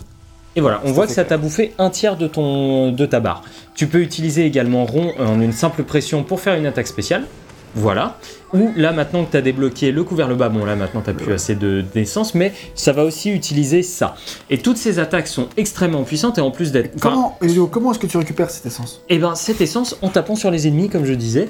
Euh, et. euh, Je l'ai déjà dit, bâtard, il me suivre. Oui, c'est Non, non. vrai. en fait, c'est- plus que. euh, je trouve ça intéressant d'avoir ces deux trucs-là mélangés, tu vois, au, au sein d'un même, d'un même élément qui est l'essence. Euh, et c'est plutôt intelligent puisque dans, le, dans les combats, tu vas te demander ok, qu'est-ce que j'utilise là? Est-ce que j'ess- j'essaye de faire plus de dégâts ou est-ce que je sauve ma vie Tu vois, genre, Ouais, et je- clairement. et je sais que je suis en P3 du boss, je suis dans sa dernière phase. Est-ce que j'essaye de lui bourrer les attaques ou pas? Et surtout que ces attaques, notamment l'attaque au sol et l'attaque euh, en l'air, on l'a pas vu dans celle-là, mais ça te file des frames d'invincibilité. Donc si tu arrives à bien les timer, tu peux passer au travers d'une attaque d'un ennemi et lui en mettre plein la gueule en même temps. Ouais. Et toi, Gag, du jeu, vous les avez utilisés De quoi les, les pouvoirs Bah, les attaques, ouais, avec- Bah, en fait, euh, moi pareil, j'ai utilisé occasionnellement parce que euh, j'étais plutôt du genre à privilégier le fait de pouvoir me soigner. Mais par contre, il y a des boss où tu sais que c'est hyper dur de caser une euh, enfin recharge de vie. Donc du coup, bah, je sais, ok, pour ce boss-là, c'est mort. Je vais, je vais, très je vais y peu aller tu- juste à l'attaque, ouais. Ouais, parce que là, c'est trop risqué, euh, donc on va, tu on- gambles. on va éviter, donc on va essayer plutôt de gérer à mort. Après, si t'as plus qu'un point de vie, bah là tu tentes euh, autre chose, mais, mais euh, dans un premier temps, j'avais plutôt de- d'y aller euh, plutôt aux soins, tu vois. Et Tu Red vraiment à s'adapter. Euh, moi, je me souviens pas trop. Je pense que je- j'ai vraiment utilisé beaucoup d'aiguillons. Ah, Mon Voilà. aiguillon pété là, je aiguillon il n'y a pas d'aiguillon dans ça, il disait que ça. Non, non, mais j'utilisais des fois le lancement de boule là. Euh, mais j'utilisais pas Ça, on trop veut pas le. savoir. Quoi? Non, se- qu'on veut pas savoir. Mais euh, pas le, le truc de l'écrasement ou de machin truc et tout quoi. Ah bah, donc, euh, moi, franchement, j'ai pas du tout utilisé euh, quasiment du tout. Ah ouais Ah ouais, c'est ça, moi pareil. En hein. fait, j'étais très fort, hein, enfin très fort. Je veux dire, mon aiguillon, je, le- je l'avais dopé au maximum, donc, tu vois. Euh, avec le forgeron. Et en fait, généralement, bah, si j'avais pas de temps de me soigner, bah, j'utilisais par exemple le charme qui me permet de se soigner en une seconde, tu vois. Ou euh, ce, ce genre de truc. Ah ouais, moi par exemple, tu vois, il a, y a un boss qui te met des grands coups d'épée. Je savais qu'après ça, si j'étais full life, boum boum, je Ouais, l'envoyais en deux fait, boules en dans fait, le moi, cul. le- le- je pense que j'aurais plus plus l'utiliser. Le problème, c'est que du coup, j'avais pas du tout le réflexe et que je le faisais jamais. Ouais, ok. Et c'est vrai que euh, occasionnellement, je me rappelle, je me disais, tiens, putain, là, j'ai. En fait, je change juste. Je j'arrête pas de taper les boss, je suis au max, j'aurais pu en utiliser, je pensais pas, donc c'est Parce plus. que mine de rien, ça, et en plus, a ces sorts-là, tu peux les améliorer. En plus, t'as- t'as- tu peux trouver Ouais. des trucs qui les améliorent. Et euh, ce qui font qu'ils font quand même pas mal de dégâts. Quoi. Ouais, je pense. Moi, non, mais ils sont effectivement juste la, la, la- pendant les combats de boss surtout, mais euh, la Voilà. défense, etc. euh, Pour, enfin, genre avec la Dans les combats boss tout ça. ou dans des combats d'arène où d'un coup euh, t'as plein d'ennemis d'un coup et tu sais que ce tir là il va en dégommer plusieurs et ce qui peut en plus- ensuite te laisser le temps de te soigner. Enfin, tu vois, des Au final, comme ça. le truc que j'ai utilisé aussi euh, dans, dans, les, dans les cas où c'est difficile de, soigner, euh, j'utilisais un charme Ouais, qui crée des familiers autour de toi ouais, et qui ça. utilise ouais. de l'essence pour en créer quoi. Et ça peut en créer jusqu'à 4 je crois. En fait, dès qu'ils voient un ennemi, ils se suicident sur l'ennemi et ça fait pas mal de dégâts. Enfin, pas mal. Ça fait genre 11 de dégâts ou 8 de dégâts, ce qui est pas mal euh, jusqu'à la moitié ou trois quarts de jeu. Ah bon, mais Et, et, et- enfin bref, il y a différentes manières d'utiliser ton Ouais. essence autre qu'utiliser ces pouvoirs-là. Ouais. Euh, donc ça reste Ça- toujours ça dépend. intéressant pour varier l'expérience. Voilà, c'est ça. En, en vrai, ça dépend un petit peu de ton style de jeu et comment est-ce que tu vas utiliser un petit peu l'essence et tout. Euh, mais euh, juste euh, par, enfin, pour terminer sur, sur, sur, sur ce côté-là, ce qui est vraiment cool vis-à-vis de l'essence, c'est que tu as un peu le même sentiment en fait grisant que tu pouvais avoir genre dans Doom 2016 et Doom Eternal. C'est-à-dire que euh, des fois, genre, il te reste un PV et t'es en mode, ok, alors qu'est-ce que je fais? Est-ce que, enfin, il te reste un PV et euh, t'as plus d'essence, tu vois. Hmm. Et t'es en mode, bon, euh, du coup, je vais, je, vais, je vais essayer de tenter le truc. Je vais essayer de niquer l'ennemi qui est juste à côté. Ça va me faire récupérer de l'essence et je vais pouvoir me, Me soigner me- ensuite. me soigner ensuite. Mais des fois, ça marche pas. Mais des fois, tu te fais Mais en fait, le-. C'est le moment côté- gamble quoi. Le côté risque-reward, tu vois, il est. Ouais, c'est ça, il est, il, est- il est pas mal, pas quoi. mal. Ouais. Ah, et moi Mais- je trouve que c'est tellement intelligent d'avoir concentré tout ça dans ce truc là, Ouais. sachant que euh, on le fait évoluer, hein. on peut en avoir euh, deux autres petits à côté. Oui, ça, Oui. je préciser, mais la On vie peut faire évoluer. Voilà, on récupère trois masques ou trois, euh, je sais plus comment- ce que des c'est. fragments. C'est des fragments de cercle. C'est des trucs classiques au bout voilà. de 3 d'un d'un item, tu. Et du coup, c'est c'est peut-être voilà, moi quand je, tu vois quand j'en avais que 3, je les gardais vraiment pour me soigner, mais à partir du moment où j'en avais 6 des charges, j'ai commencé à me voilà, à dire let's go, on commence à utiliser ces trucs là. Yes. Et, et puis moi je trouve ça malin d'avoir mis le- les, les pouvoirs sur le même, la même jauge que la, la vie, ce qui va vraiment de, bah, de développer des stratégies. Ça, c'est ça vraiment c'est intéressant. ce qui est vraiment bien parce qu'en termes de design, bah, quand tu proposes aux joueurs des stratégies, bah, c'est à lui de réfléchir et ça le stimule. et la ça- preuve, c'est qu'on a tous joué différemment. Ah ouais, quoi. et ça c'est la preuve que ça marche bien. C'est ça. Et chacun, et c'est aussi pour ça que ça peut potentiellement plaire à pas mal de monde, c'est que aussi, bah. C'est facile de s'y retrouver dans Hollow Knight. Enfin, après, tu peux toujours ne pas t'y retrouver, mais c'est quand même plus facile de s'y retrouver parce qu'il propose tellement de combinaisons différentes que tu peux forcément, tu peux probablement trouver une combinaison qui te convient. Euh, en tout cas, euh, il y a aussi des nombreux charmes qui vont nous aider et qui vont se révéler indispensables pendant les combats. Donc, euh, j'en cite quelques-uns vite fait, mais euh, le bouclier nous protégeant pendant le soin, on a montré. Et puis une plus grande récupération d'énergie. Euh, une, attaque automatique à chaque euh, hit que tu vas te prendre. Ouais. Les familiers qui se battent à tes côtés, bien d'autres encore. Donc, vraiment, à ce niveau-là, tout, il va y avoir une grosse stratégie aussi. Euh, pour parler un peu du level design de combat, il y a dans le jeu 150 ennemis et boss. Mais attends, attends le- le- c'est malade le bestiaire qu'il y a. Non mais c'est un- Mais C'est oufissime quoi. Genre j'ai jamais vu un jeu avec un bestiaire aussi ouf quoi. Enfin, en fait, je me suis fait la réflexion que dans beaucoup de jeux on se fait la réflexion. Franchement le Ah, bestiaire il est pas assez développé. J'aurais Ouais, aimé plus ou- de style d'ennemis. mais Il y a pas mal jeu- de color swap, euh, tu vois ce genre Bah, de trucs. genre God of War euh, 2018, Oui, par là, euh, dernier, euh, genre t'as 2-3 types d'ennemis et c'est juste qu'ils changent la couleur. euh, en Enfin, fonction- 2-3 non plus, mais, euh, mais effectivement, c'est non, mais c'est un truc commun dans les jeux. Ouais, Parce que ça. faire des ennemis, euh, C'est les long. animer, les machins, c'est long, c'est compliqué. Faut réfléchir à des patterns, faut réfléchir à plein Oui de c'est choses. ça. Et en fait parfois c'est genre le même la même race d'ennemis mais elle a un bouclier ou elle a un tel truc. Mais en fait ça change son pattern, ça change sa manière de l'appréhender. Et en fait du coup c'est jamais juste un color swap. Et en fait je, je suis Enfin, ça m'a impressionné de découvrir toutes les sortes de- d'ennemis qu'il y a. Il y a et beaucoup très souvent, je me suis aperçu, genre, je découvre de jeunes nouveaux endroits, et je me dis, mais encore de nouveaux ennemis? Mais je me dis, mais il y en a combien? Parce qu'en fait, c'est vraiment, ils se sont attelés à ce que les ennemis correspondent à l'endroit où t'es. Et ça, c'est hyper bien en termes d'univers, en termes de lore, mais aussi en termes de gameplay, parce que vraiment, à chaque fois, effectivement, bah, chaque ennemi a ses particularités.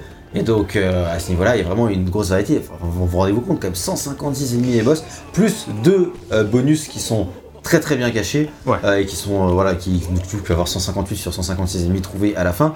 Et comme vous l'avez dit, c'est vraiment colossal quoi, parce que c'est vraiment en fonction des biomes et euh, c'est un énorme point fort du jeu. Et tous les ennemis ont des trucs différents, c'est-à-dire qu'il y en a qui volent, et puis il y en a un, tu vois, dans cette zone, ok, il vole. Ah, mais en fait, quand il vole, on t'a pas dit, mais euh, si tu le touches en l'air, ah ben d'un seul coup, il explose.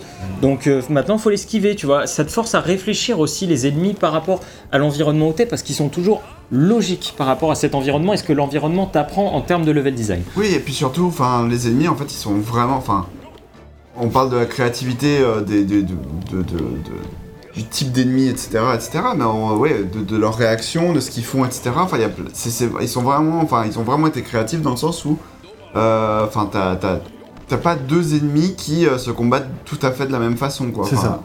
Ils ont, ils ont chacun des réactions ou euh, des, des réactions différentes ou alors des animations différentes ou des trucs comme ça, etc. Ouais, non, C'est c'est pas- c'est assez monstrueux. hein. c'est Le pas- boulot qui a vraiment été fait là-dessus, c'est. C'est ça. Et du coup, on n'a jamais de sensation de répétitivité, à part parfois quand tu fais du backtracking. C'est vrai que bon, C'est bah, au bout d'un moment, tu les connais par cœur tous les types d'ennemis. Ouais. Mais sinon, ça, de toute façon, euh, on peut pas vraiment faire différemment. Et encore, en plus, des fois, le jeu essaie un peu de varier les zones dans lesquelles tu as déjà été pour que tu sois un peu surpris en euh, revenant.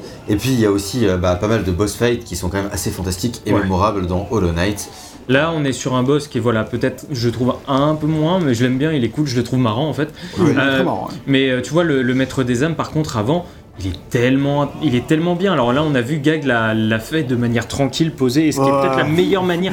Non, non, mais je veux dire, quand t'étais posé, vraiment, moi, j'allais à la. défini que tranquille et posé, c'était. Non, non, mais moi, j'a- il était, non, non, mais c'est pas ça. C'est que moi, j'allais à l'attaque du boss. Gag, Gag, il se mettait dans un coin, il attendait que le boss arrive, tu vois, pour essayer de lui faire 2-3 dégâts. Moi, je jouais Ah, pas comme ça. qu'il était pleutre. Mm, non, mm, J'ai pas dit ça. J'ai- dit juste qu'il jouait la sécurité. Moi, je jouais pas la sécurité. J'y allais YOLO. Et souvent, ça m'a joué des tours. Mais en gros, c'est ça offre des combats de boss qui sont vraiment intelligents et surtout les patterns des boss, t'en as qui sont vraiment super bien pensés quoi. Tous les boss ont leur pattern. Alors après, il y a des boss que tu peux battre deux fois souvent. Euh, une fois en version obligatoire, une fois en version optionnelle plus difficile. Et, euh, et à chaque fois, les patterns sont variés. Non, et puis franchement, à ce niveau-là, il y a vraiment un, travail, euh, un travail assez dingue. Le seul truc à noter sur les boss, c'est que les boss n'ont pas de vie. Qui est différent Pas, non, non, pas, c'est pas affiché. Euh, Oui, n'ont pas affichée parce qu'ils ont rien, évidemment. Mais Et- tu, et- tu vois les phases dans lesquelles t'es. Parfois, il y a des phases, il y a- il y a plus de phases que ce que tu t'attends. Parfois, il y a des euh, boss qui ont trois phases. Parfois, là, il y en a, c'est la quatrième. ou Ouais, genre le- lui par exemple, il y en a 4 ou 5, tu vois. Et, Parfois, et- il n'y en a qu'une. Et ça, c'est vrai que c'est un truc qui pourra pour certains être un défaut, euh, notamment pour elle qui n'avait pas de d'aiguillon. Euh, mais euh, mais c'est vrai que des fois, de- tu sais, ne pas savoir où t'en es, bah, dans les sous, ça fait partie intégrante de l'expérience de te dire putain, il lui reste Ok, il juste reste un point de vie et c'est bon, j'y vais. Généralement, c'est mauvaise idée, tu tentes tu perds. Mais ça, c'est l'erreur de débutant. On l'a vu, je, je me rappelle toujours de ce test de Bloodborne The Old Hunters. Je tente à la fin, toute fin, dernière seconde du test, je tente l'attaque et je perds. Ça, c'est l'erreur de débutant. hein. Quand j'ai jamais battu ce boss hein, je- je tente- tu tentes des fois, tu fais, mais je sais qu'il fallait pas faire ça. Je sais, j'ai fait quand même, j'ai perdu. Bref, tout ça pour dire que tu joues avec la barre de vie. Là, dans le net, tu peux pas parce qu'il n'y a pas de barre de vie. Euh, c'est un choix, je, je le conteste pas. Je ne dis pas que ce soit C'est spécialement mieux avec la barre de vie. Euh, C'est comme ça. Ça, ça aurait pu rendre peut-être le jeu plus facile pour certains aussi, d'avoir euh, une barre de vie. Oui, forcément. Bah, peut-être moins aride. C'est juste ça. fait. Peut-être moins aride. Euh, effectivement, euh, voilà. Euh, euh, euh, Je sais pas petit ça prélude ça. sur la difficulté du jeu. Ça, Euh, C'était pour parler de la vie et de l'énergie, mais bon, ça je pense qu'on l'a déjà fait au cours du test, donc on peut passer directement sur la difficulté euh, des combats. Juste pour parler des boss optionnels, euh, vite fait, il y a un nombre aussi de boss optionnels qui est complètement hallucinant, parce que c'est le, le travail qui a été fait sur les boss que plein de gens vont pas voir. Encore une fois, Attends, c'est- un truc que t'as pas parlé du tout, je crois, et ça concerne notamment les boss secondaires, c'est que beaucoup de personnages du jeu, des boss notamment, ont été designés par les, euh, les backers du Ouais, Kickstarter. pas, ouais. Et, euh, et d'ailleurs, tu as une option au début du jeu, tu peux choisir de- de- d'afficher le nom du créateur pour ces personnages-là ou pas. Et moi, j'ai choisi, alors je sais pas si dans le menu, si c'est quand tu choisis, dans le menu, je pense. et euh, bah, moi, j'ai choisi de l'afficher. Et du coup, bah, j'avais le nom de. de- D'ailleurs, j'avais- oublié, tu vois, au bout d'un moment. Et puis, je faisais machin par euh, Mira, machin, tu sais, mais. Ok. Quoi Et C'est lesquels par exemple Tu te rappelles un peu lesquels ont été faits par les Baker euh, bah, Pas mal de, des boss fantômes, tu sais. euh, Oui, tous les boss fantômes, ça c'est full Baker. Ouais, par exemple.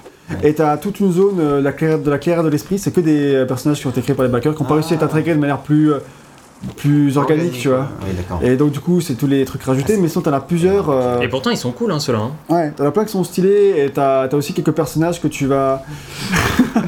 Quel bâtard Ah, c'est bien vu ça.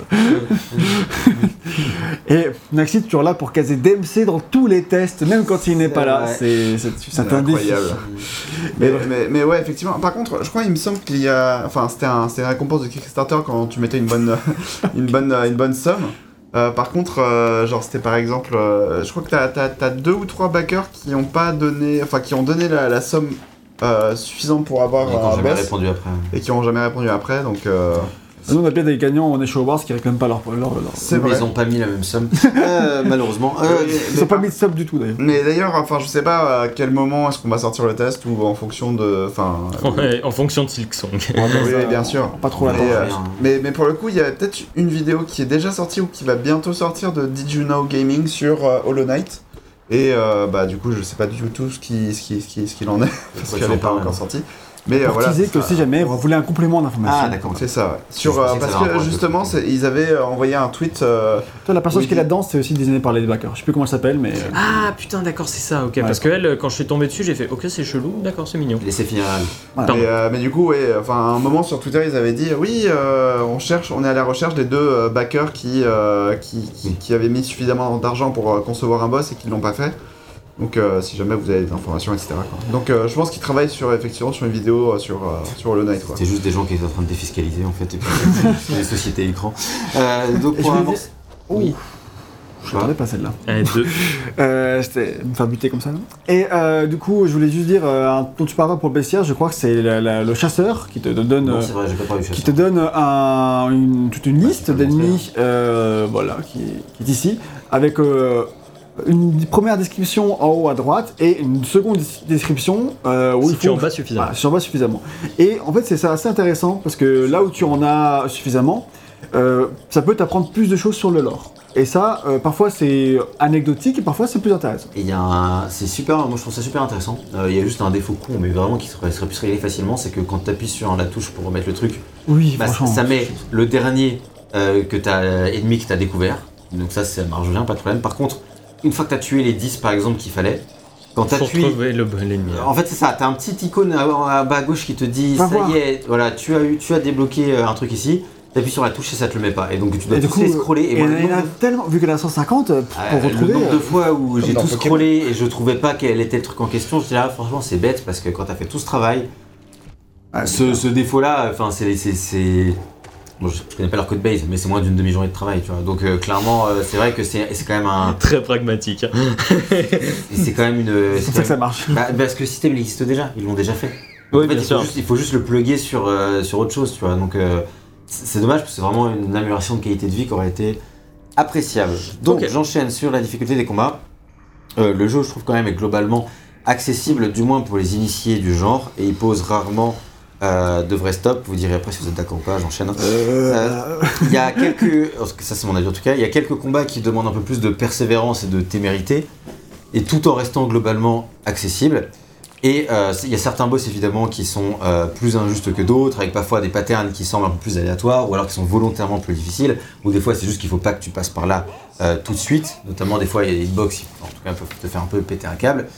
Et, euh, et puis surtout, le jeu, en fait, truc qui, est intelligent, je trouve, c'est que, comme on l'a dit plein de fois, il nous laisse toujours plusieurs options, ce qui fait que, en tout cas, dans mon expérience, on se prend euh, quasiment jamais de mur, puisqu'en fait, dès que tu te prends un mur, tu as toujours le choix de faire bon, j'abandonne ce boss, je reviendrai plus tard, je vais ailleurs, et du coup, en cela, la difficulté, je la trouve bien gérée, dans le sens où c'est un petit peu difficile, mais si tu gères bien tes allers-retours, tes backtracking, etc., le jeu, je trouve, il est globalement fluide, jusqu'à ce que tu te retrouves face à Radiance, qui est le vrai boss final du jeu, et là, c'est plus les mêmes bails, mais en tout cas, si on le met de côté, je trouve que voilà, globalement, c'est un peu difficile, mais assez accessible si on est initié au jeu.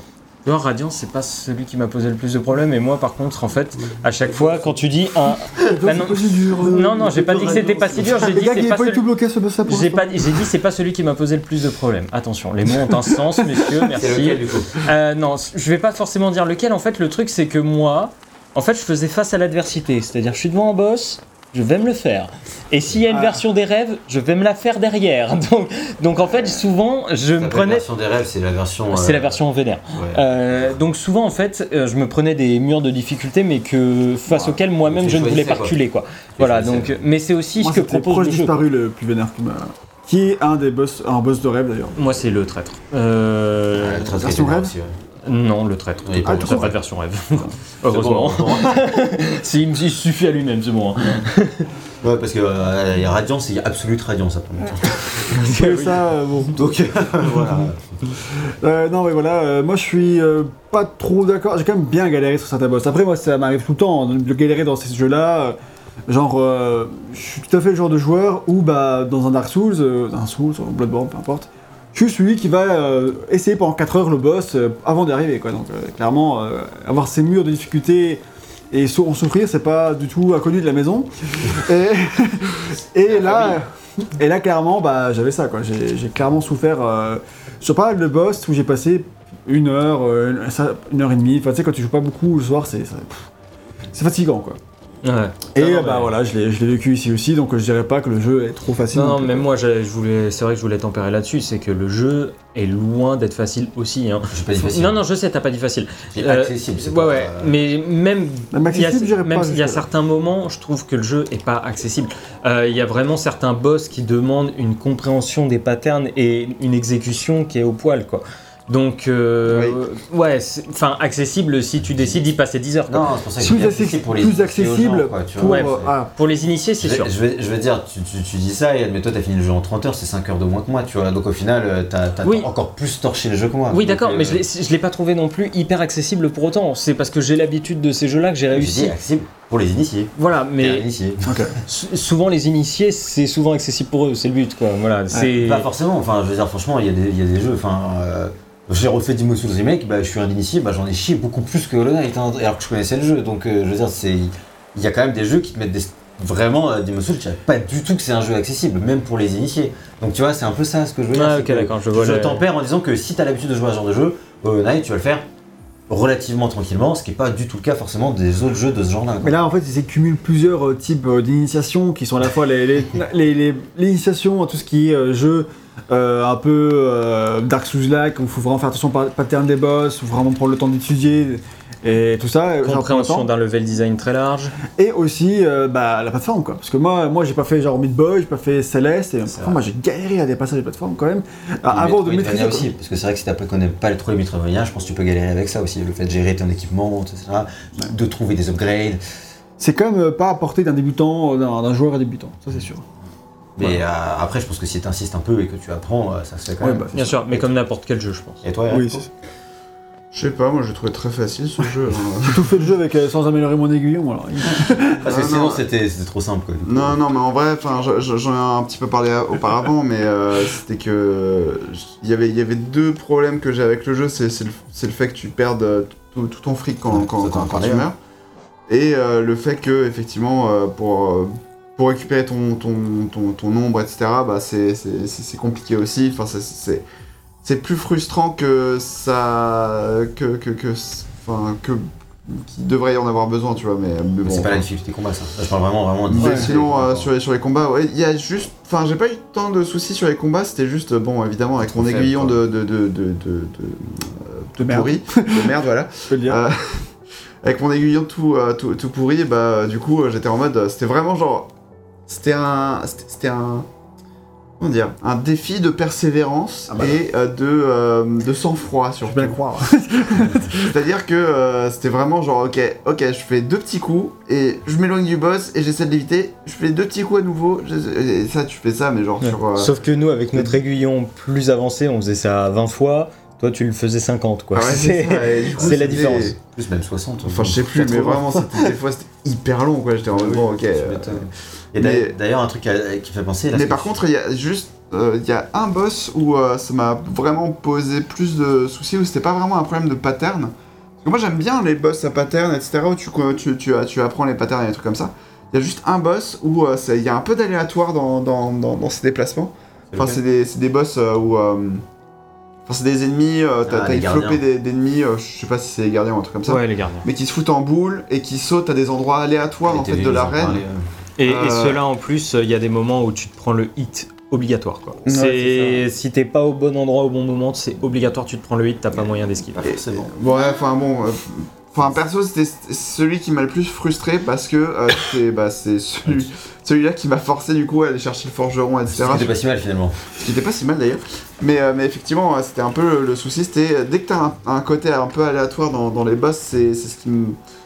Après, là, pour ce boss-là, si t'as déjà un, un des pouvoirs, euh, tu peux esquiver absolument toutes ces attaques. hein. Donc ça, c'est aussi ça, c'est ce, que- Ouais. c'est ce que je disais de si Ah, il y a un moment, si tu, il y a un moment, oui voilà, ce qu'a sauvé Gag d'ailleurs. Il y a, euh, moi je l'ai Ouais, fait sans, moi je l'ai fait le je- pouvoir, mais clairement, c'est un boss qui est beaucoup plus facile. C'est vous, ce pouvoir-là. boss-là, il y a un petit secret qui permet de, de faciliter la tâche. Ah ouais? Ouais, tu. En tuant un des trucs. D'accord. Oui. Ah, Ah, oui.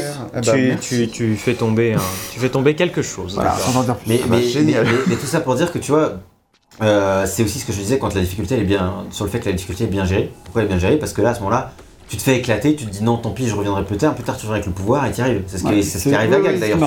Donc donc c'est pour ça que la difficulté est quand même bien gérée. Et d'ailleurs, ce qui me fait penser à un truc euh, aussi, c'est que la quasi-totalité des boss euh, du jeu sont justes dans les combats, c'est-à-dire Mm. que tu apprends les patterns et à partir de là, même si tu fais 0 de dégâts, enfin 0,1 parce que sinon tu vas pas avancer, même si tu fais des dégâts tout pourris, et bah tu peux quand même à force de persévérance y arriver. ça, ouais. Et euh, c'est juste éprouvant, mais tu peux y arriver. Et ce qui est aussi d'ailleurs le cas dans, dans les Souls par exemple. Mais euh, parce que en fait, tu as des boss qui euh, sont relativement justes et peuvent être abattus, euh, ce qui permet de progresser assez vite et éventuellement de speedrunner le jeu. Un mot euh, sur. du coup, vite fait, bah, sur, sur Radiance, qui est le boss final du jeu, et là par contre, qui vraiment un niveau de difficulté euh, bien supérieur. En tout cas, personnellement, moi j'ai vraiment. euh, euh, pris un, un bon gros stop. euh, non, non, je déconne. Mieux qu'il ramène sa grosse bite. Et qu'il l'a battu sur un coup de chance, ok. Mais euh, c'est, euh, après, et, c'est- et justement, c'est ce boss-là, j'ai dû complètement changer mes, euh, mes charmes que j'utilise d'habitude pour le battre. Donc euh, voilà. Euh, sans trop rentrer plus dans les détails que ça, un Tu me diras, tu me diras, ça m'intéresse. Ah bah, débrouille-toi tout seul, hein, déjà que t'as cheaté euh, palais blanc. Démerde-toi. C'est bon. tu peux pas avoir des cheats à donner Ouais, niveau, hein, clair, ça va. Ça va, il suffit juste de bien utiliser ses charmes Bah, et d'aller au bon endroit bah, bon utilise ton charme pour me séduire et que je t'aide. T'aurais pas pu te dire, ah, je suis pas assez puissant pour faire ça tout de suite. Peut-être que je revienne Il avec un était à la autre fin charme. du jeu, il était à 90%. Ouais, ouais, bah. Anyway, du coup, un, un mot vite fait sur l'arène qu'on a déjà parlé un peu, c'est le, le- vite fait le Colisée. Il y a trois challenges à faire, ils sont globalement, on est tous d'accord là-dessus, trop longs. Euh, c'est intéressant Ah, à faire, c'est toujours sympa d'avoir ce genre de défi à faire. Le problème, c'est qu'ils sont tellement interminables, ça prend entre 10 et 10, 15, 20 minutes pour faire Ouais, un, c'est une un- dizaine de un- minutes. C'est trop long. C'était long. C'est trop long parce que quand tu meurs, que tu perds, parce qu'à la fin c'est dur, Bah, et bah en fait que tu dois tout repayer, bah tu te fais chier pendant 10 minutes, oui, et après d'un coup ça devient hyper tendu. Tu fais la En moindre fait, le erreur, tu te fais Le niquer. problème, t'as raison, c'est plus ça, c'est que à refaire, c'est chiant. Ouais. C'est pas tellement que ça dur, c'est que à refaire, les, toutes les longues premières vagues sont assez simples, c'est pénible. Ouais, c'est ça, c'est vraiment ça. Il aurait mieux valu, tu vois, limite qu'il y ait moins de vagues, Soit plus court, qu'elles soient dur. très dures. Et, euh, et c'est ça, que t'enchaînes, que ça dure maximum 5 à le grand maximum 10 minutes, mais que ce soit beaucoup plus vénère. Et là, au moins, tu t'ennuies pas, t'es en, en adrénaline tout le long. Alors que franchement, moi, quand je les- la refaisais, euh, je m'endormais. D'ailleurs, j'ai fait les deux premières et la troisième, je suis jamais allé au bout, j'étais arrivé presque au bout. Et j'ai fini par dire tant pis, j'en ai marre de me payer les 10 premières minutes euh, que je connais par cœur. je sais même plus, euh. que ça t'offre quelque chose? Oui, bah, Oui, t'as oui, un boss unique un- à la fin de la troisième. Ah oui, as oui, fait oui. Moi, je crois. Enfin, je sais plus si j'ai. Il est marrant le boss. Il- Non, non, mais il est, il est marrant le boss en plus. Non, je crois Il que justement, ça, ça- ça- ça te permet d'avoir un truc qui te permet d'aug- d'augmenter ton aiguillon pour avoir le, le dernier. euh, Enfin, c'est pas. Je sais pas, je sais Non. plus si c'est le dernier combat, mais. euh, Non, je crois que c'est la deuxième arène qui t'offre ça. Oui, mais- la deuxième arène, ça t'offre un truc pour améliorer l'aiguillon. Et ça, effectivement, t'as un boss qui est rigolo. Et de la troisième, t'as un boss qui est normal et qui est spécifique à, à l'arène. Et euh, tu gagnes une récompense aussi, mais je sais plus euh, laquelle, peu importe. Euh, en petite conclusion sur les combats, du coup, j'ai écrit qu'ils étaient solides, souvent très fun et dynamiques, et qui sont un énorme point fort du jeu et participent grandement à sa réussite. Malgré les hitbox.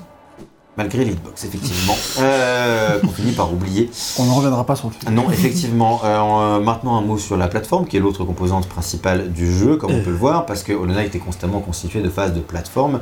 Et on a déjà parlé de leur feeling, mais maintenant, il nous faut qu'on parle des phases un peu de, de pure plateforme. C'est-à-dire là où les level designers, ils ont cru qu'on était dans Super Meat Boy, et, et alors qu'on l'est pas. Et on n'a pas la physique de Super Meat Boy. Non, spoiler, on l'est pas. Super Meat Boy est un jeu qui a un bon level design bon jeu. et gameplay de plateforme. Hollow Knight, c'est moins le cas. Ah, bon. Euh, heureusement, ces phases sont rares, annexes la quasi-totalité du temps. C'est très rare. Alors, t'as des phases. Attends. Euh, t'as des, plein de phases qui sont quand même euh, pas. Enfin, non, t'as raison, c'est annexe, ça perd du temps. Je le prenais plus en mode. euh, c'est vrai que ça t'apporte un truc en plus, c'est pas pour finir la quête principale. Oui, ça, voilà, c'est- C'est ou alors- ça que je veux dire quoi, annexe. ouais, c'est ça, je le prenais pas comme ça, mais t'as raison, j'ai compris en essayant de contredire. qu'en fait on était d'accord. direct et ensuite fait ah non en fait. mais voilà, c'est ça. Donc, donc, heureusement c'est assez rare. Euh, mais c'est vrai qu'il faut expliquer un peu le système de checkpoint les gars. Oula, euh, quoi Le système de checkpoint dans les phases de plateforme. Ah oui, c'est-à-dire que le téléphone de plateforme, c'est qu'en fait, la plupart du temps, mais pas tout le temps, le t'as un, un checkpoint quand tu vas atterrir sur une surface plane. C'est-à-dire, euh, mettons là, c'est une phase de plateforme, il faudrait que je monte là. C'est- pas du tout, tout le temps le cas. hein. Oui, c'est pas à, à des endroits où il- Définis par les définis par les développeurs et par les, par les designers.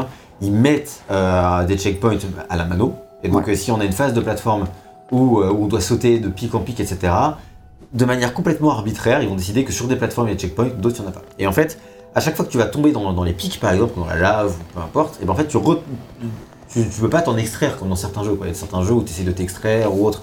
Là, non, tu reprends à ce checkpoint-là direct. Et c'est déjà, c'est complètement arbitraire. Et en plus, dans ces phases de plateforme-là, bah, il y a des fois où tu pestes de ouf contre les hitbox parce que t'as l'impression que t'es arrivé sur le truc, mais en fait, tu t'es payé le- les pics ou, t'es tombé dans le vide.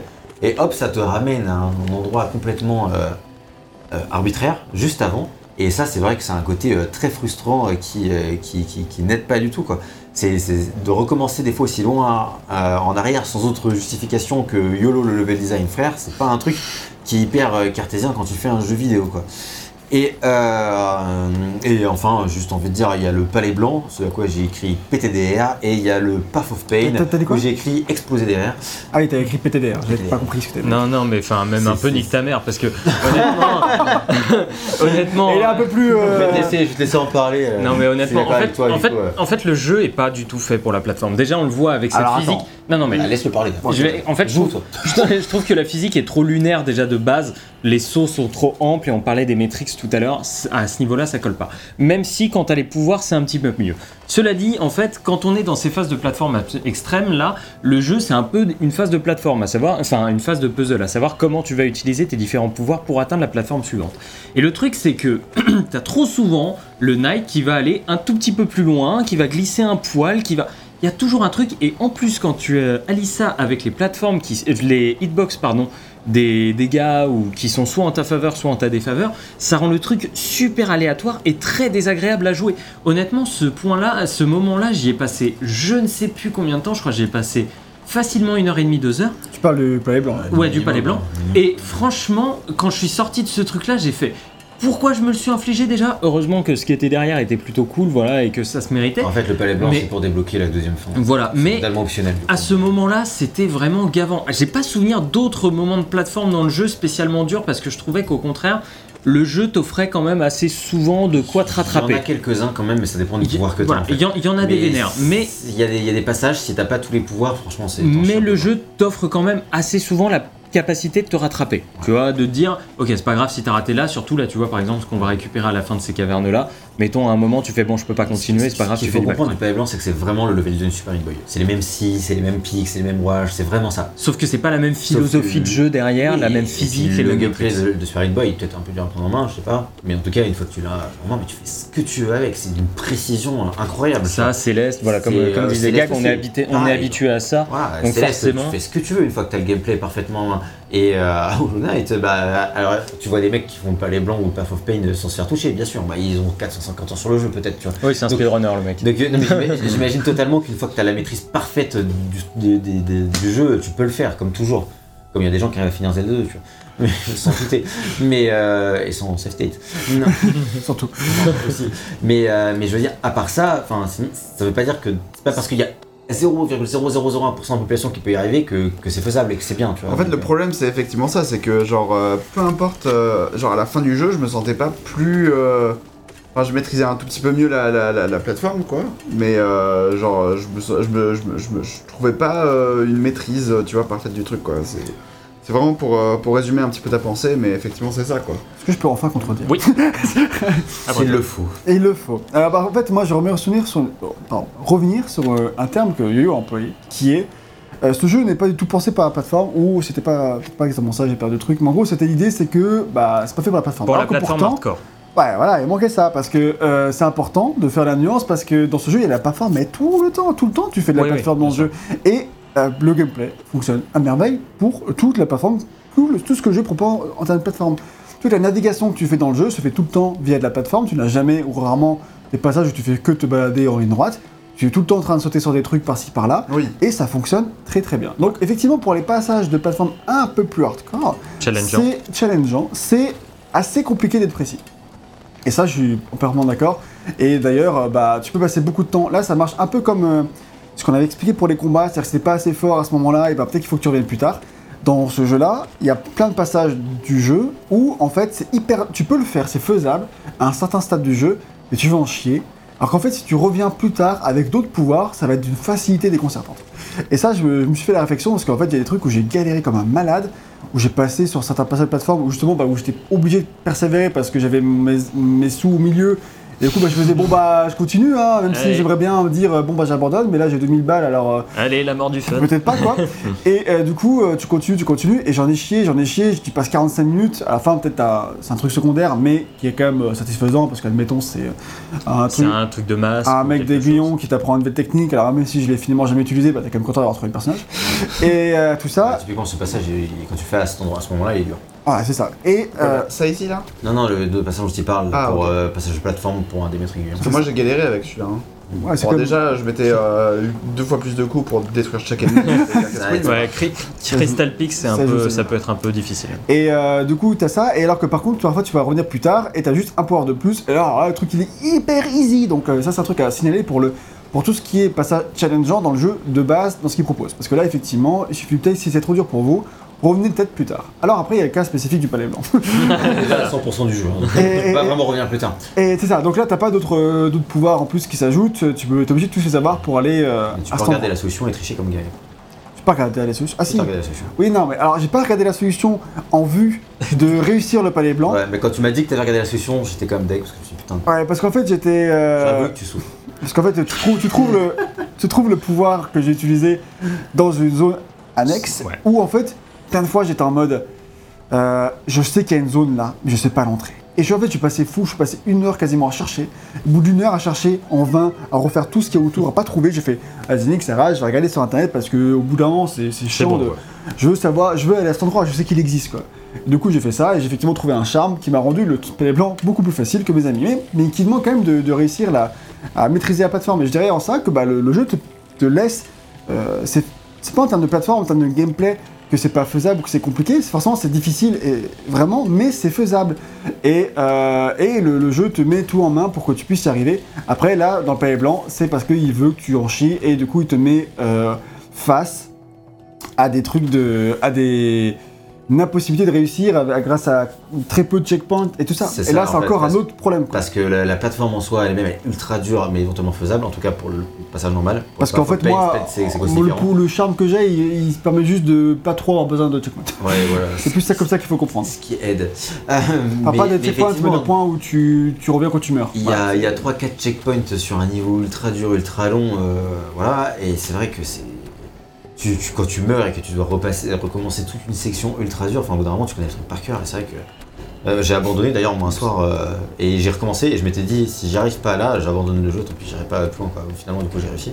Mais euh, vraiment, parce que j'en pouvais plus de me repasser les mêmes passages de plateforme en boucle pour, pour pouvoir Tu, progresser. serais, quoi. tu serais retourné avec le charme plus tard. c'est Ah ça la vérité. ouais, bah, probablement, mais en fait le problème c'est que j'étais déjà j'étais quasiment à la fin, j'étais au dernier checkpoint. Du Ah coup c'est- c'est trop frustrant parce que pareil, tu vois, si tu quittes le palais blanc, bah Tu après, recommences au tu dois recommencer au début. Donc ça j'avais pas envie non plus quoi, donc c'est un peu, euh, un peu contrariant. Mais bon voilà, on a je pense Et du qu'on en a coup, déjà ouais, bien juste parlé. pour dire que quand même, euh, moi j'ai quand même senti une vraie évolution de, de ma maîtrise du gameplay au fur et à mesure que j'avançais dans, dans, dans le jeu. Là on voit bien le problème de checkpoint. tu vois. Ouais, Là, ouais, quand tu clairement. recommences là, pourquoi? Enfin, YOLO frère, il a pas de raison. C'est juste, on a décidé que ce serait difficile, du coup tu vas tout refaire tout d'un coup en entier. Et, ça, moi c'est pas une, trop une philosophie de GD qui me parle, tu vois, le fait que ce soit... Le game design, ouais. le game design. Après, ils auraient pu te remettre là, tu vois, tout au, di- tout au début de la salle. Là encore, ça Ah, va, oui. tu vois. Oui, bah ouais, c'est bon, hein, au bout d'un moment. C'est plus que tu vois, pour moi tu devrais être mis là quoi. Enfin, ça- il y aurait une logique. Pour moi, Oui, oui, de- oui, ça fait changement de règle sinon, c'est ça, bien exactement. C'est les règles, elles sont définies en mode YOLO frère. Et c'est plus ça que je reproche, c'est qu'il n'y a pas de règle. Tu sais pas quelle est la règle qu'ils vont définir, que dans cette salle ils ont choisi. Donc ça c'est un Du peu. coup, j'ai terminé ce que je disais, qui était que bah, moi j'ai quand même senti une vraie évolution de mon skill et en termes de plateforme. Parce que au début c'est très flottant, au début tu n'y arrives pas du tout à, à maîtriser et tout. Et toi, Yo, t'as dit que euh, parfois c'est imprécis. Bah, moi en fait, maintenant, à ce stade de ma partie où effectivement j'ai 50 heures de jeu, et ben à ce stade de la partie, je suis précis et j'arrive très bien à aller pile poil où j'ai envie d'aller et, euh, je m'en sors euh, très très bien, tu vois. Mais au début du jeu, c'est pas du tout ça. Clairement, au début du jeu, tu vas en chier. Et même là, quand j'ai appris un peu le gameplay et où j'ai pas tous les pouvoirs du jeu, bah c'est clairement plus dur. Mais mine de rien, j'ai quand même vite repris le, prix, le pli et savoir réussir à faire sans avoir euh, les autres pouvoirs sans les citer, tu vois. Donc je dirais pas que c'est complètement imprécis, ça l'est, c'est juste difficile à maîtriser. Et après, moi je suis pas du tout client de Boy, tout ça. Alors je peux jouer Céleste, je pense que Céleste, je m'en sortirais mieux. Meat Boy, j'ai jamais réussi. J'ai jamais réussi à maîtriser le truc et ça n'a jamais, jamais donné envie de persévérer. Euh, parce qu'il y a que ça, tu vois, proposé dans le jeu. Tu vois. Alors que Hollow Knight a d'autres trucs qui font que tu persévères, mais si t'es pas très bon à ci ou à ça, quoi. Et donc, euh, voilà. Mais finalement, j'ai réussi à m'en sortir dans Hollow Knight et je tiens à le préciser. Très bien. Du Bah, coup, c'est- on va, non, bah, laisser- c'est cool. on va- on va citer euh, Pelen, ce qu'il disait sur la plateforme, lui, un des deux co-créateurs pour rappel. Il disait Nous voulions que les joueurs aient l'impression de contrôler totalement leur personnage à tout moment, donc ça c'est pour le côté flottant. Notre modèle de mouvement était donc la série Megaman et Megaman X. Ah, oui. Euh, voilà, moi je dis que je pensais que c'était pas spécialement réussi, je pense que Megaman est plus précis parce que j'ai j'ai assez peu joué à Megaman. mais- Alors. Non, c'était pas. Moi, je- compliqué. J'en ai un souvenir très vague hein, de mes parties de Je n'ai jamais joué avec. Ah, de Megaman. Euh, non plus. Je pense dur, aux c'est- anciens sur NES aussi où les hitbox c'était Oui, parfois c'est YOLO. c'est dur sa mère, hein, Megaman après, mais euh, c'est un autre problème. Euh, du coup, en conclusion sur le gameplay, j'ai écrit que du coup c'était un gameplay combat très solide malgré ses hitbox et un gameplay plateforme. Moi, j'ai Solide écrit, moi, j'ai- malgré ses moi, j'ai écrit euh, très bancal, mais gars pas d'accord. Euh, espérons Ah, que. très bancal, c'est violent quoi. Tu peux dire qu'il est un peu bancal et que le level design n'est pas toujours Oui, adapté vrai, à ce que propose la- le, le- la- le- le gameplay. Je pense Mais que. dire que c'est très bancal, c'est quand même un peu fort. En fait, le problème, c'est que ça ter- on termine par le White Palace. Et que Oui, c'est bah, du coup, c'est le- c'est ce qui nous reste en tête. c'est ce qui reste en tête, ouais, c'est vrai. Et vous avez très bien répondu tous les deux, je suis d'accord avec vous. Euh, Moi, je et sais pas ce que c'est le White Palace. Hein. Ah, franchement, des fois, il vaut mieux rester innocent. euh, ensuite, j'ai- du coup, j'ai écrit espérons quand même qu'ils amélioreront euh, ça dans Silk Silk Song. Qui a l'air beaucoup plus flottant, beaucoup plus. euh, Bah, en fait, on avec des, des images Ouais, on a des, on a Ah, des images. On a des gameplays un peu. ouais. Avec, les- avec l'agilité d'Hornet, ça semble indispensable que Aïe. le gameplay de plateforme il soit plus précis. quoi. Ah bah oui. Là, euh, si c'est pas le cas, euh, bah, ce sera dommage. euh, on va parler vite fait dire. du contenu du jeu. Euh, donc moi j'ai mis euh, 35 heures de jeu pour le finir à 86%. Donc euh, je dirais qu'il faut environ 35 pour faire heures pour le faire entre 80 et 90% selon. Par exemple, Jules il a mis 33 pour faire 77, donc un peu moins mais un peu moins de complétion. Euh, Gag il a mis un peu Plus je crois, il a mis une Moi quart- j'ai mis une quarantaine 42 d'heures. heures à, faire 92. Voilà, c'est ça. Quand même Donc euh, je pense qu'on est bon quand je dis 35, euh, 35 heures, 80-90%. Euh, certains argueront que c'est trop long vu le peu de nouveautés apportées euh, par le jeu, mais pour peu qu'on soit conquis Comment par... ça, peu de nouveautés Mais Par rapport au laisse-moi, euh, finir. Oui, bah vas-y, excuse-moi, j'en ai marre. Faut que j'arrête, faut Tu que j'arrête. t'échauffes un peu vite et tu interromps beaucoup. Et C'est important de le généralement, dire. À, à tel point que des fois tu finis par comprendre que tu as tort de me contredire en me contredisant. L'important c'est de le savoir. Du coup, je redis ce que je disais. Je disais ce que certains argueront que c'est trop long vu le peu de nouveautés apportées par le jeu. Mais pour peu qu'on soit conquis par ce qu'il propose, moi je trouve que c'est très bien ainsi. Quand je dis peu de nouveautés apportées par le jeu, je parle en termes de game design, de level design et tout. Il y a des gens qui ont trouvé que Hollow Knight était beaucoup trop long parce qu'il avait rien de nouveau à proposer et que du coup il se faisait chier. Voilà. Ah, Ça, moi, c'est- pas tant que. Enfin, moi, je l'ai trouvé trop long. Hein, Mais vraiment, personne, euh. personne sur le canapé. Mais c'est des avis que j'ai retrouvés euh, quand même sur des gens que encore une fois, vient, de qu'il dire l'a à l'instant trouvé qu'il a trop trouvé trop long. Ah, j'ai mal compris. Non, moi, j'ai trouvé trop long. Moi, j'aurais préféré qu'il fasse, euh, ouais, peut-être euh, une- ouais, 20 heures, un truc comme ça. Un quoi. peu comme Ori quoi. Ouais, c'est ça, ouais, dans l'idée. Ori il est plus court. hein. Et, Ori, euh, Ori. ouais. Oui, bah. Mais Ori est oui, moins dense. Oui. Oui, euh, clairement. hein. Mais euh, j'aurais préféré un jeu plus court et, euh, et que. Enfin, en gros, plus court pour atteindre la première fin, tu vois, dans l'idée. Alors, Oui. à noter quand même qu'on peut probablement finir le jeu, à mon avis, en moitié moins de temps. À mon avis, tu peux finir le jeu en 15-20 heures. Ouais, mais- Si tu explores moins et que Attends. tu vas droit au but. Ouais, mais il faut après, savoir où tu vas. quoi. après, il y a de la chance. Vraiment, c'est de la chance dans l'idée. Mais c'est clairement, si tu as envie de le faire euh, un peu plus vite fait, le jeu est moins long. C'est plus tu explores, plus il est long. C'est logique. Bah, si tu sais où est le forgeron, déjà, ça. Oui, c'est vrai que là, t'aurais gagné facilement une ou deux sûr heures. Mais que euh, ça Ouais, aide. même un peu plus, je pense. hein, Vraiment. euh, mais ouais.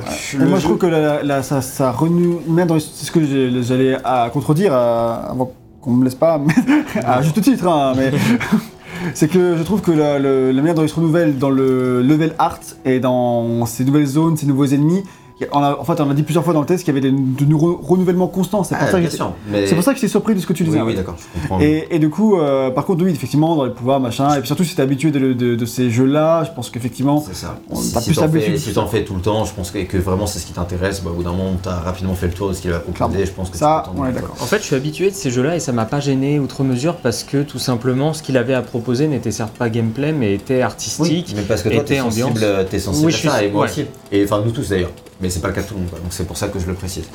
Euh, le jeu, lui, il est vraiment super vaste, on l'a dit, et il donne l'impression d'avoir toujours quelque chose à faire, jusqu'à la fin en tout cas.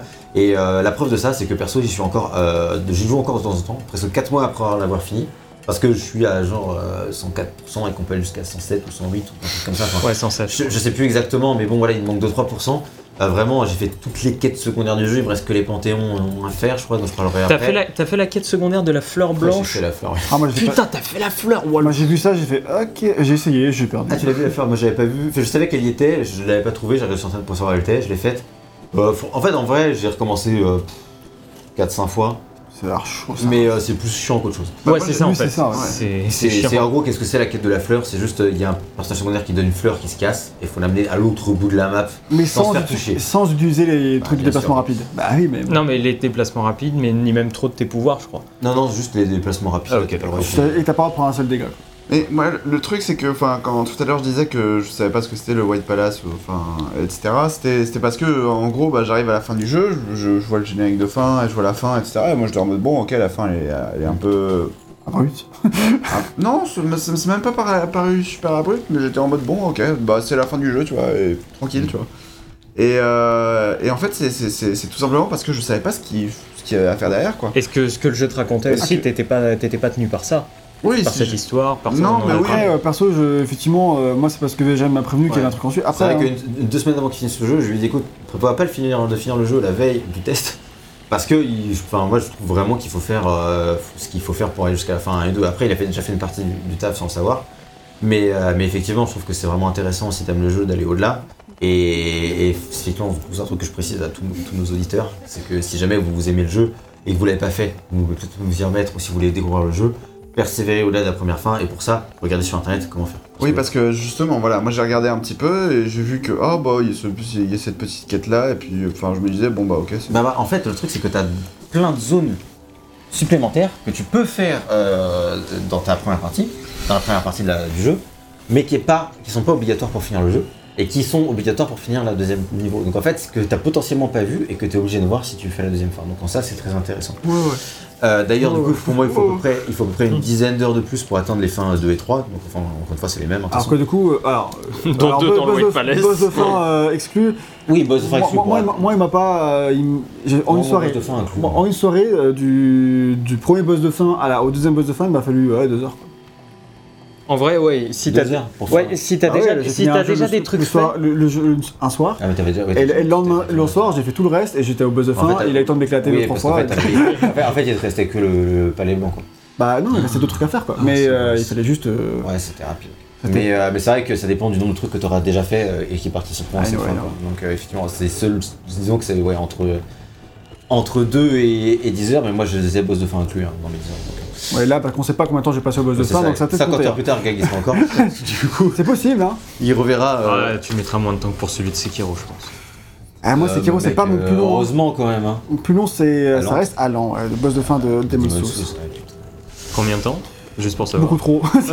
J'ai- oublié, c'était il y a Moi, j'ai 5 mis- ans, euh, Demon's Souls, hein, quand même. Moi j'ai mis 10 heures hein, sur le. Enfin, pas, pas sur le remake. sur le remake, j'ai mis, je sais pas, une ou deux heures quoi. Mais. Euh, anyway, euh, du coup, en tout cas, voilà, comme je dis, moi je conseille vraiment de faire ça parce qu'on découvre des nouvelles zones, pensez exprès pour cette fin et ça c'est vraiment cool. Euh, du coup, on peut aller jusqu'à 108%, en fait, je l'avais noté. Je pense que si tu veux faire le 100%, 108%, il faudra probablement peut-être encore une dizaine d'heures de plus. Donc en gros, il faut une cinquantaine, une cinquantaine d'heures si tu veux tout faire dans le jeu. Si t'es gag, tu rajoutes 10 ou 20 heures.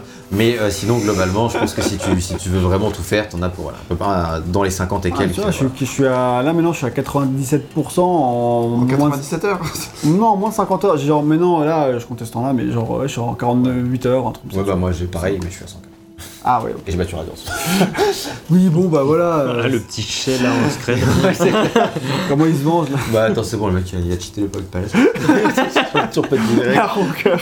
Le mec, je qu'il allait. Je pensais qu'il allait grave souffrir le soir. Le lendemain matin, je me réveille. Je fais, il fait Oh, Radiance, c'est dur. Je fais quoi T'as déjà passé T'as bypassé un truc, c'était pas possible quand t'as joué que deux heures. le mec il a speedrun, il a cheat le truc. sais. Alors là j'ai fait un out of band et tout. Je savais même pas, tu vois. Enfin, je savais que c'était, ça allait être dur, mais. Et anyway, du coup, vite fait pour revenir sur le fait que Hollow Knight, a eu plusieurs extensions gratuites qui sont désormais incluses dans le jeu de base, euh, comme on l'a dit, inclus. On va revenir très rapidement dessus pour voir euh, ce qu'elles ont apporté. Donc euh, la première extension- qu'il y a eu, c'est Hidden Dreams, donc les rêves cachés en français. Pour moi, c'est plus un patch qu'une extension. Ça apportait deux nouveaux boss optionnels et l'outil de fast travel dont tu as parlé. Donc c'était arrivé assez rapidement après la sortie quand même. Euh, et il y a eu la station de coléoptère qui était liée au White Palace, ce qui est particulièrement utile, on ne va pas se mentir. Le deuxième, c'était The Grim Troop, donc la troupe Grim en français. C'est probablement le plus gros DLC du jeu, euh, parce qu'il propose une quête inédite, avec un ou deux boss fights euh, mémorables et assez difficiles. Putain, ouais. Euh, Oh et la- et la le possibilité- Je suis pas- allé au bout pour l'instant, mais je Et t'as pas... aucun boss fight encore? Non. Ah ouais, donc euh, parce que le fait, premier j'ai que les milieu. mini-boss à la con, et Ah franchement, ouais. j'étais pas... euh, Ah, c'est Le dommage deuxième, c'est un enfer. hein. Mais même le, le premier est très cool, hein. franchement. euh, Ah, le- ils, sont cool, hein, mais le deuxième, c'est un enfer. Ouais. Mais sachant que alors, sachant que t'as deux fins possibles et qu'il y a une des fins où tu ne trompes pas le boss. Ouais, ouais, c'est un enfer. Et, euh, et effectivement, ouais, non, du coup, euh, je t'invite à continuer pour faire au moins le, le- le premier des, des boss parce Ouais, qu'il est cool, il est vraiment. En vrai, vraiment en sympa. vrai, je pense que moi, je vais à ce stade, je vais juste combattre Radiance et puis c'est tout.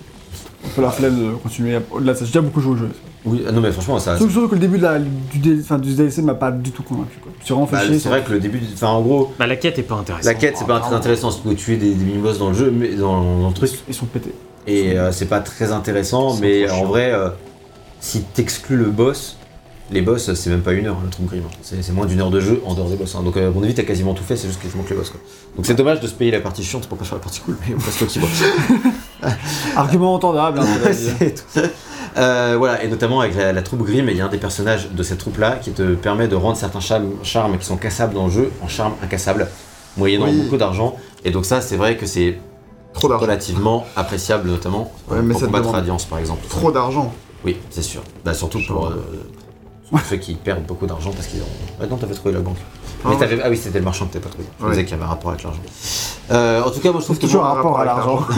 je trouve que la troupe Grimm c'est un DLC qui est vraiment cool euh, parce qu'il a, voilà, il y a des ajouts en termes de, de boss et tout qui sont vraiment sympas. Après c'est vrai que la quête en elle-même c'est juste ils te mettent un peu des, des mini euh, ennemis à les buter dans le monde, c'est pas, ça c'est pas très intéressant.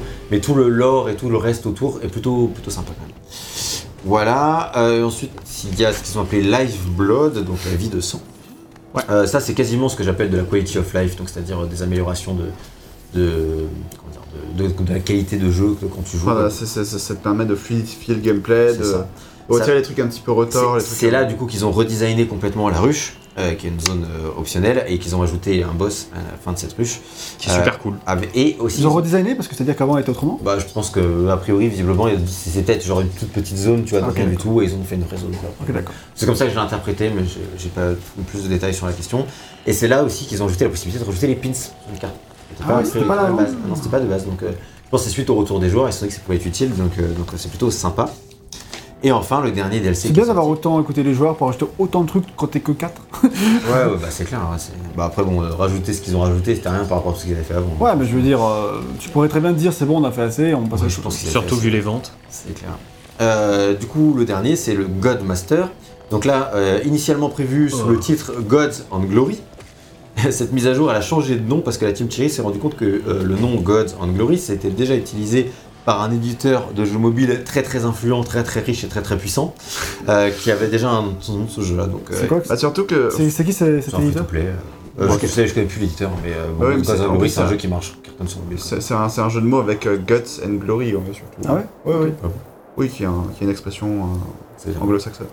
Bah, euh, enfin, le les larmes, tu vois, dans l'idée, quoi. mais, euh, Enfin, enfin, je sais sais- enfin, en gros. Ouais, c'est un truc comme ça. Ok, d'accord. Et euh, bon, en tout cas, ils ont profité du fait qu'ils n'étaient pas connus à l'époque, enfin moins, en tout cas que maintenant, pour euh, glisser à travers les règles de droit d'auteur et pour rapidement changer le nom de l'extension.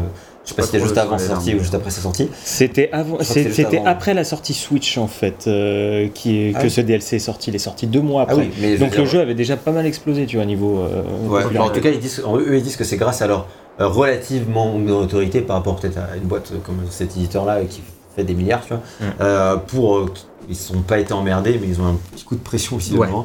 Donc c'est pour ça que ça s'appelle Godmasters finalement. Et, ce DLC, c'est des boss. Donc, En oui. pagaille partout. Les boss du jeu en plus dur, les Ouais, boss du jeu qui te font 2 de dégâts, les boss du Ah. jeu avec des patterns encore plus vénères. c'est organisé dans le sens où il y a cinq panthéons. Venez, venez au cirque Il y a- il y, a- il y a 5 panthéons et effectivement cinq chaque panthéon est un boss rush euh, de gros entre 5 et 10 boss du jeu que tu peux affronter à la suite, euh, des fois dans des versions plus vénères. Et, euh, et en vrai, moi j'ai commencé à faire le. euh, Avant de, avant de dire si c'est bien ou pas, je vais juste dire que euh, du coup, Pour les trois premiers Panthéons, c'est les versions euh, normales, euh, enfin des boss, plus à la fin de ton boss rush, t'as un nouveau boss.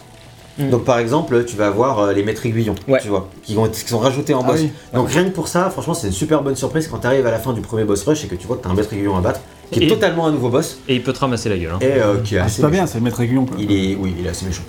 Euh, sachant que voilà, il y a tous les maîtres aiguillons euh, qui ont été euh, qui ont été rajoutés, donc ça c'est c'est vraiment super sympa. Euh, et pour les deux derniers Panthéons, c'est des versions hardcore des deux boss finaux, donc euh, Hollow Knight et Radiance. Genre, vous voyez les, les, euh, man- les mantis les, euh, Les montres religieuses. les montres religieuses, les trois sœurs là. Oui. Là, t'affrontes les trois en même temps. Oui, voilà. Plus que c'est au départ c'était un puis deux. Là C'est- c'est t'en affrontes une puis les trois en même temps. C'est ça, donc c'est plutôt euh, voilà. c'est sale. Pas mal de C'est très très ça. sale. Euh, ceci dit, du coup, moi j'ai commencé un peu à, à y jouer et j'ai fait le premier Panthéon, qui est forcément évidemment le, le- le plus simple. J'ai pas trop galéré, ça va. Le deuxième, j'ai commencé à le faire, puis j'ai un peu galéré, puis j'ai pas eu le temps d'y rejouer de plus, donc euh, j'ai pas trop persévéré. Mais en vrai, j'ai quand même trouvé ça sympa parce que. euh, Il y a des fait, hein. j'aurais fait au milieu du jeu, je pense que j'aurais ça n'aurait aucun intérêt. Mais par contre, vu que là j'ai retourné le jeu, que j'ai plus rien à faire, et que j'aime je bien revenir sur le jeu de temps en temps quand même, euh, bah, vu qu'on n'a pas tourné le test, c'est une bonne excuse, tu vois.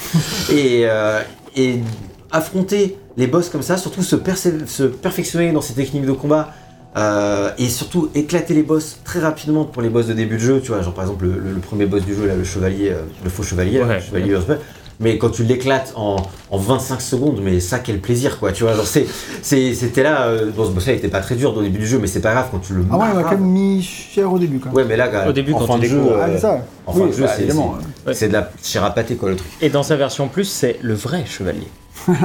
non mais c'est vrai. Ouais, mais c'est marrant. oui mais ça c'est sa version des rêves. Oui oui voilà mais Et euh, donc, ouais, donc, euh, je trouve que c'est plutôt sympa. Après, euh, il y a, il y a d'autres trucs que les Panthéons. Tu peux affronter chaque ennemi du jeu euh, en version ultra hardcore qui te fait perdre 2 points de vie. Enfin bref, il y a pas mal de trucs. Pour ceux qui en veulent de- encore plus, C'est bien quand C'est tu as proposé pour ceux qui quoi. en veulent plus, ça je trouve ça très cool. Après, perso, j'ai pas d'affinité, enfin, avec le truc, euh, enfin, ça m'intéresse pas trop, tu vois. Ouais. Du coup, j'étais un peu déçu que ce soit dans les trophées parce que s'il n'y avait pas eu ça, je pense que j'aurais peut-être cherché le platine. Ouais. Vu qu'il y a ça, c'est mort. Bar Radiant, c'est pas, on parle de quoi. Oui, bah, Ceci dit, vous avez dans les trophées, et du coup, battre absolument voilà. donc, Et on parlait de générosité, euh, tout ça c'est gratuit. hein. ouais. Et le jeu vaut toujours 15 balles. bon, Je veux dire, c'est du vol. C'est vraiment. Tu parles de générosité, mais moi, le summum de la générosité, quand je trouve là-dedans, c'est que c'est pas seulement un boss rush, c'est un boss rush dans lequel ils ont rajouté des Oui, en plus. Et c'est ça qui est, c'est ça qui est ouf, c'est que bah, non seulement c'est un boss rush, mais en plus ils ont été plus loin. Ils ont rajouté des boss, des boss vraiment stylés quoi, tu vois. Donc, euh, donc ça c'est vraiment sympa. Et euh, quand tu termines tout ça, t'as le platine du coup, et, et, euh, potentiellement et Et une nouvelle fin. et un voilà et une nouvelle fin, deux nouvelles fins, tu débloques deux nouvelles fins, je crois. Euh, en fonction de oui, deux nouvelles fins. en fonction Regardez de ce qu'elle faisait en fonction de. Ouais, mais bon, c'est- mais euh, c'est en fonction de si t'as fait le- la quête fleur fragile. T'as la quête, t'as une fin, c'est si t'as fait la quête, la, la quête fleur fragile et que t'as fini le Panthéon, et l'autre si t'as fini le Panthéon sans faire la quête. Donc voilà. Mais bon, franchement, ça n'a pas, pas d'intérêt. Euh, et t'as aussi des variations sur les fins, si t'as vu ou pas Monsieur Champignon, qui est un personnage PNJ, mais c'est encore, des- encore des trucs cachés partout. quoi. Et, euh, et- Ça, en termes de trucs cachés, c'est assez, assez et- incroyable. Et si vous, êtes, vous avez aimé le jeu, vous êtes curieux, on vous invite à regarder autant de vidéos que possible. Euh, Enfin, après l'avoir fait, bien Oui, sûr, bien sûr. récent. après, mais, euh, après avoir pensé avoir fait le tour, vous vous rendez compte que pas vraiment en fait. Ça. Il reste toujours des petits trucs à découvrir. Et Je crois que t'as- là, t'as un problème. Attends, Ouais, juste je pour crois que à mon, mon truc là, il est pas au bon endroit. J'ai eu la même chose en fait. Et euh, genre ça m'est arrivé une ou deux fois où en gros bah là, mon nombre en fait elle était, euh, elle était indiquée sur la carte et en fait elle est pas du tout là.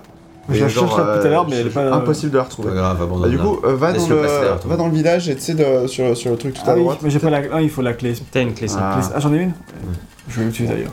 Mais Peu bon, importe, bref. si on devait finir ce test. Ouais. Euh, euh, Il y a aussi, du coup, si tu termines tout ça, tu débloques aussi un mode de jeu un peu spécial. Je vais pas rentrer dans les détails, mais voilà, encore un truc que tu débloques. Et un, mode de jeu dont j'ai pas parlé aussi, qui existe quand tu finis le jeu pour la première fois, qui s'appelle le, le mode âme d'acier. euh, où tu n'as pas d'ombre, donc euh, justement, euh, pas de résurrection, c'est mort définitive, donc euh, ton tir chapitre Et classique. vous savez à quoi ça sert les, les, les là qu'on qu'on ramasse partout? Et quoi? Euh, Les les Bah oui, ouais. tu les as pas. Non, jamais utilisé. Bon bah voilà, t'as encore des trucs à découvrir, donc je vais pas te spoiler. J'ai aucune idée de ce que. Sérieux? Ouais, non, je sais pas du tout à quoi ça sert. Bah. Bah oui, je sais pas, ça. Euh, voilà. Je peux pas le dire. Euh, du coup, on va enchaîner un peu euh, sur la direction artistique du, du jeu. Ouais, pas grand chose à dire. hein, ça- Euh, C'est pas coup, très beau, c'est on un- voit que c'est fait vite fait. Bon, je vais dérouler si vous avez des trucs à dire, vous Ah, en vas-y. après. Euh, c'est un des points les plus marquants du jeu, c'est une direction artistique très originale. Certains les rapprochent des films de Tim Burton. Euh, Ah, Je pensais ouais. pas, mais je vois ce que ce qu'il veut dire. ouais. Ouais, bah, Ouais. j'y ai pas spécialement pensé, mais quand j'ai vu, pareil, je me suis fait la même réflexion. Euh, ensuite, du coup, moi, au début, j'étais légèrement sceptique, et puis j'ai très vite été conquis, en fait, dès la deuxième zone. Et puis, alors, quand le jeu il s'ouvre, c'est la folie, tu découvres la, la Cité des Larmes, tu découvres plein de trucs. Hollow Knight regorgé des visuels fantastiques. Euh, ça, à ce niveau-là, on les a vus et on en a largement parlé. Tout n'est pas incroyable, bien sûr, mais dans l'ensemble, c'est vraiment super solide et ça aide beaucoup à l'attachement qu'on peut avoir pour le jeu. Bah, c'est surtout très varié. hein. Enfin, ça, on en a parlé déjà tout à l'heure dans le Voilà, test, etc. Mais je pense- 13 tour, zones, mais, toutes euh, extrêmement différentes les unes des autres. C'est ça. Euh, Au-delà des décors, le monde il est peuplé d'insectes qui sont également fascinants. Le design des PNJ comme des ennemis, il sera souvent marquant, toujours réussi. Je crois que c'est jamais arrivé que je me suis dit, euh, ce personnage n'est pas réussi, quoi, tu vois. Euh, à l'époque, euh, ce qui est marrant, c'est que les membres de la Team Cherry décrivent leur processus de création comme ça. Ils disent On s'assoit tous en cercle, on ferme les yeux et on partage le même rêve. Alors, ça ne dit pas si elle ou pas. Euh, un rêve dans lequel on explore le monde d'Alunest sous la forme d'insectes et on note soigneusement tout ce qu'on voit, comme dans une expérience scientifique. Puis on se réveille et on ajoute au jeu tout ce qu'on a vu dans le rêve. En fait, il- S'agissait-il d'un rêve?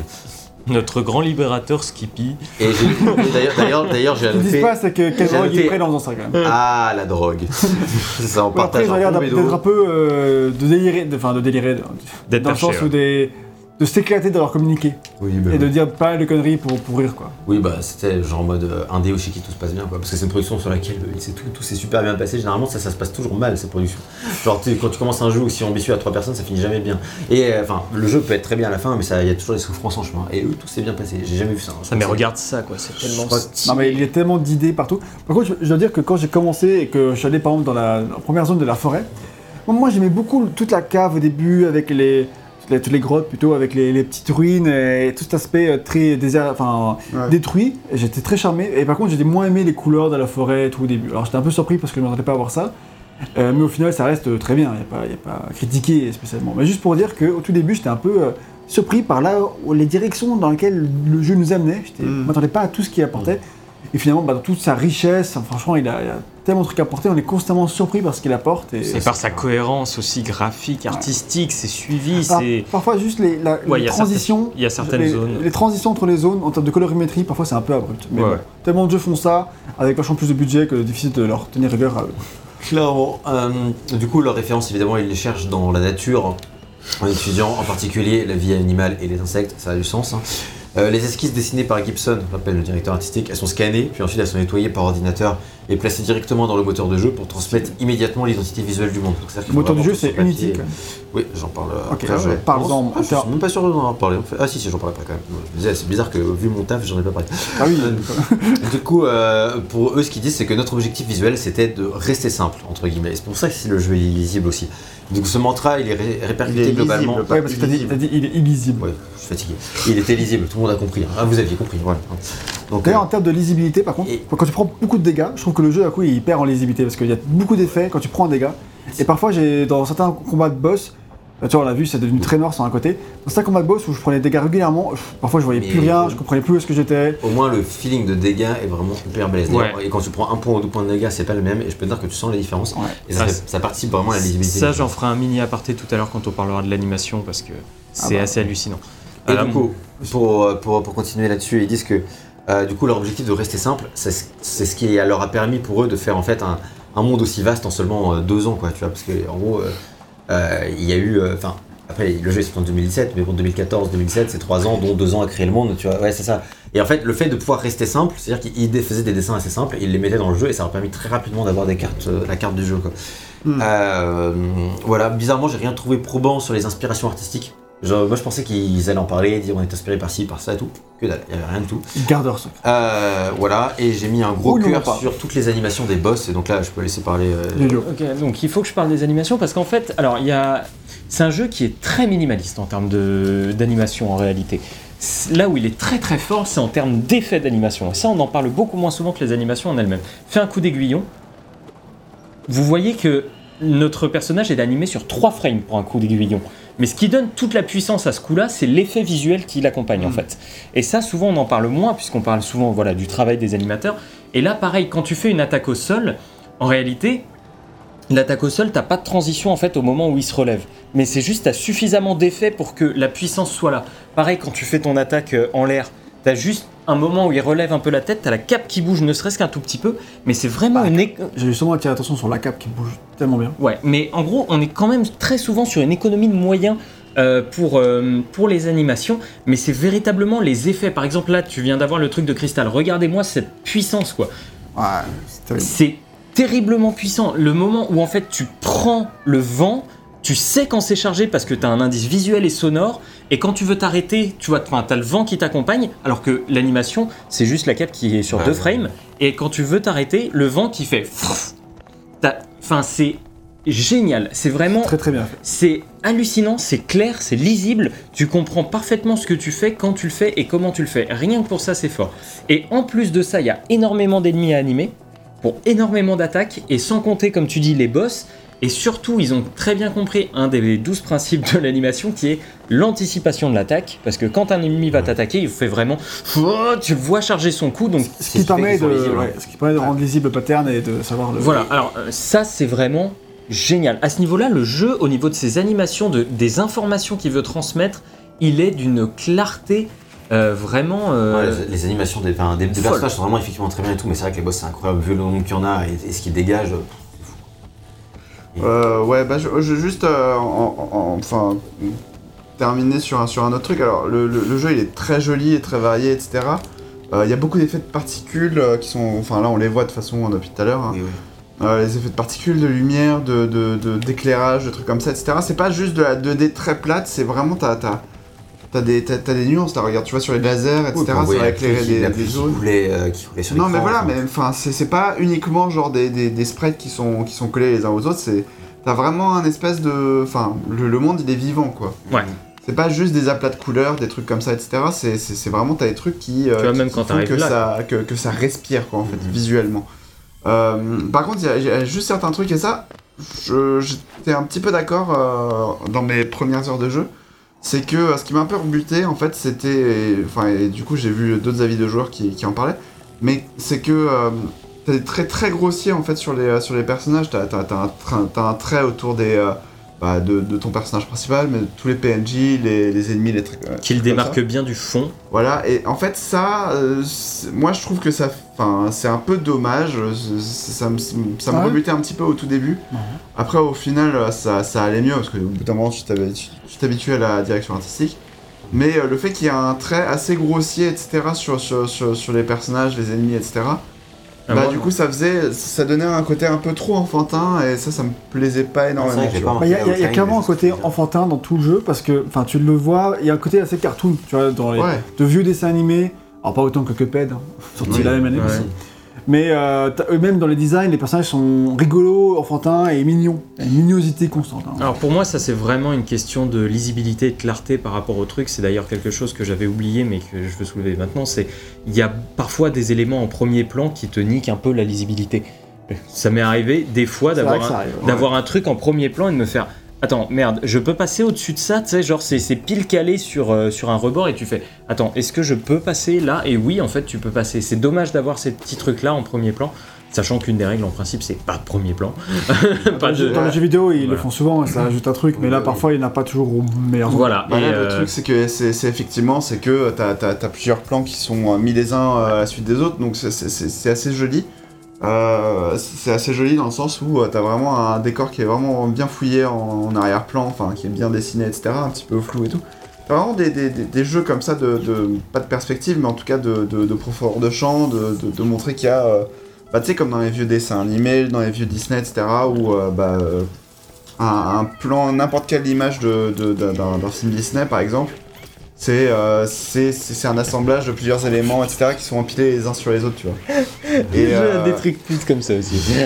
et donc du coup, euh, donc du coup en fait ça, ça contribue vraiment à faire en sorte que euh, ce soit pas juste un truc 2D euh, plat, etc. C'est Enfin, t'as t'as un effet de parallaxe entre les différents éléments, c'est vraiment cool quoi. Enfin bref, c'est un euh, jeu très impressionnant visuellement. Un autre truc que toi tu reprochais entre guillemets RL, c'est que euh, tu disais que bon bah forcément quand on lance le jeu, t'as pas des décors aussi fouillés et jolis que ceux que tu on peut retrouver sur Ori par exemple, qui est effectivement Ouais. un autre level. hein, euh, on va pas C'est pas la même euh, direction artistique. Ouais, c'est pas, C'est la- pas la même Oui, c'est ça. c'est sûr. c'est- c'est pas la même Et ambition. je pense que c'est effectivement le, le- le côté très, euh, enfin le côté avec les traits euh, très grossiers qui, euh, qui, qui, qui fait que euh, je trouve que c'est un peu moins, euh, un peu moins joli, tu vois.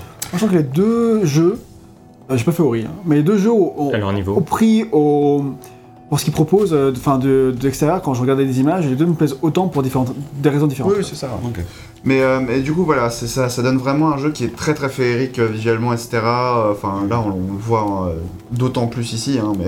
Oui, je pense qu'on voilà. a fait un, un bon tour sur la question. Je parlais vite fait de technique. Ouais. Euh, du coup, à l'époque du Kickstarter, le jeu est développé avec, euh, enfin le prototype qu'ils ont est développé avec le moteur 2D gratuit Stencil. Où je connaissais même pas. Ah ouais. Euh, alors c'est ça qui m'a fait rire, c'est que eux ils disent, mais le jeu et l'équipe ont pris de l'ampleur. Et avec la sortie de la Wii U, nous avons décidé de passer à Unity. Donc la Wii U aura au moins eu cette qualité. euh, Peut-être la seule, mais d'avoir fait passer Hollow Knight Les nombreux trucs déterrés de, lors de ce test, la Wii U, je C'est pense ça. que c'est numéro 1 là quand même. C'est vrai, on avait la Vita, mais on n'avait pas encore eu la Wii U. Euh, donc euh, franchement, merci la Wii U, quoi, je veux dire. Parce qu'en vrai, euh, ils auraient jamais ce jeu, il aurait Merci jamais la pu Wii U, sortir. les- genre le phrase que tu pensais pas dire un jour. Franchement, j'ai regardé, j'ai j'ai regardé Stencil, tu vois. Ouais, ça a l'air d'être un. C'est mignon comme moteur, mais bon, voilà, c'est C'est ça. mignon.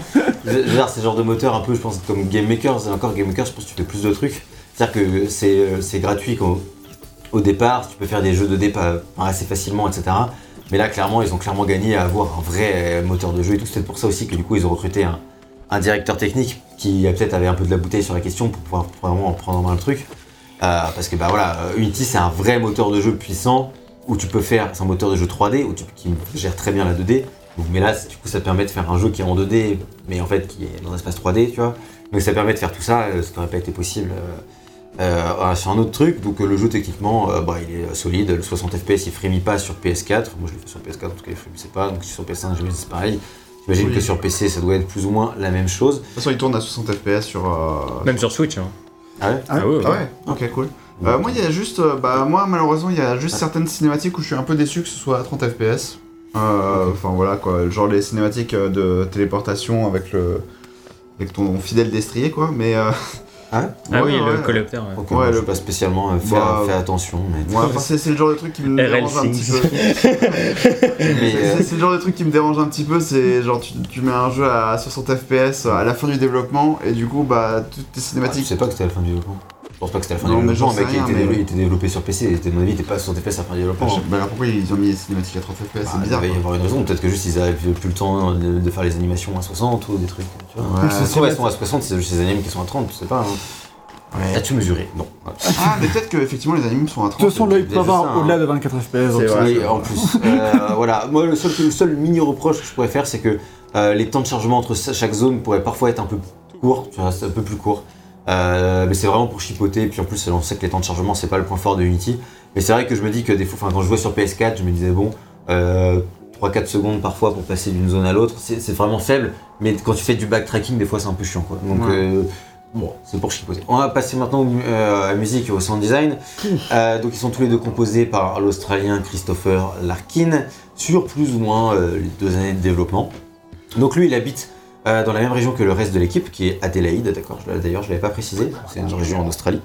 Euh, il peut vraiment, euh, du coup, du coup, vu qu'il habite dans la même région, il a vraiment intégré le studio pour travailler sur le jeu. Lui, il a déjà composé quelques thèmes pour Harry Gibson précédemment, donc c'est comme ça qu'il le connaît. Il a aussi fait quelques OST comme Pac-Man 256. Qui connaît Pac-Man 256 Ça me dit quelque chose. hein. Personne, moi je connais pas. C'était un jeu qui était à, la PG à une des PGW, je crois. ah, très bien. Je sais pas si vous vous C'est pas contre lui, mais, euh, mais on euh. s'en Je sais pas, genre de choses, Totalement. a des gens. Euh, voilà, et euh, de quelques autres trucs dont vous avez jamais entendu parler, dont je les ai même pas écrits. Bah. Et donc il est mandaté par la Team Cherry pour lui composer une bande originale, je cite, à l'élégance sombre, je cite, classique et mélancolique, mais avec aussi peu d'instrumentalisation que possible. Bah, Donc- donc, sinon, on n'a pas grand chose à dire hein, sur l'OST. Hein, c'est enfin, voilà, sympa. je- je mais- je- C'était pour la blague, merde. Tu vois, Gag, depuis que je lui ai dit de se taire, il, il, il- il gère. Donc- J'aime ça, donc- ta gueule, ta gueule, ta gueule. donc, par exemple, je vais distribuer la parole pour qu'on puisse finir ce test. Professeur beaucoup trop. du coup, on va avancer. On est à plus de 3 heures. Et après, je distribuerai la parole. Euh, du coup, il, use euh, il- il- il utilise majoritairement d'un piano et d'un alto. Donc, c'est un truc à cordes, un alto si vous savez. Euh, et On va parler. un truc à cordes. Ta C'est un, précision, ma- mon c'est un machin euh, là, tu sais, il y, y a un manche. Et, euh, et du coup, dans, dans- dans les morceaux de l'OST, euh, la plupart sont vraiment composés juste avec ce piano et cet instrument à cordes ou un autre.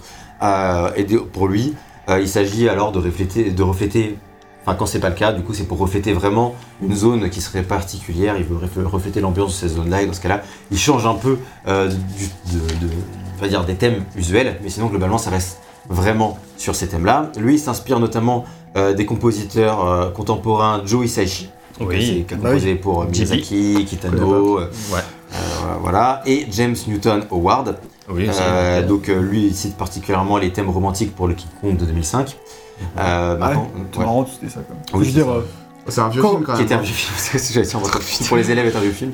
Et c'est- le pire, c'est mes que cousins euh, qui sont nés en 2004 Le qui m'ont pire, dit c'est- Ah, c'est un vieux film ça le pire, c'est qu'il dit juste King alors. Kong, du coup je pensais que c'était l'original. Mais c'était pas euh, James Howard, c'est l'original.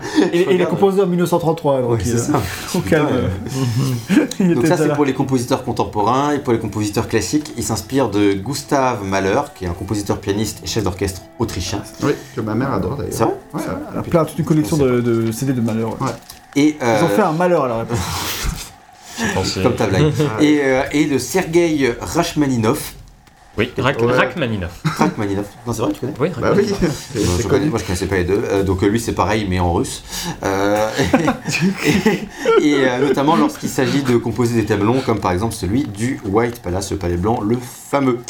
Euh, voilà. Et certains euh, des morceaux ont nécessité l'intervention de musiciens supplémentaires ou d'instruments en live pour leur donner plus de vie. Par exemple, euh, sur City of Tears, on a Larkin, il a fait appel au talent de la chanteuse soprano Amelia Jones pour obtenir euh, la qualité éthérée de la voix qu'on entend. Je sais pas si tu fais gaffe, mais il y a une voix qu'on entend qui chante. euh. Est-ce qu'on Ah pourrait ouais. un peu écouter euh, la musique là? Allez.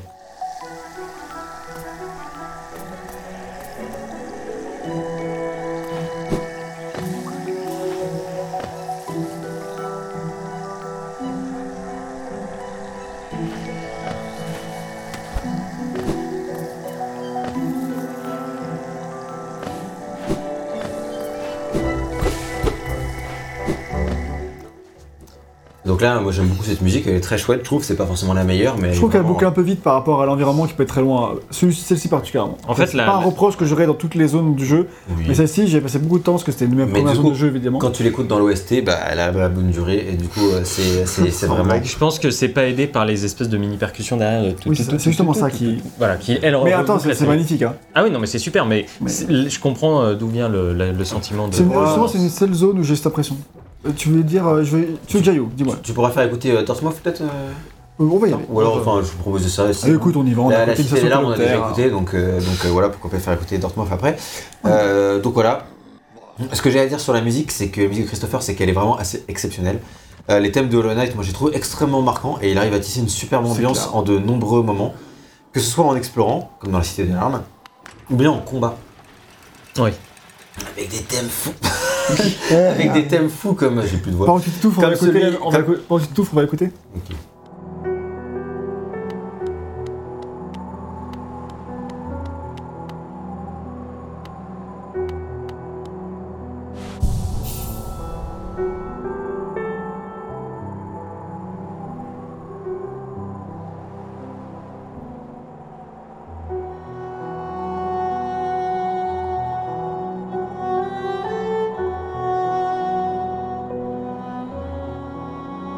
Là, du coup, c'est extrêmement mélancolique. Euh, c'est vraiment euh, un thème très marquant parce qu'on va revenir là très souvent et c'est un des premiers thèmes qu'on entend dans le jeu. Tous sont pas comme ça. J'avais parlé des thèmes, des thèmes de combat. Et là, dans les thèmes de combat, il y a des trucs, mais c'est vraiment incroyable, c'est vraiment fantastique. Euh, il y a des trucs qui sont fous, quoi, que ce soit le thème du Hollow Knight, le thème de Hornet. Le thème de Hornet, il est Le fantastique. thème d'Ornette, il est Le, le thème de Radiant, il est fantastique. Enfin, tout, enfin, franchement, ces thèmes-là, quand t'écoutes l'OST, c'est un pur bonheur. Et c'est pas fini, parce que ils ont rajouté euh, pour les Personne se souvient de la pub de c'est euh, mais nous, oui. Ouais, moi je me rappelle pas d'où Ouais, ça vient ce même, SFR. je sais juste que c'est un ça Oui, il y, a- y plusieurs. Enfin, c'est un même, effectivement. Ouais, bah, du coup, je sais juste que c'est un même, mais après d'où il vient, on s'en fout. Euh, et du coup, euh, les DLC sont pas en reste, parce que par exemple, le thème de la grime, de la troupe de Elle Grimm. est exceptionnelle celle-là. Et alors, tu l'as pas, tu l'as entendu peut-être dans un boss, mais je crois qu'elle est encore plus vénère dans le deuxième boss du DLC où ça commence. Mais c'est vraiment, c'est les trompettes, c'est- le cirque qui t'accompagne. Il y a vraiment des percussions qui viennent t'accompagner durant les combats, qui viennent présenter ça parce que ça participe aussi à la mise en scène de ces combats évidemment.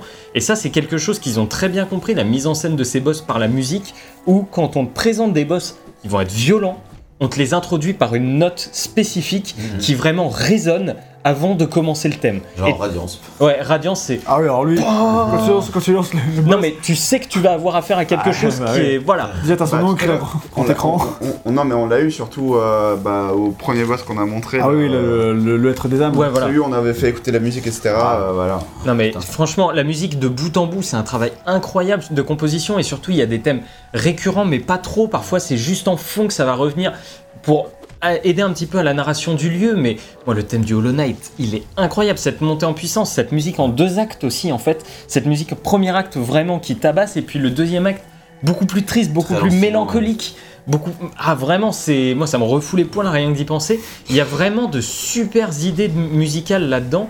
Et, euh, et que les DLC en plus aient rajouté d'autres choses par la Ah ouais, suite. c'est ça. Vraiment, c'est. Cette OST est pas que particulière, c'est qu'elle accompagne merveilleusement bien absolument tout ce que le jeu veut raconter.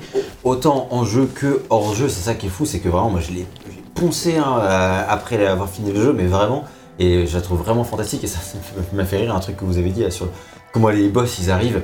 Parce que Jorgag il finit le jeu pour la, la première fois, et puis il fait. euh, il pense, et, puis, et puis il me dit non, mais pff, le boss final, C'est tu pas m'avais ça. vendu- tu m'avais vendu un Alante de, de Souls. Demon Souls, je l'ai je l'ai first try, euh, c'est c'est quoi? Ah, mais euh, je sentais coup, Quelle a été ta réaction quand t'as eu le boom de Radiance Gag Est-ce que t'as cru que t'allais passer un bon moment Ah, avec mais non, déjà, là, t'as la mise- t'as la je mise en bien scène. euh, que ça allait pas être. euh, C'était justement le boss que j'attendais.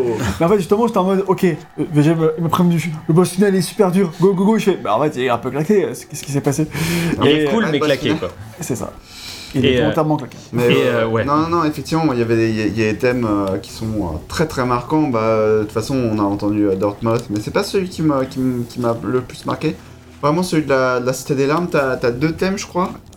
euh, dans la Cité des, des, des Larmes, et euh, Ouais, la- et il y en a un avec vraiment du, de la. hum, de l'orgue, je crois. Enfin, je sais plus comment. Oui, oui, t'en as Oui. un dans, la, Oui, dans le sanctuaire des âmes. Ouais, c'est ça, et du coup, euh, j'étais en mode, ah, ça c'est ça, c'est un thème qui va, qui va plaire à Yo-Yo. tout. Ouais, et la VGM. Euh, L'orgue, forcément, ça marche bien quoi. Et euh, non, non, effectivement, t'as des thèmes qui sont vraiment bien. Parce que c'est des personnes orgueilleuses. Ah oui, c'est ouf. Oh Eh, t'es pas autorisé à parler.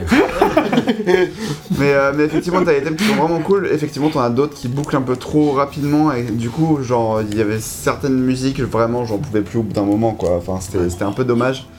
Euh, mais voilà. Euh, Toi, t'as beaucoup aimé la musique des bancs aussi, hein, tu sais.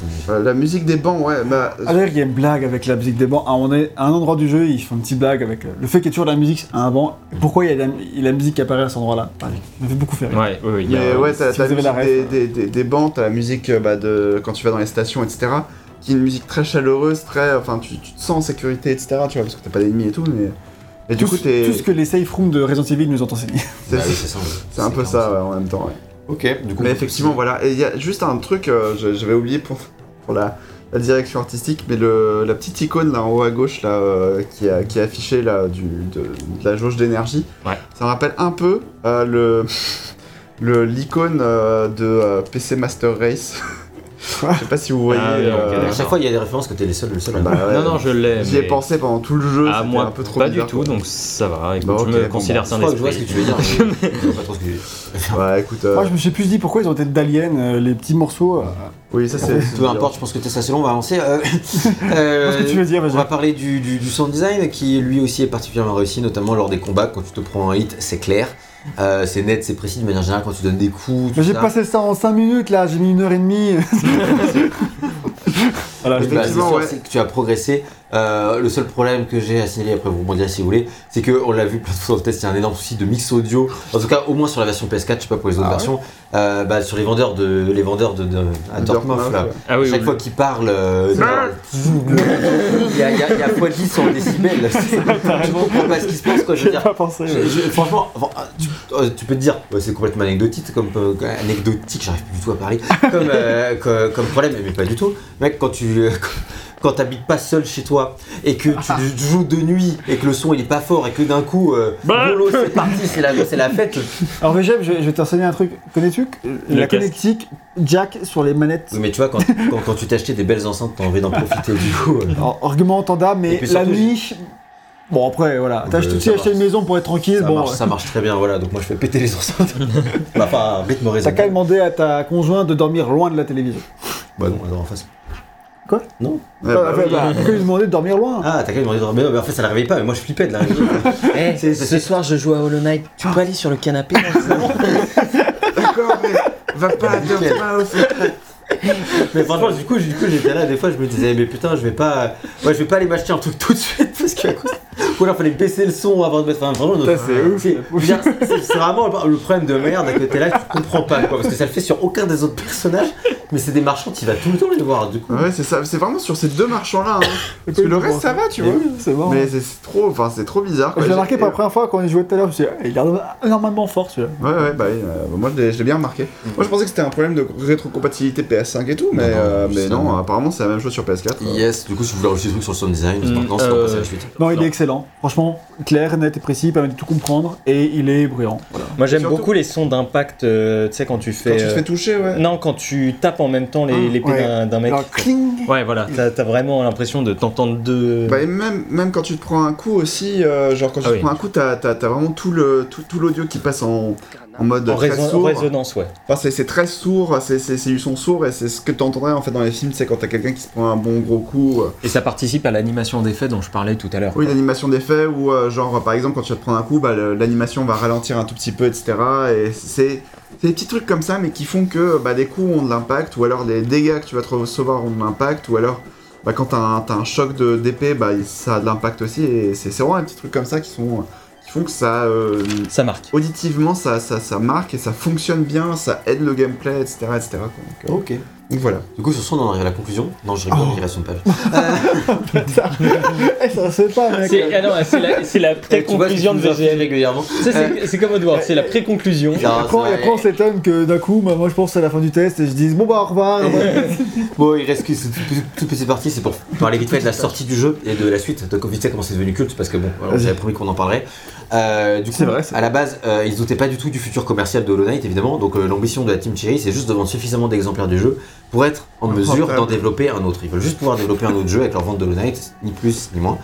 Putain, mais tout, Pour eux- tout le skill de gag est parti. hein. pour eux, seconde. Euh, il leur est cependant difficile de se faire une place sur l'espace médiatique, étant donné que, comme je l'avais commencé à le teaser, le- à ce, au moment de la sortie du jeu, le monde entier a les yeux tournés vers la Ouais, sortie de la. Switch la semaine suivante. Switch qui a sorti avec Mm. The Legend of Zelda Breath of the Wild, petit jeu qui n'a pas révolutionné rien du tout. Et rappelons aussi que trois jours plus tard, il y a Nier Automata qui est sorti.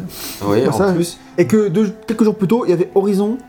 Euh, Horizon. Zero Dawn oui, qui sortait voilà. juste avant. C'était la semaine de l'enfer. Autant hein. dire que- rajoutes Hollow Knight au milieu de ces trois autant dire que Hollow Knight, un énième Metroidvania indé, tout le monde s'en bat les couilles. Mais Et genre, pourtant. Il est joli, hein, bon. euh, Genre vraiment, sur le moment, euh, c'est, je- je- enfin franchement, il acquiert sa réputation sur le long terme parce que en fait, euh, finalement, les gens qui ont joué, qui ont joué, ça a été très marquant, mais la réussite commerciale, elle est vraiment très très progressive.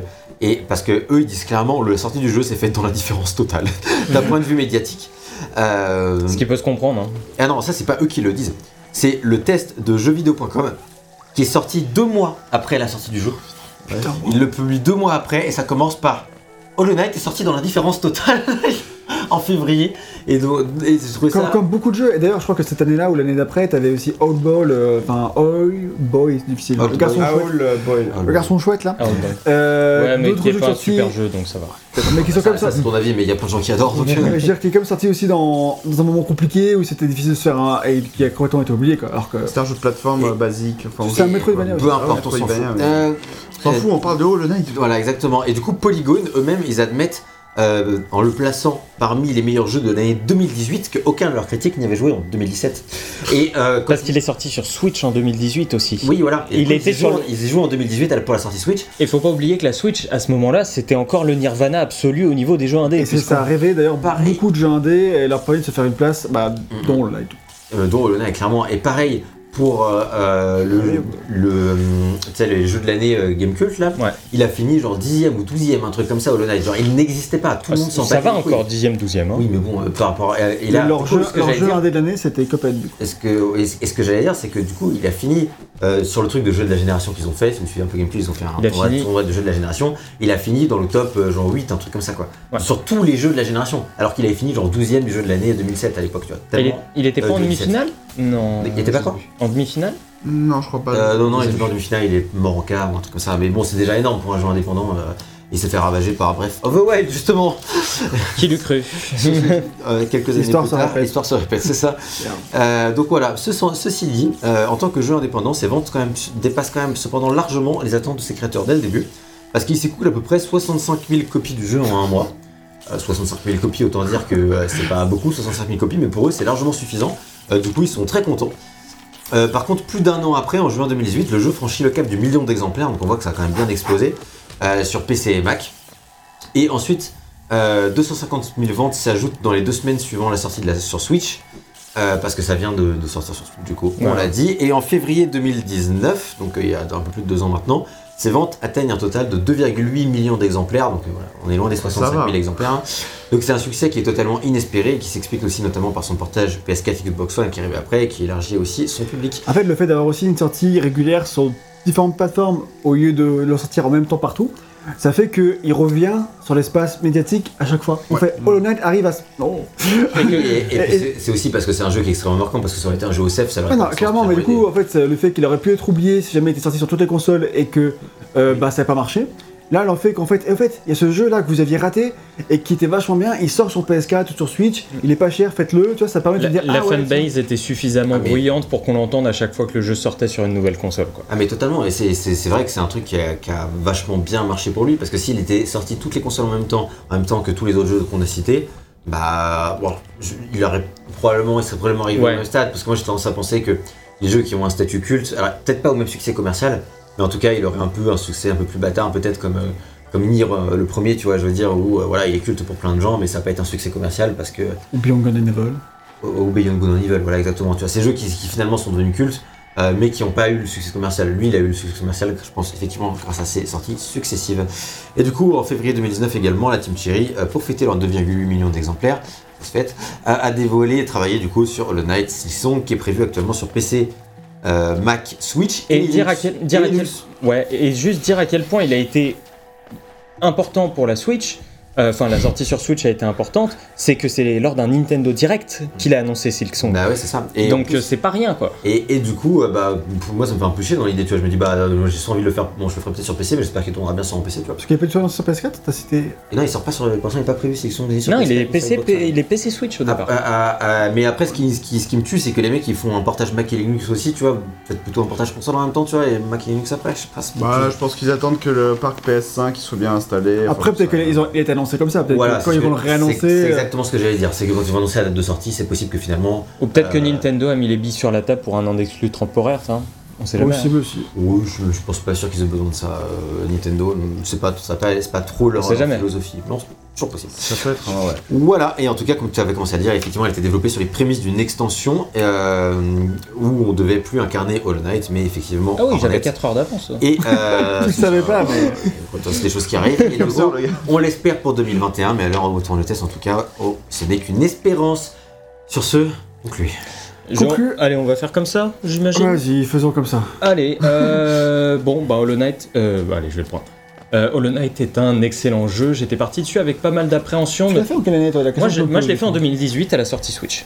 Euh, je l'ai fait, c'était mon jeu de l'été. Euh, c'était mon jeu de vacances même durant l'été, tu vois. Quand Euh, on pouvait partir en vacances. à l'époque. On ignorait Mais, voilà, ça a été mon, mon jeu de l'été. Et en fait, j'y suis allé quand même avec pas mal de réticence en me disant Ah, que ça a quand même vachement la gueule du jeu surestimé. quoi. Vraiment, je suis parti avec un mauvais a priori en mode Bon, Hollow Knight, ça va être compliqué, lui et moi, mais. Allez, on- je vais faire pour, tout faire pour que la relation fonctionne. La relation a super bien fonctionné. Euh, quand tu fais des efforts. voilà, mais oui, oui, oui, bah, dans le couple, hein, il en faut un. Euh, mais, mais ouais, Hollow Knight, ça a été. euh, ça n'a pas été une révélation parce que du coup, je comprenais les avis.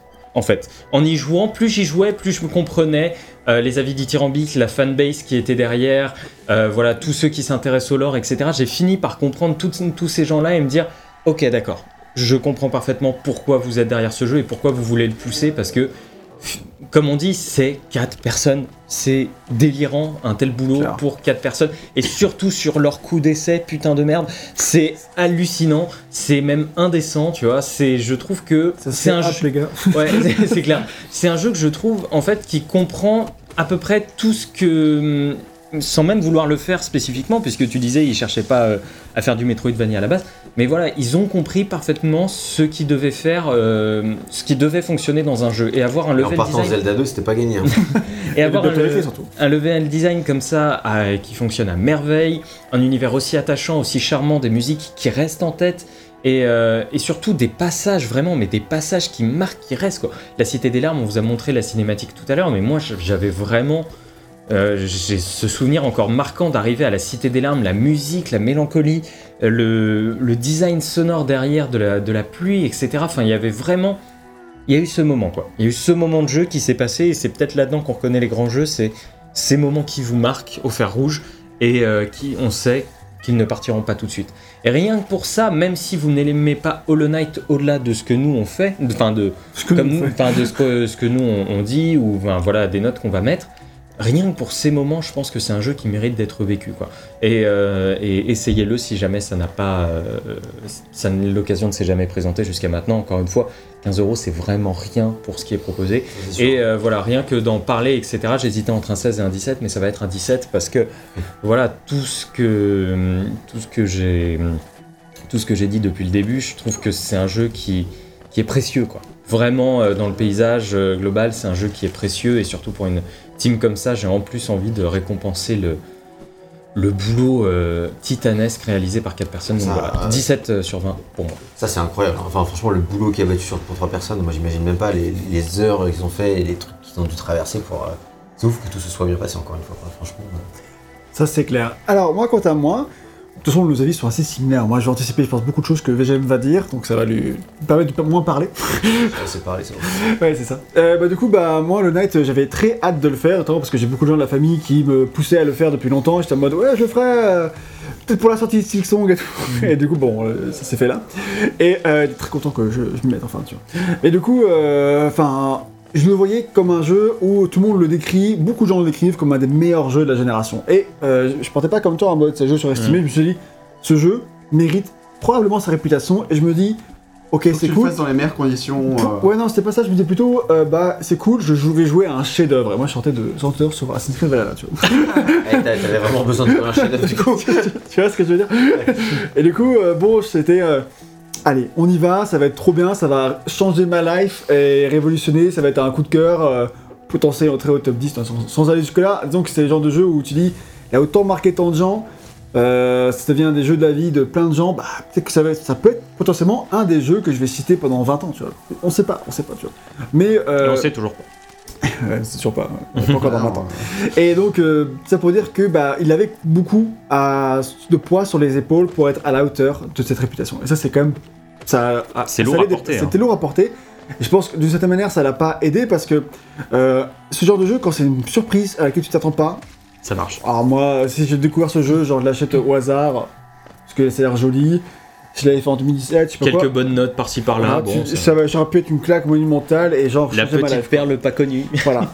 mais là, du coup, vu que c'est le jeu qui a cette réputation-là, en fait, c'est un jeu que j'ai beaucoup aimé, mais en fait, voilà, qui a fait ce que j'attendais de lui, quoi. Donc, euh, euh, pour l'instant, c'est pas le jeu qui, qui change ma life, loin de là et tout, mais c'est un très très bon jeu, auquel, au début, j'ai pas tout de suite méga accroché, alors plus que VGM, il en parlera, mais au tout début, moi, j'ai vachement aimé le- l'environnement, le décor, le- les personnages mignons, c'est un truc qui m'a charmé immédiatement. Euh, mais, dès que j'ai quitté la première zone, le, jeu a mis longtemps à me réaccrocher. Je crois que c'était peut-être un petit peu long avant que euh, tu aies suffisamment de pouvoir pour être à l'aise et qu'il y ait suffisamment de décors différents pour vraiment t'émerveiller. Et du coup, ça a mis un, petit peu de temps, comme je, l'ai dit. Mais une fois que ça, ça a été passé, et ben très vite, je suis devenu accro au jeu. Genre vraiment en mode, euh, ok, vivement la, suite, vivement le, point suivant, vivement. Ce que je découvre, genre j'y jouais, comme je disais, tard et je jouais jusqu'à encore plus tard. Et euh, j'étais en mode, bon bah là, il était 2h30 du matin, peut-être temps de se coucher, tu te lèves quand même à 7h, gars, abuse pas. C'est déjà trop tard pour ne pas abuser, tu vois. Et, euh, mais après, en, on est en tête le vivement demain soir que je continue ma partie, tu vois. Et ça, c'est quand même peu dur, en tout cas, ça faisait un petit moment que ça m'était pas arrivé. Après, ça inscrit de Valhalla. Après 6 Bah, mois d'essai. Ouais, bah après, Assassin's Valhalla, j'étais quand même content de relancer, tu vois, j'ai bien aimé y jouer, mais c'est juste que c'est trop long, comme on l'a dit dans le test en question. On va pas revenir dessus, mais. Bon. Juste pour vous dire que là, du coup, j'étais vraiment à, fond dedans, je suis devenu vraiment accro, et ça, c'est. Rien que pour ça, ça mérite vraiment euh, euh, beaucoup de points. J'adorais sa direction artistique, j'adorais. Et finalement, je peux le dire, je, je crois que j'ai beaucoup aimé son gameplay au final, tu vois. Au début du jeu, Là, c'est pas une insulte. ça, J'étais euh, pas du tout chaud pour le gameplay. Et là, en fait, ça fait 4 heures que j'y joue, du coup, de toute évidence.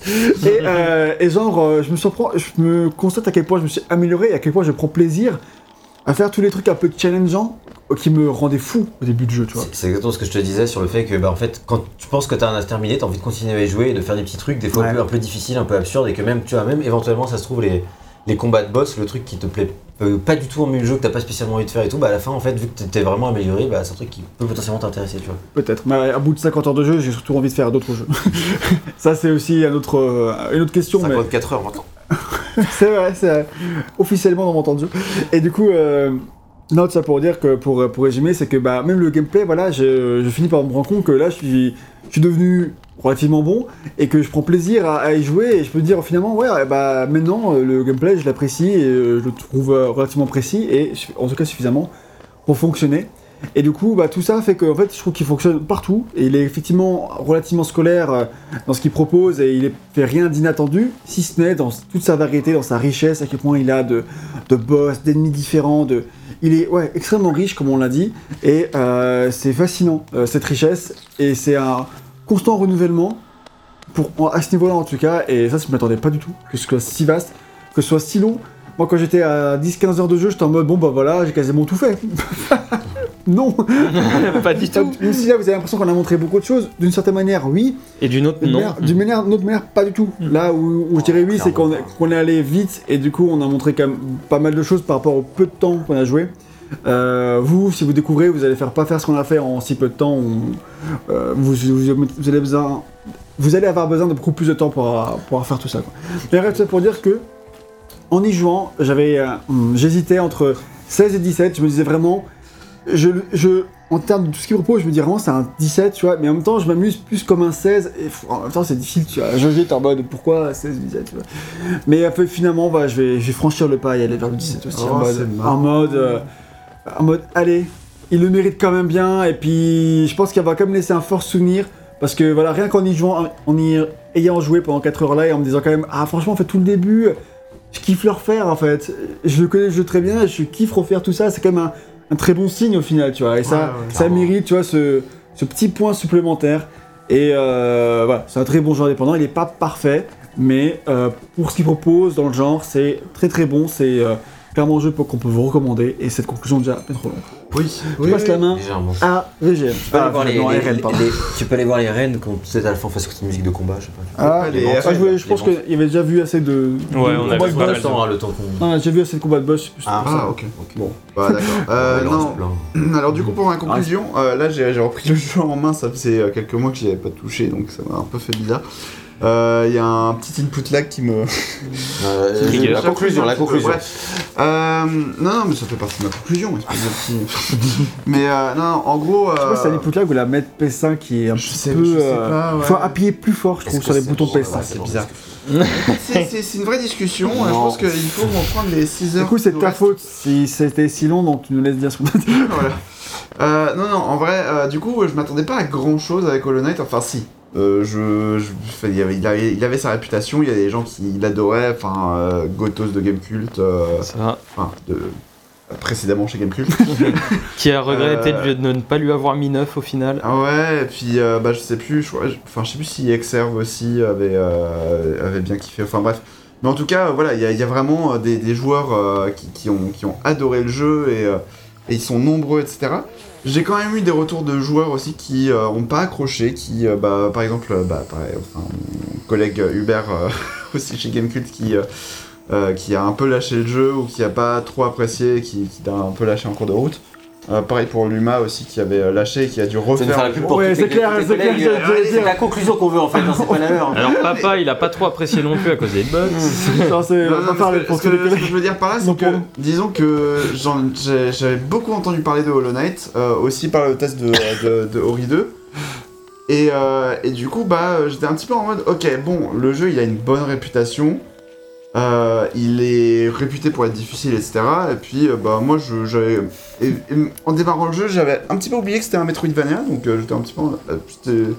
c'est une petite surprise de ce côté-là aussi. Mais bref, en tout cas, voilà, le, le, le, le, le chemin était très très intéressant. Enfin, malgré la difficulté, enfin, j'en ai parlé, je sais pas combien de fois maintenant, mais, mais effectivement, malgré la difficulté qui s'est présentée parce que bah, j'ai oublié de- d'upgrader mes armes, euh, bah, malgré ça, malgré le fait que le, gameplay soit pas hyper précis euh, par moment ou qu'il manque un petit peu de nervosité en tout cas, euh, bah mine de rien, il reste quand même vraiment très marquant avec euh, bah, son, son univers graphique qui est vraiment très impressionnant, sa musique qui est très, très attachante et tout, malgré sa répétitivité. Mais voilà, en tout cas, c'est marrant parce que euh, tout à l'heure vous étiez en mode oui, euh, j'hésitais entre 16 et 17, et genre vraiment au début du test j'étais en mode bon, euh, je, vais- je vais mettre 16 à ce jeu parce que j'avais oublié la note que je voulais mettre. bon, je vais mettre 16 à ce jeu et puis. Et juste, j'y pensais plusieurs fois à toi quand Ouais, on passait fameux 16 à 17 16. en mode ça va être le fameux 16 de RL et il va être tout seul encore, il va être deck. Et au final, vers la, vers la fin du test, j'étais un petit peu en mode, enfin, au, au vu de tout ce qui était, de- du rappel de tout ce qui, de tout ce que le jeu réussissait bien, euh, malgré le, son lot de frustration, bah euh, mine de rien, il, pour moi, il mérite aussi un 17 quoi. Ah. Est-ce que, est-ce que ce serait pas 17 avec l'aiguillon C'est 18 avec YouTube. C'est 17 avec le couteau sous la gorge. L'aiguillon sous la gorge. Non, non, mais voilà, du coup, euh, du coup, ce sera 17 aussi euh, de, de- de mon côté, dans le sens où, euh, malgré ses défauts, malgré ses petits à côté, ses, ses petits problèmes d'imperfection, etc., et le fait que le lore il soit très obscur pour pas grand chose, et que bah, il y a des tartines de texte que je Donc ça, skippais au bout d'un moment. Il y, a, il y a des trucs qui m'ont un petit peu rebuté, tu vois, mais euh, j'aurais, j'aurais, j'aurais aimé, enfin voilà, pourquoi est-ce que je rappelais tout le, tout le côté euh, euh, Attente. attente et le- tout le côté euh, genre euh, réputation du jeu euh, vis-à-vis des collègues que- avec lesquels j'échangeais pendant que je, je faisais le jeu, etc. C'était vraiment genre euh, ouais, mais du coup je comprends pas parce que enfin il est sympa le jeu et j'accroche et tout, mais d'un autre côté, enfin genre j'accroche de telle sorte à ce que je me couchais vachement tard pour, pour, pour y jouer et tout. Mais euh, mine de rien, j'ai quand même des bonnes frustrations en fait. Et du coup, c'était très marrant d'avoir euh, à la fois le côté des gens qui étaient très qui avaient des avis très dithyrambiques sur le jeu, et le côté des gens qui avaient qui étaient un peu passés à côté ou qui avaient lâché le jeu en cours de route, etc. Et, euh, et du coup, je me demandais vraiment, euh, enfin dans quel camp j'allais me j'allais me situer en fait. Et du coup, euh, bah Tu es le clan 17 sur 20. Le clan Voilà, du chaud. c'est ça. Mais du coup, c'est très marrant, quoi. Pour mais, toujours. euh, je sais pas si c'est un jeu que je pourrais recommander à n'importe qui, tu vois. Je sais pas si c'est forcément un jeu que je pourrais recommander à des gens qui aiment bien la difficulté ou les plateformes ou même les gens qui aiment bien Ori, tu vois, Ouais. tout simplement. Euh, mais, euh, mais voilà, c'est un, c'est un jeu, je pense qu'il faut tenter l'expérience de, de, de toute façon. Euh, S'accrocher un petit peu. et- Enfin voilà, moi ce qui m'a ce qui m'a vraiment le plus euh, euh, entraîné, à- et en tout cas encouragé à continuer de jouer, c'était non seulement le fait de découvrir de nouvelles pièces, surtout de découvrir de, nouveaux environnements, de Ouais. nouvelles musiques, etc. Et vraiment tout ça, tout ce côté poétique, un peu féerique et tout, c'est vraiment toute la force du jeu. Et voilà, c'est pour ça que bah, je, je vais m'arrêter là-dessus sur cette conclusion, mais voilà. Ouais, ça, ça fait quelques tests quand même que je mets plus que 16, hein, donc euh, Ça valait bien le coup de faire 4 heures de test hein, pour en arriver là. voilà. Comme quoi, au bout de 4 heures de test, tu peux changer d'avis. tu vois. Euh, T'es prêt, Vagem Oui, plutôt C'est- que, plutôt que de, de parler, tu peut-être encore entendre la Ouais. musique que tu voulais qu'on entende. Oui, carrément. ouais.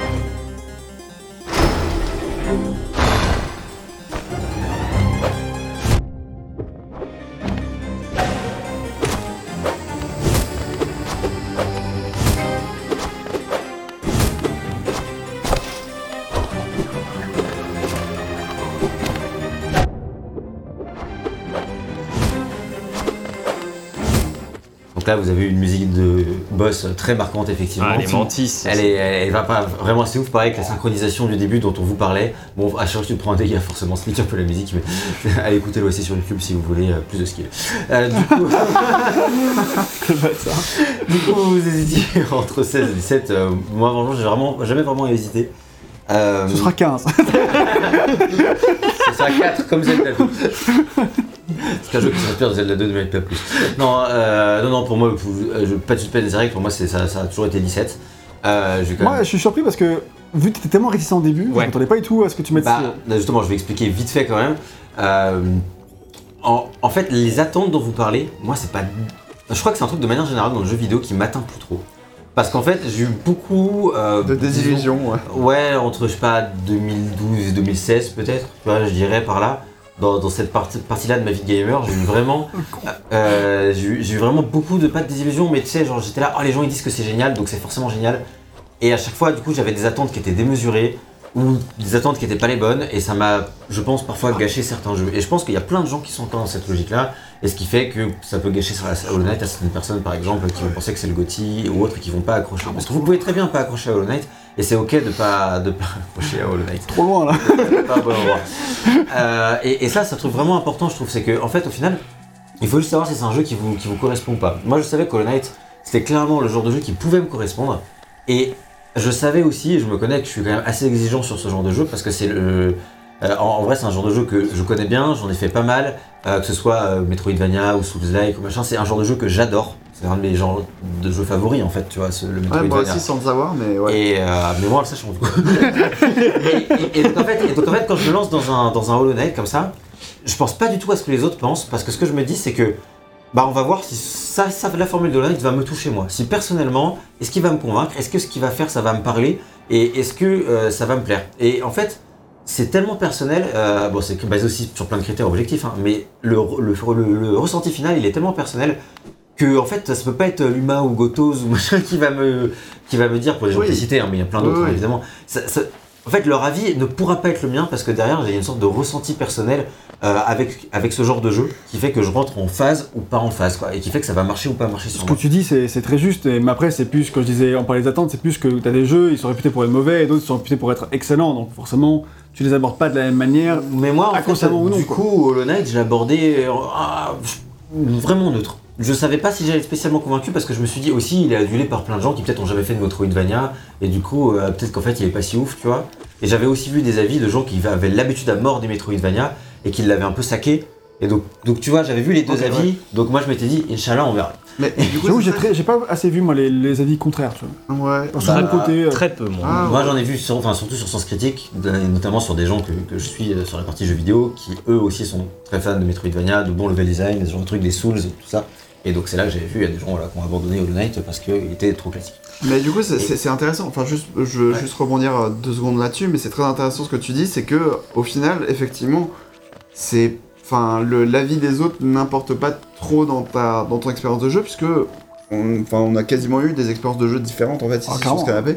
Et du coup, euh, bah, au final, en fonction de comment est-ce que tu abordes, si tu tombes sur le forgeron ou pas, Et- euh, c'est exactement ça. et bah, du coup, Et- ça, Et, et là, tu, tu mets des mots effectivement sur, sur, sur l'impression que je viendrais de dire, mais là, c'est vraiment les mots concrets que tu mets dessus. C'est exactement ça. C'est que, en fait, dans ce genre de jeu, les Metroidvania, enfin, tiens, genre, quand tu fais un Uncharted, bah, tout le monde va avoir la même expérience. Après, Oui. tu sais si t'aimes ou t'aimes pas. Mais, euh, genre, nous, on en aime, Yo, il aime pas. Bon, c'est Uncharted, quoi. J'aime moins.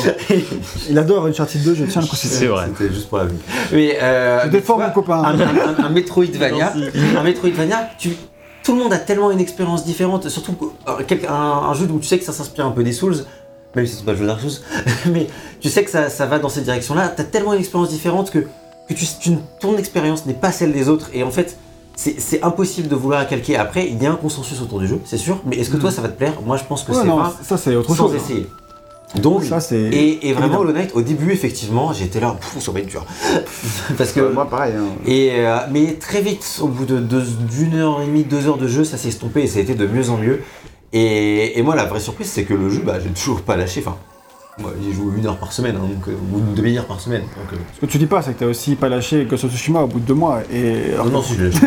Là, j'ai lâché pour ah, continuer mais Hollow non, Knight en fait. mais non, oui, mais bon, En fait, t'as quand même resté deux mois sur le Grâce au télétravail du Covid, de temps en temps, quand j'ai le temps, mais pas tout le temps. Grâce au une- Covid. Ouais, bah, c'est pas tous les jours Grâce au qu'on peut dire ça. hein. télétravail. C'est pas tous les jours qu'on peut dire ça. Tu mais... travaillais en même temps que tu devais bosser. Enfin, non, tu jouais en même temps c'est juste, que le... si j'avais le temps, ça se ferait. Moins de temps de transport en commun. Non, non, même pas, pas du tout. C'est juste le, le temps de la pause le midi.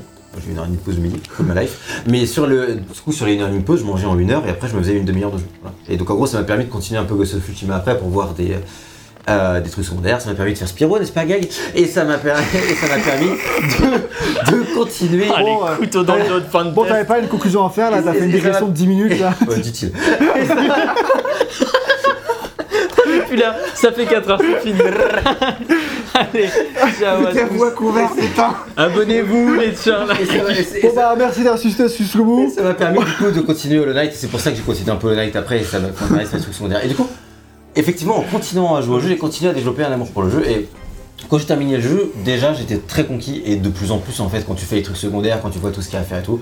Et donc c'est pour ça que moi vraiment, euh, pour moi il a le 17 sur 20 du jeu qui maîtrise quasiment tout ce qu'il fait, à part les phases de plateforme, hardcore on va dire.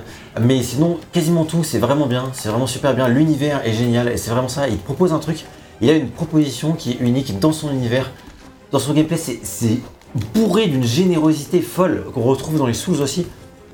Mais là, en exacerbé encore plus, t'en as partout, t'en as tout le temps. Et ça, c'est un, truc de fou quoi. Et c'est vraiment pour ça, pour moi, que j'ai pas du tout hésité sur le 16 sur 20, c'est que ce jeu, 17. euh, sur ce- Fatigue, il est plus rapide. là. Sur ce 17 sur, sur 20, parce que du coup, il a cette générosité, il a ce truc, il a cet univers, il a plein de choses. Et la raison pour laquelle j'ai jamais pensé une seule seconde d'aller au-dessus, c'est parce qu'effectivement, il a ce côté ultra scolaire que vous, vous trouvez négatif, moi que je trouve pas spécialement négatif, mais qui effectivement le bride. Pour moi, c'est plus un plafond de verre. Hollow il a un plafond de verre qui est que, euh, vu qu'il est, il a ce côté scolaire, il peut pas aller au-delà de cette unité sur 20 qui est déjà excellente. On verra où va Silksong, mais moi j'attends aussi de Silksong qui aille plus loin et peut-être Ah, euh, vers un éventuel 18. Après, il y aura plus. euh, Enfin, faut Bah, que l'univers de de- Silksong il soit aussi bien que l'univers d'Alunest. Ça Ah, va c'est pas être facile. Donc, euh, ça sera. Ah, autre chose. Sur ce, Euh, Sur ce, bah, merci d'avoir suivi ce long test jusqu'au bout. On espère qu'il vous a plu pour ce jeu, bah, façon, qui, qui a fait beaucoup d'émules et on, on- on pense que beaucoup d'entre vous y ont joué et ou en tout cas sont intéressés par le jeu. Donc, euh, n'hésitez pas à partager dans les, dans les avis, vos avis dans les commentaires. On, sera, on se fera une joie d'y répondre ou en tout cas de les lire au maximum. On les lit tous, mais répondre, c'est au, au maximum. Euh, et on, espère que vous aurez de nombreux débats au- lors de, dans cet espace commentaire.